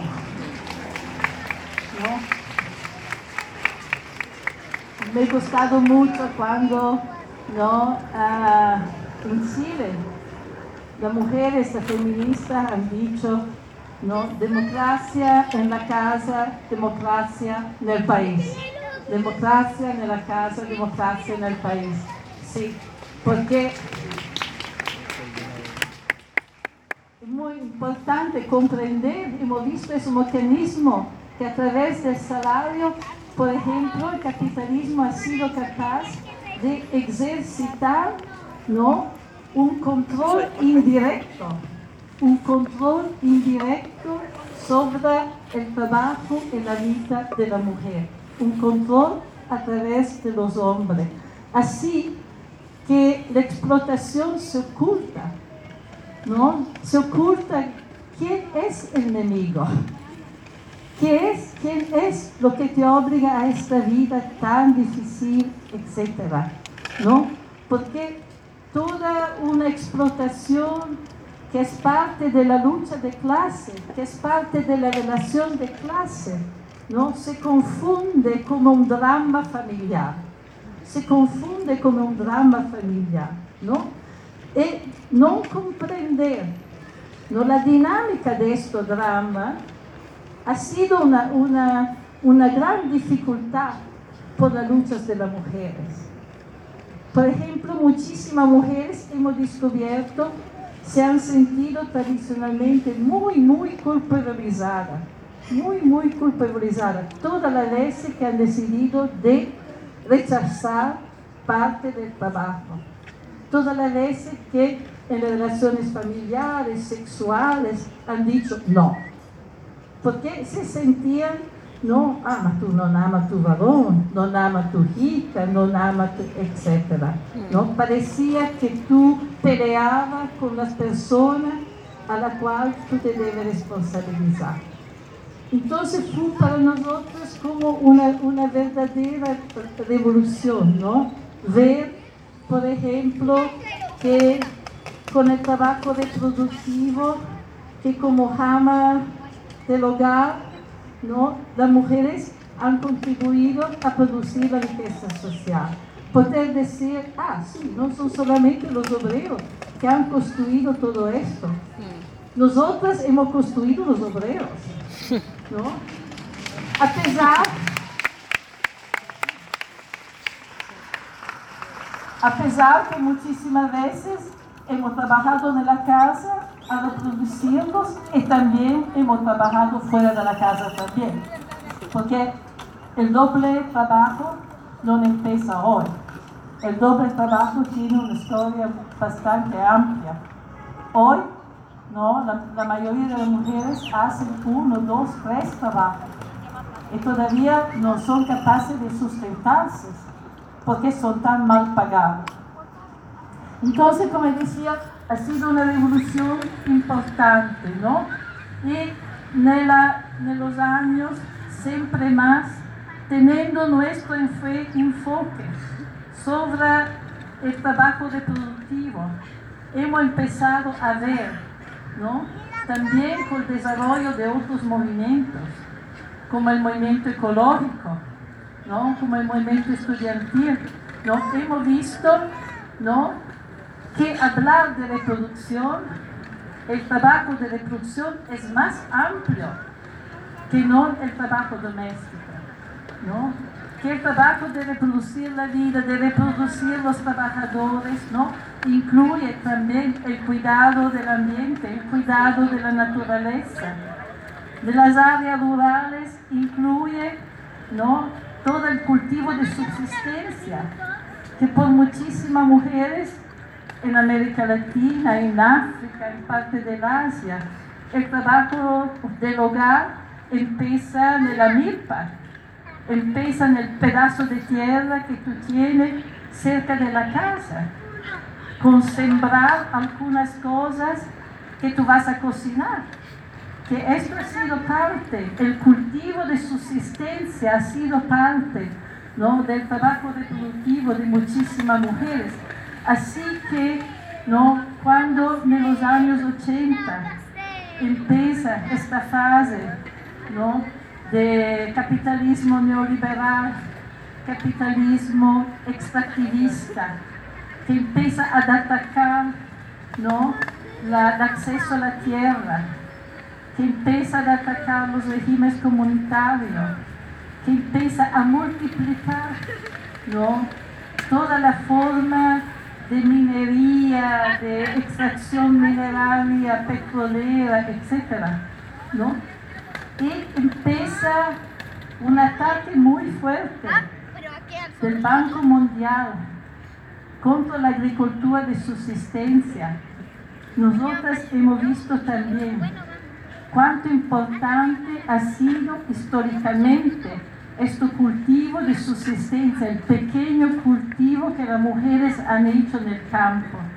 Este pequeño cultivo que en los años 80 y 90, con la ajuste estructural, la desvalorización de la moneda, ¿no? Eh, la, la aplicación de forma brutal de austeridades, ha permitido a miles y miles de personas de sobrevivir, de sobrevivir, porque ya tenían acceso a un poco de tierra que le permitía de sembrar, de buscar un poco de comida. Entonces, nos hemos dado cuenta que el trabajo de reproducción, cuando hablamos de reproducción, hablamos de algo muy amplio.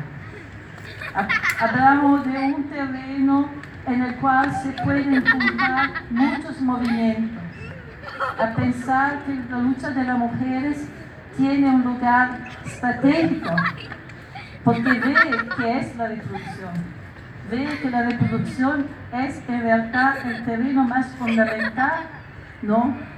para la expansión de la relación capitalista.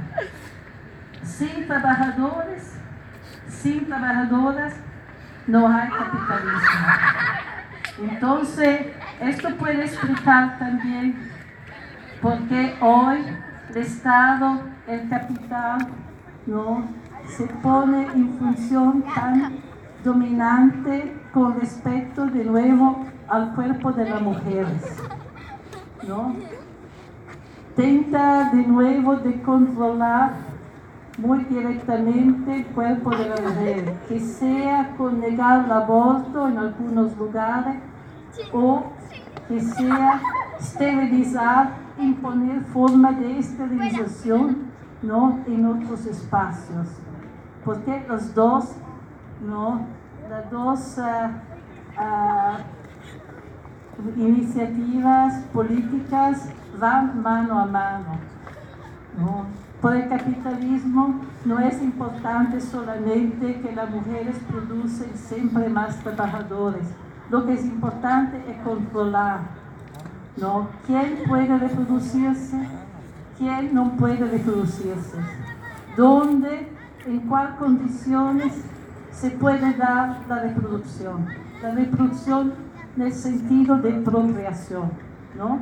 Y por eso que hay entonces yo creo que a partir de la reproducción podemos ver un arco muy, muy largo, un frente muy amplio de luchas que pueden conectar la lucha por el control sobre nuestro cuerpo, a la lucha contra el extractivismo para el control sobre la riqueza natural, para controlar lo que vamos a comer, qué aire vamos a respirar, qué agua vamos a tomar, si vamos a envenenarnos con lo que vamos a cultivar o si vamos a nutrirnos a nutrir nuestras comunidades. ¿no? Y también conectar la lucha por el control sobre nuestro cuerpo, el control sobre la tierra, a la lucha por el control sobre la producción de la conocimiento, sobre la producción del conocimiento, ¿no? Que se pasa en la escuela, pero se pasa siempre más fuera de las escuelas, ¿no? Porque siempre más nos enfrentamos a universidades, escuelas, que siempre más, ¿no? son de las empresas, son fábricas, no son finalizadas a aumentar nuestro saber, nuestra capacidad de relacionarnos unos a los otros, ¿no? conocer el mundo de cerca de nosotras, pero siempre más ver el conocimiento como una mercancía ver conocimiento como algo a vender, ¿no? Eh, a venderlo por primero lugar a los estudiantes mismos, que hoy deben pagar tasa muy, muy fuerte para poder tener acceso a una universidad, a un certificado, ¿no? Y también vender el conocimiento a las empresas, ¿no? A todos los lugares ¿no? de emprendedoriales, al cual el conocimiento hoy es siempre más finalizado.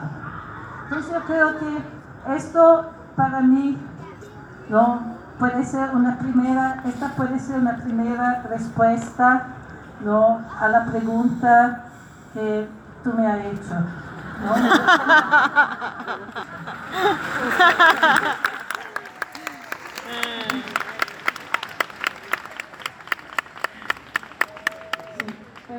Eh, entonces, la posibilidad que a partir de la discusión podemos conectar todo este movimiento diferente, ¿no? Y lo que yo creo que sea importante, ¿no? Es ver que cualquier lucha se hace, ¿no? Cualquier lucha se hace, se debe poner un horizonte más amplio de una particular reivindicación. ¿no? Debe tener un horizonte más amplio, no solamente finalizarse a una particular, como por ejemplo el aborto, o como por ejemplo ¿no? La cancelación de las deudas, o como por ejemplo que son, que son objetivos importantísimos. Y todavía la lucha se debe construir en formas que ya ponen las fundamentos por una nueva sociedad. Importante no solamente el objetivo de la lucha, sino cómo la lucha no se construye. Que deben ser luchas no solamente negativas en el sentido de decir no, de oponerse, pero deben ser también constructivas.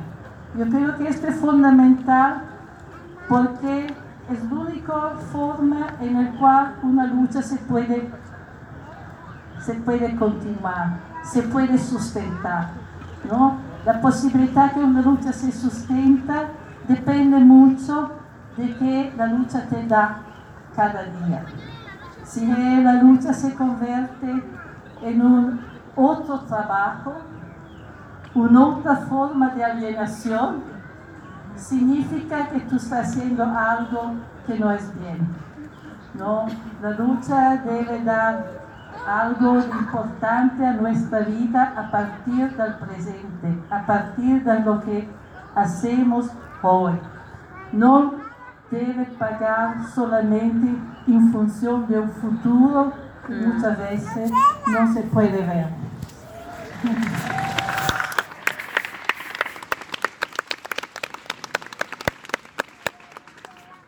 Entonces yo voy a concluir aquí porque espero escuchar vuestra pregunta y de transformar esta ponencia en un diálogo. Entonces muy más que vamos a hacer un diálogo.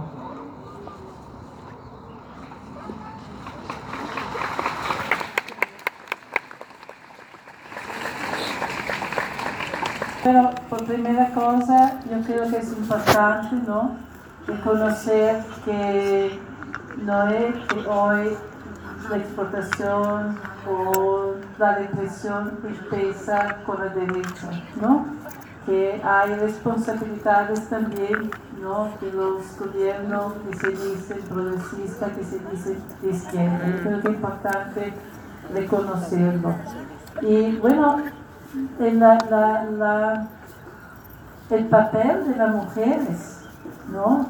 En las varias organizaciones, ¿no? Yo quiero, pienso que ya un poco he hablado de esto, pero a mí parece que el papel de las mujeres, ¿no? En varios lugares, porque he hablado antes de un frente muy amplio, hablamos de mujeres en el campo, hablamos de mujeres en la escuela, de mujeres en la fábrica, de mujeres en el barrio, ¿no?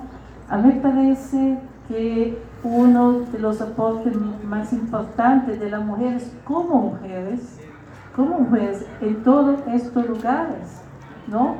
Es de contribuir una mirada particular, una mirada que sale de una experiencia de vida, de trabajo que es particularmente única a las mujeres, ¿no? Por ejemplo, si hablamos de mujeres que trabajan en la fábrica, mujeres que trabajan en varios lugares de trabajo salariado, ¿no? Bueno, ¿qué se pasa? Hoy hay una situación, ¿no? En la cual, por ejemplo, se presume que cuando las mujeres regresan a la casa, tienen una mujer. Que cuando las mujeres regresan a la casa, ¿no? Algunos se han ocupado de sus hijos, de los enfermos, de los mayores, etcétera, etcétera, ¿no? Prácticamente millones de mujeres hoy trabajan fuera de la casa, dos, tres trabajos, y todavía en una situación en la cual no hay servicio de cuidado, no hay servicios centros por los mayores, por lo que no son autosuficientes, ¿no? Los trabajos que se buscan son a nivel salarial muy, muy bajo. Así que, por ejemplo, en los Estados Unidos, muchísima debes tener dos trabajos los salarios son muy, muy bajos, ¿no? Así que las mujeres son las más endeudadas, y son las más endeudadas, las mujeres que trabajan fuera de la casa, las más endeudadas, porque deben pagar por todos los servicios, ¿no? Que no pueden hacer, ¿no? Entonces deben pagar por el cuidado de los niños, además del transporte, además, etcétera, etcétera. Entonces yo creo que, por ejemplo, las mujeres que trabajan ¿no? de los lugares asalariados ¿no? deben traer en estos lugares, pueden traer, y ya en parte lo están haciendo, ¿no? toda la problemática de la reproducción. ¿Cómo vamos a organizar una jornada laboral? Los sindicatos tradicionalmente no se han ocupado de que se pasen en la casa se han creado organizaciones sindicales ¿no? de varias eh, décadas que se ocupan solamente de lo que se pasa en lugar de, trabajo salariado. Pero los trabajadores y trabajadoras tienen una vida que es más amplia, que empieza a las 7 de la mañana o antes, ¿no? Que sigue después de la hora de trabajo. Entonces, ¿cómo se habla de conciliar los unos de los otros, ¿no? Yo creo que son las mujeres que traen de los lugares de trabajo asalariado toda la problemática de la reproducción, toda la problemática. En el campo se puede ver que las mujeres son la prima línea en la lucha contra el extractivismo, ¿no? Porque se dan cuenta que ¿no? Ah, la minería, la extracción petrolera, destruye la condición primaria de la reproducción de la vida. Entonces, tiene una perspectiva muy diferente, ¿no? De los jóvenes, de los hombres en particular, que ven el salario que una empresa te puede dar, miran al salario como un poder social. Pero las mujeres se dan cuenta que si el agua se contamina, el agua es contaminada porque la minería contamina el agua, ¿qué se va a hacer mañana? La comunidad se va a destruir, que puede ser en una década. ¿no? El fracking o la minería, la, la extracción petrolera va a destruir la naturaleza y la comunidad misma. Yo creo que son las mujeres que como que tienen una relación más directa a la reproducción, ven cosas con respecto a la naturaleza, a la consecuencia de la producción industrial, a la consecuencia del extractivismo que muchos hombres no ven. ¿no? La misma cosa se pasa en los lugares de trabajo asalariado. La condición, por ejemplo, ambientales. Hay sustancia tóxica, ¿no? Se trabaja con electrónica, ambientes que son muy tóxicos. Toda la problemática de la reproducción. También, ¿no? La problemática del control del cuerpo, ¿no? El parir. Hoy es un problema muy, muy, muy fuerte, porque hay una campaña, sí, ¿no? también apoyada para las iglesias católica y pentecostal evangelista, ¿no? que es contra el aborto. Pero también en los Estados Unidos estamos viviendo un proceso de criminalización ¿no? del embarazo. En el caso de mujeres que no tienen recursos, de mujeres racializadas y sin recursos, hay un proceso de verdadera criminalización. ¿no? Hay una abogada que se ocupa de la salud. Ella ha escrito un reporte en el cual ella dice que si tú hoy en los Estados Unidos es una mujer que se dice pobre, a mí la palabra pobre no me gusta porque naturaliza la pobreza. ¿No? Yo prefiero hablar de mujer que empobrecida o sin recursos para no naturalizar esta categoría de los pobres. Bueno, ella dice, si hay una mujer que se embaraza, prácticamente se pone fuera de la Constitución, porque ¿no? la van a criminalizar por tantas cosas que no son crímenes. ¿Por qué? Porque, por ejemplo, hay una campaña hoy que da derechos a los fetos, ¿no? Ah, entonces, siempre más los fetos tienen derechos y siempre más las mujeres lo están perdiendo, ¿no? Y pasa una concepción de la mujer, ¿no? Que continuamente reproduce la idea que el interés de la mujer, ¿no? O que la vida de la mujer es funcional solamente a la reproducción.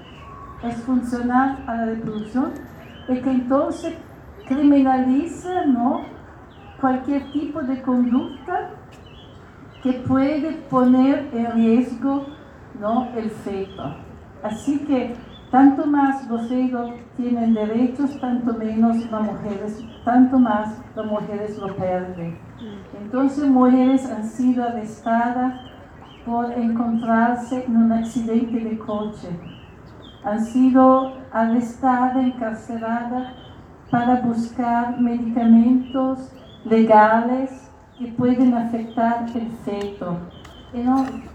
Así, todo, todo un código de conducta que te amenaza. Así que embarazarte, ¿no? Embarazarte te hace correr riesgo muy alto tanto que muchas mujeres no van al hospital.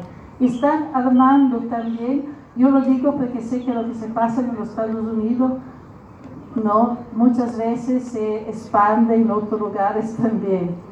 ¿No? Están creando formas de vigilancia con la policía y las enfermeras de los doctores de los hospitales. ¿no? Por ejemplo, se dice que los doctores deben dar a las policías, a las autoridades, ¿no? todos los resultados de los testes de sangre cuando hay algo que no es normal, cuando hay algo que parece que las mujeres han tentado de abortir, etcétera, etcétera. ¿no? Todo esto se está haciendo en el nombre de la defensa de la vida, ¿no? Como en el caso del aborto.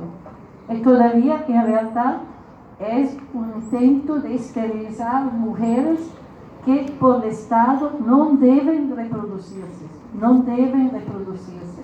Entonces hay un Estado hoy que está haciendo una campaña sobre el cuerpo de la mujer, ¿no? Muy articulada, ¿no? Sea con aborto, sea con esterilizaciones, ¿no? Sea con esta nueva política de dar, ¿no? Considerar los fetos como personas, ¿no?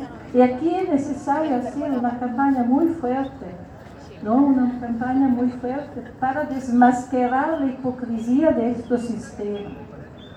Porque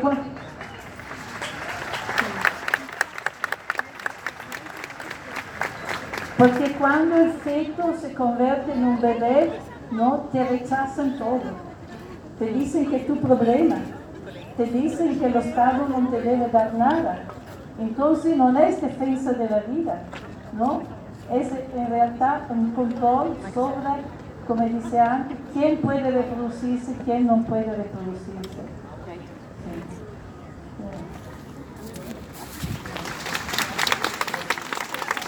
Eh. Yo puedo hablar, no sé si conocen la historia de Standing Rock del Dakota, ¿no? Hemos visto de los Estados Unidos a los últimos años un movimiento increíble, ¿no? De mujeres indígenas, Dakota, Sioux, contra la construcción de un gasoducto que iba a destruir, está destruyendo el río por el agua que usaban. Eh, las mujeres que se han denominado como defensoras de la agua, defensoras de la agua, han sido el sujeto político más importante de la creación de esta lucha, en la creación de un encampamento que al, al fin ha juntado más de 7.000 personas, más de 7.000 personas por meses que meses en meses en un frío de 20 grados bajo del cero, ¿no? Ha continuado a resistir a la construcción de estos gasoductos. Entonces, es un ejemplo ¿no? de cómo, por ejemplo, la capacidad de crear una infraestructura reproductiva ha permitido a las mujeres ¿no? de construir una lucha de larga durada, una lucha capaz de continuar meses y meses en condiciones muy difíciles. ¿no? Eh, a mí parece que lo mismo se está pasando en tantas comunidades indígenas, donde las mujeres, como yo decía antes, ¿no? son las que ve más directamente la importancia de defender la riqueza natural, de defender el territorio, de defender, ¿no? Es en América Latina que se ha creado el concepto de cuerpo-territorio, ¿no? De la continuidad entre el cuerpo y la tierra, el cuerpo y las aguas, la foresta, que no se puede destruir uno sin destruir el otro que ambos son territorios de lucha fundamental. ¿no? Eh, yo creo que esto ya se está viviendo en muchísimos lugares del mundo. ¿Y qué se pasa? Se pasa que muchas veces cuando un pueblo cuando mujeres son obligadas a urbanizarse, cuando son expulsadas de su comunidad, de sus tierras, ¿no? van a, la ciudad e empiezan a, a ocupar, a tomar tierras para cultivarlas. Un fenómeno nuevo que se ha dado en los años 90 a nivel internacional en África, en varios lugares, en las Filipinas y en América Latina también, el fenómeno de la agricultura urbana que está destruyendo la división tradicional entre ciudad ¿no? y ah, el lugar rural, entre la ciudad y el campo. ¿no? En muchos lugares del África se dice que ya la división ciudad-campo se está destruyendo porque las mujeres urbanizadas ¿no? empiezan a tomar cualquier pedazo de tierra que no es usado para sembrar su tomate, para sembrar su pimiento, etcétera, etcétera. Y no solamente ¿no? para ganar más comida, pero también para ganar formas de autonomía del mercado, pero no ser no obligada a pasar por el mercado, porque llegan de experiencias ¿no? del campo donde podían tener acceso, tener acceso a la riqueza natural, donde deben ir a la tienda con dinero a pagar. Entonces es gran, un gran poder, es un gran poder no ser dependiente ¿no? del dinero. Entonces, es un fenómeno que se está difundiendo también en los Estados Unidos con los huertos urbanos, que han sido el producto de tantas mujeres migrantes que han llegado y las primeras cosas que han hecho ha sido de limpiar pedazos de tierra abandonada y empezar a sembrar.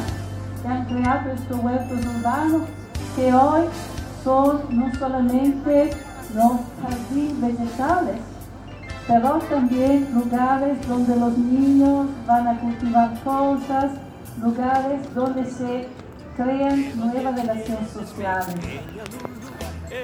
Entonces,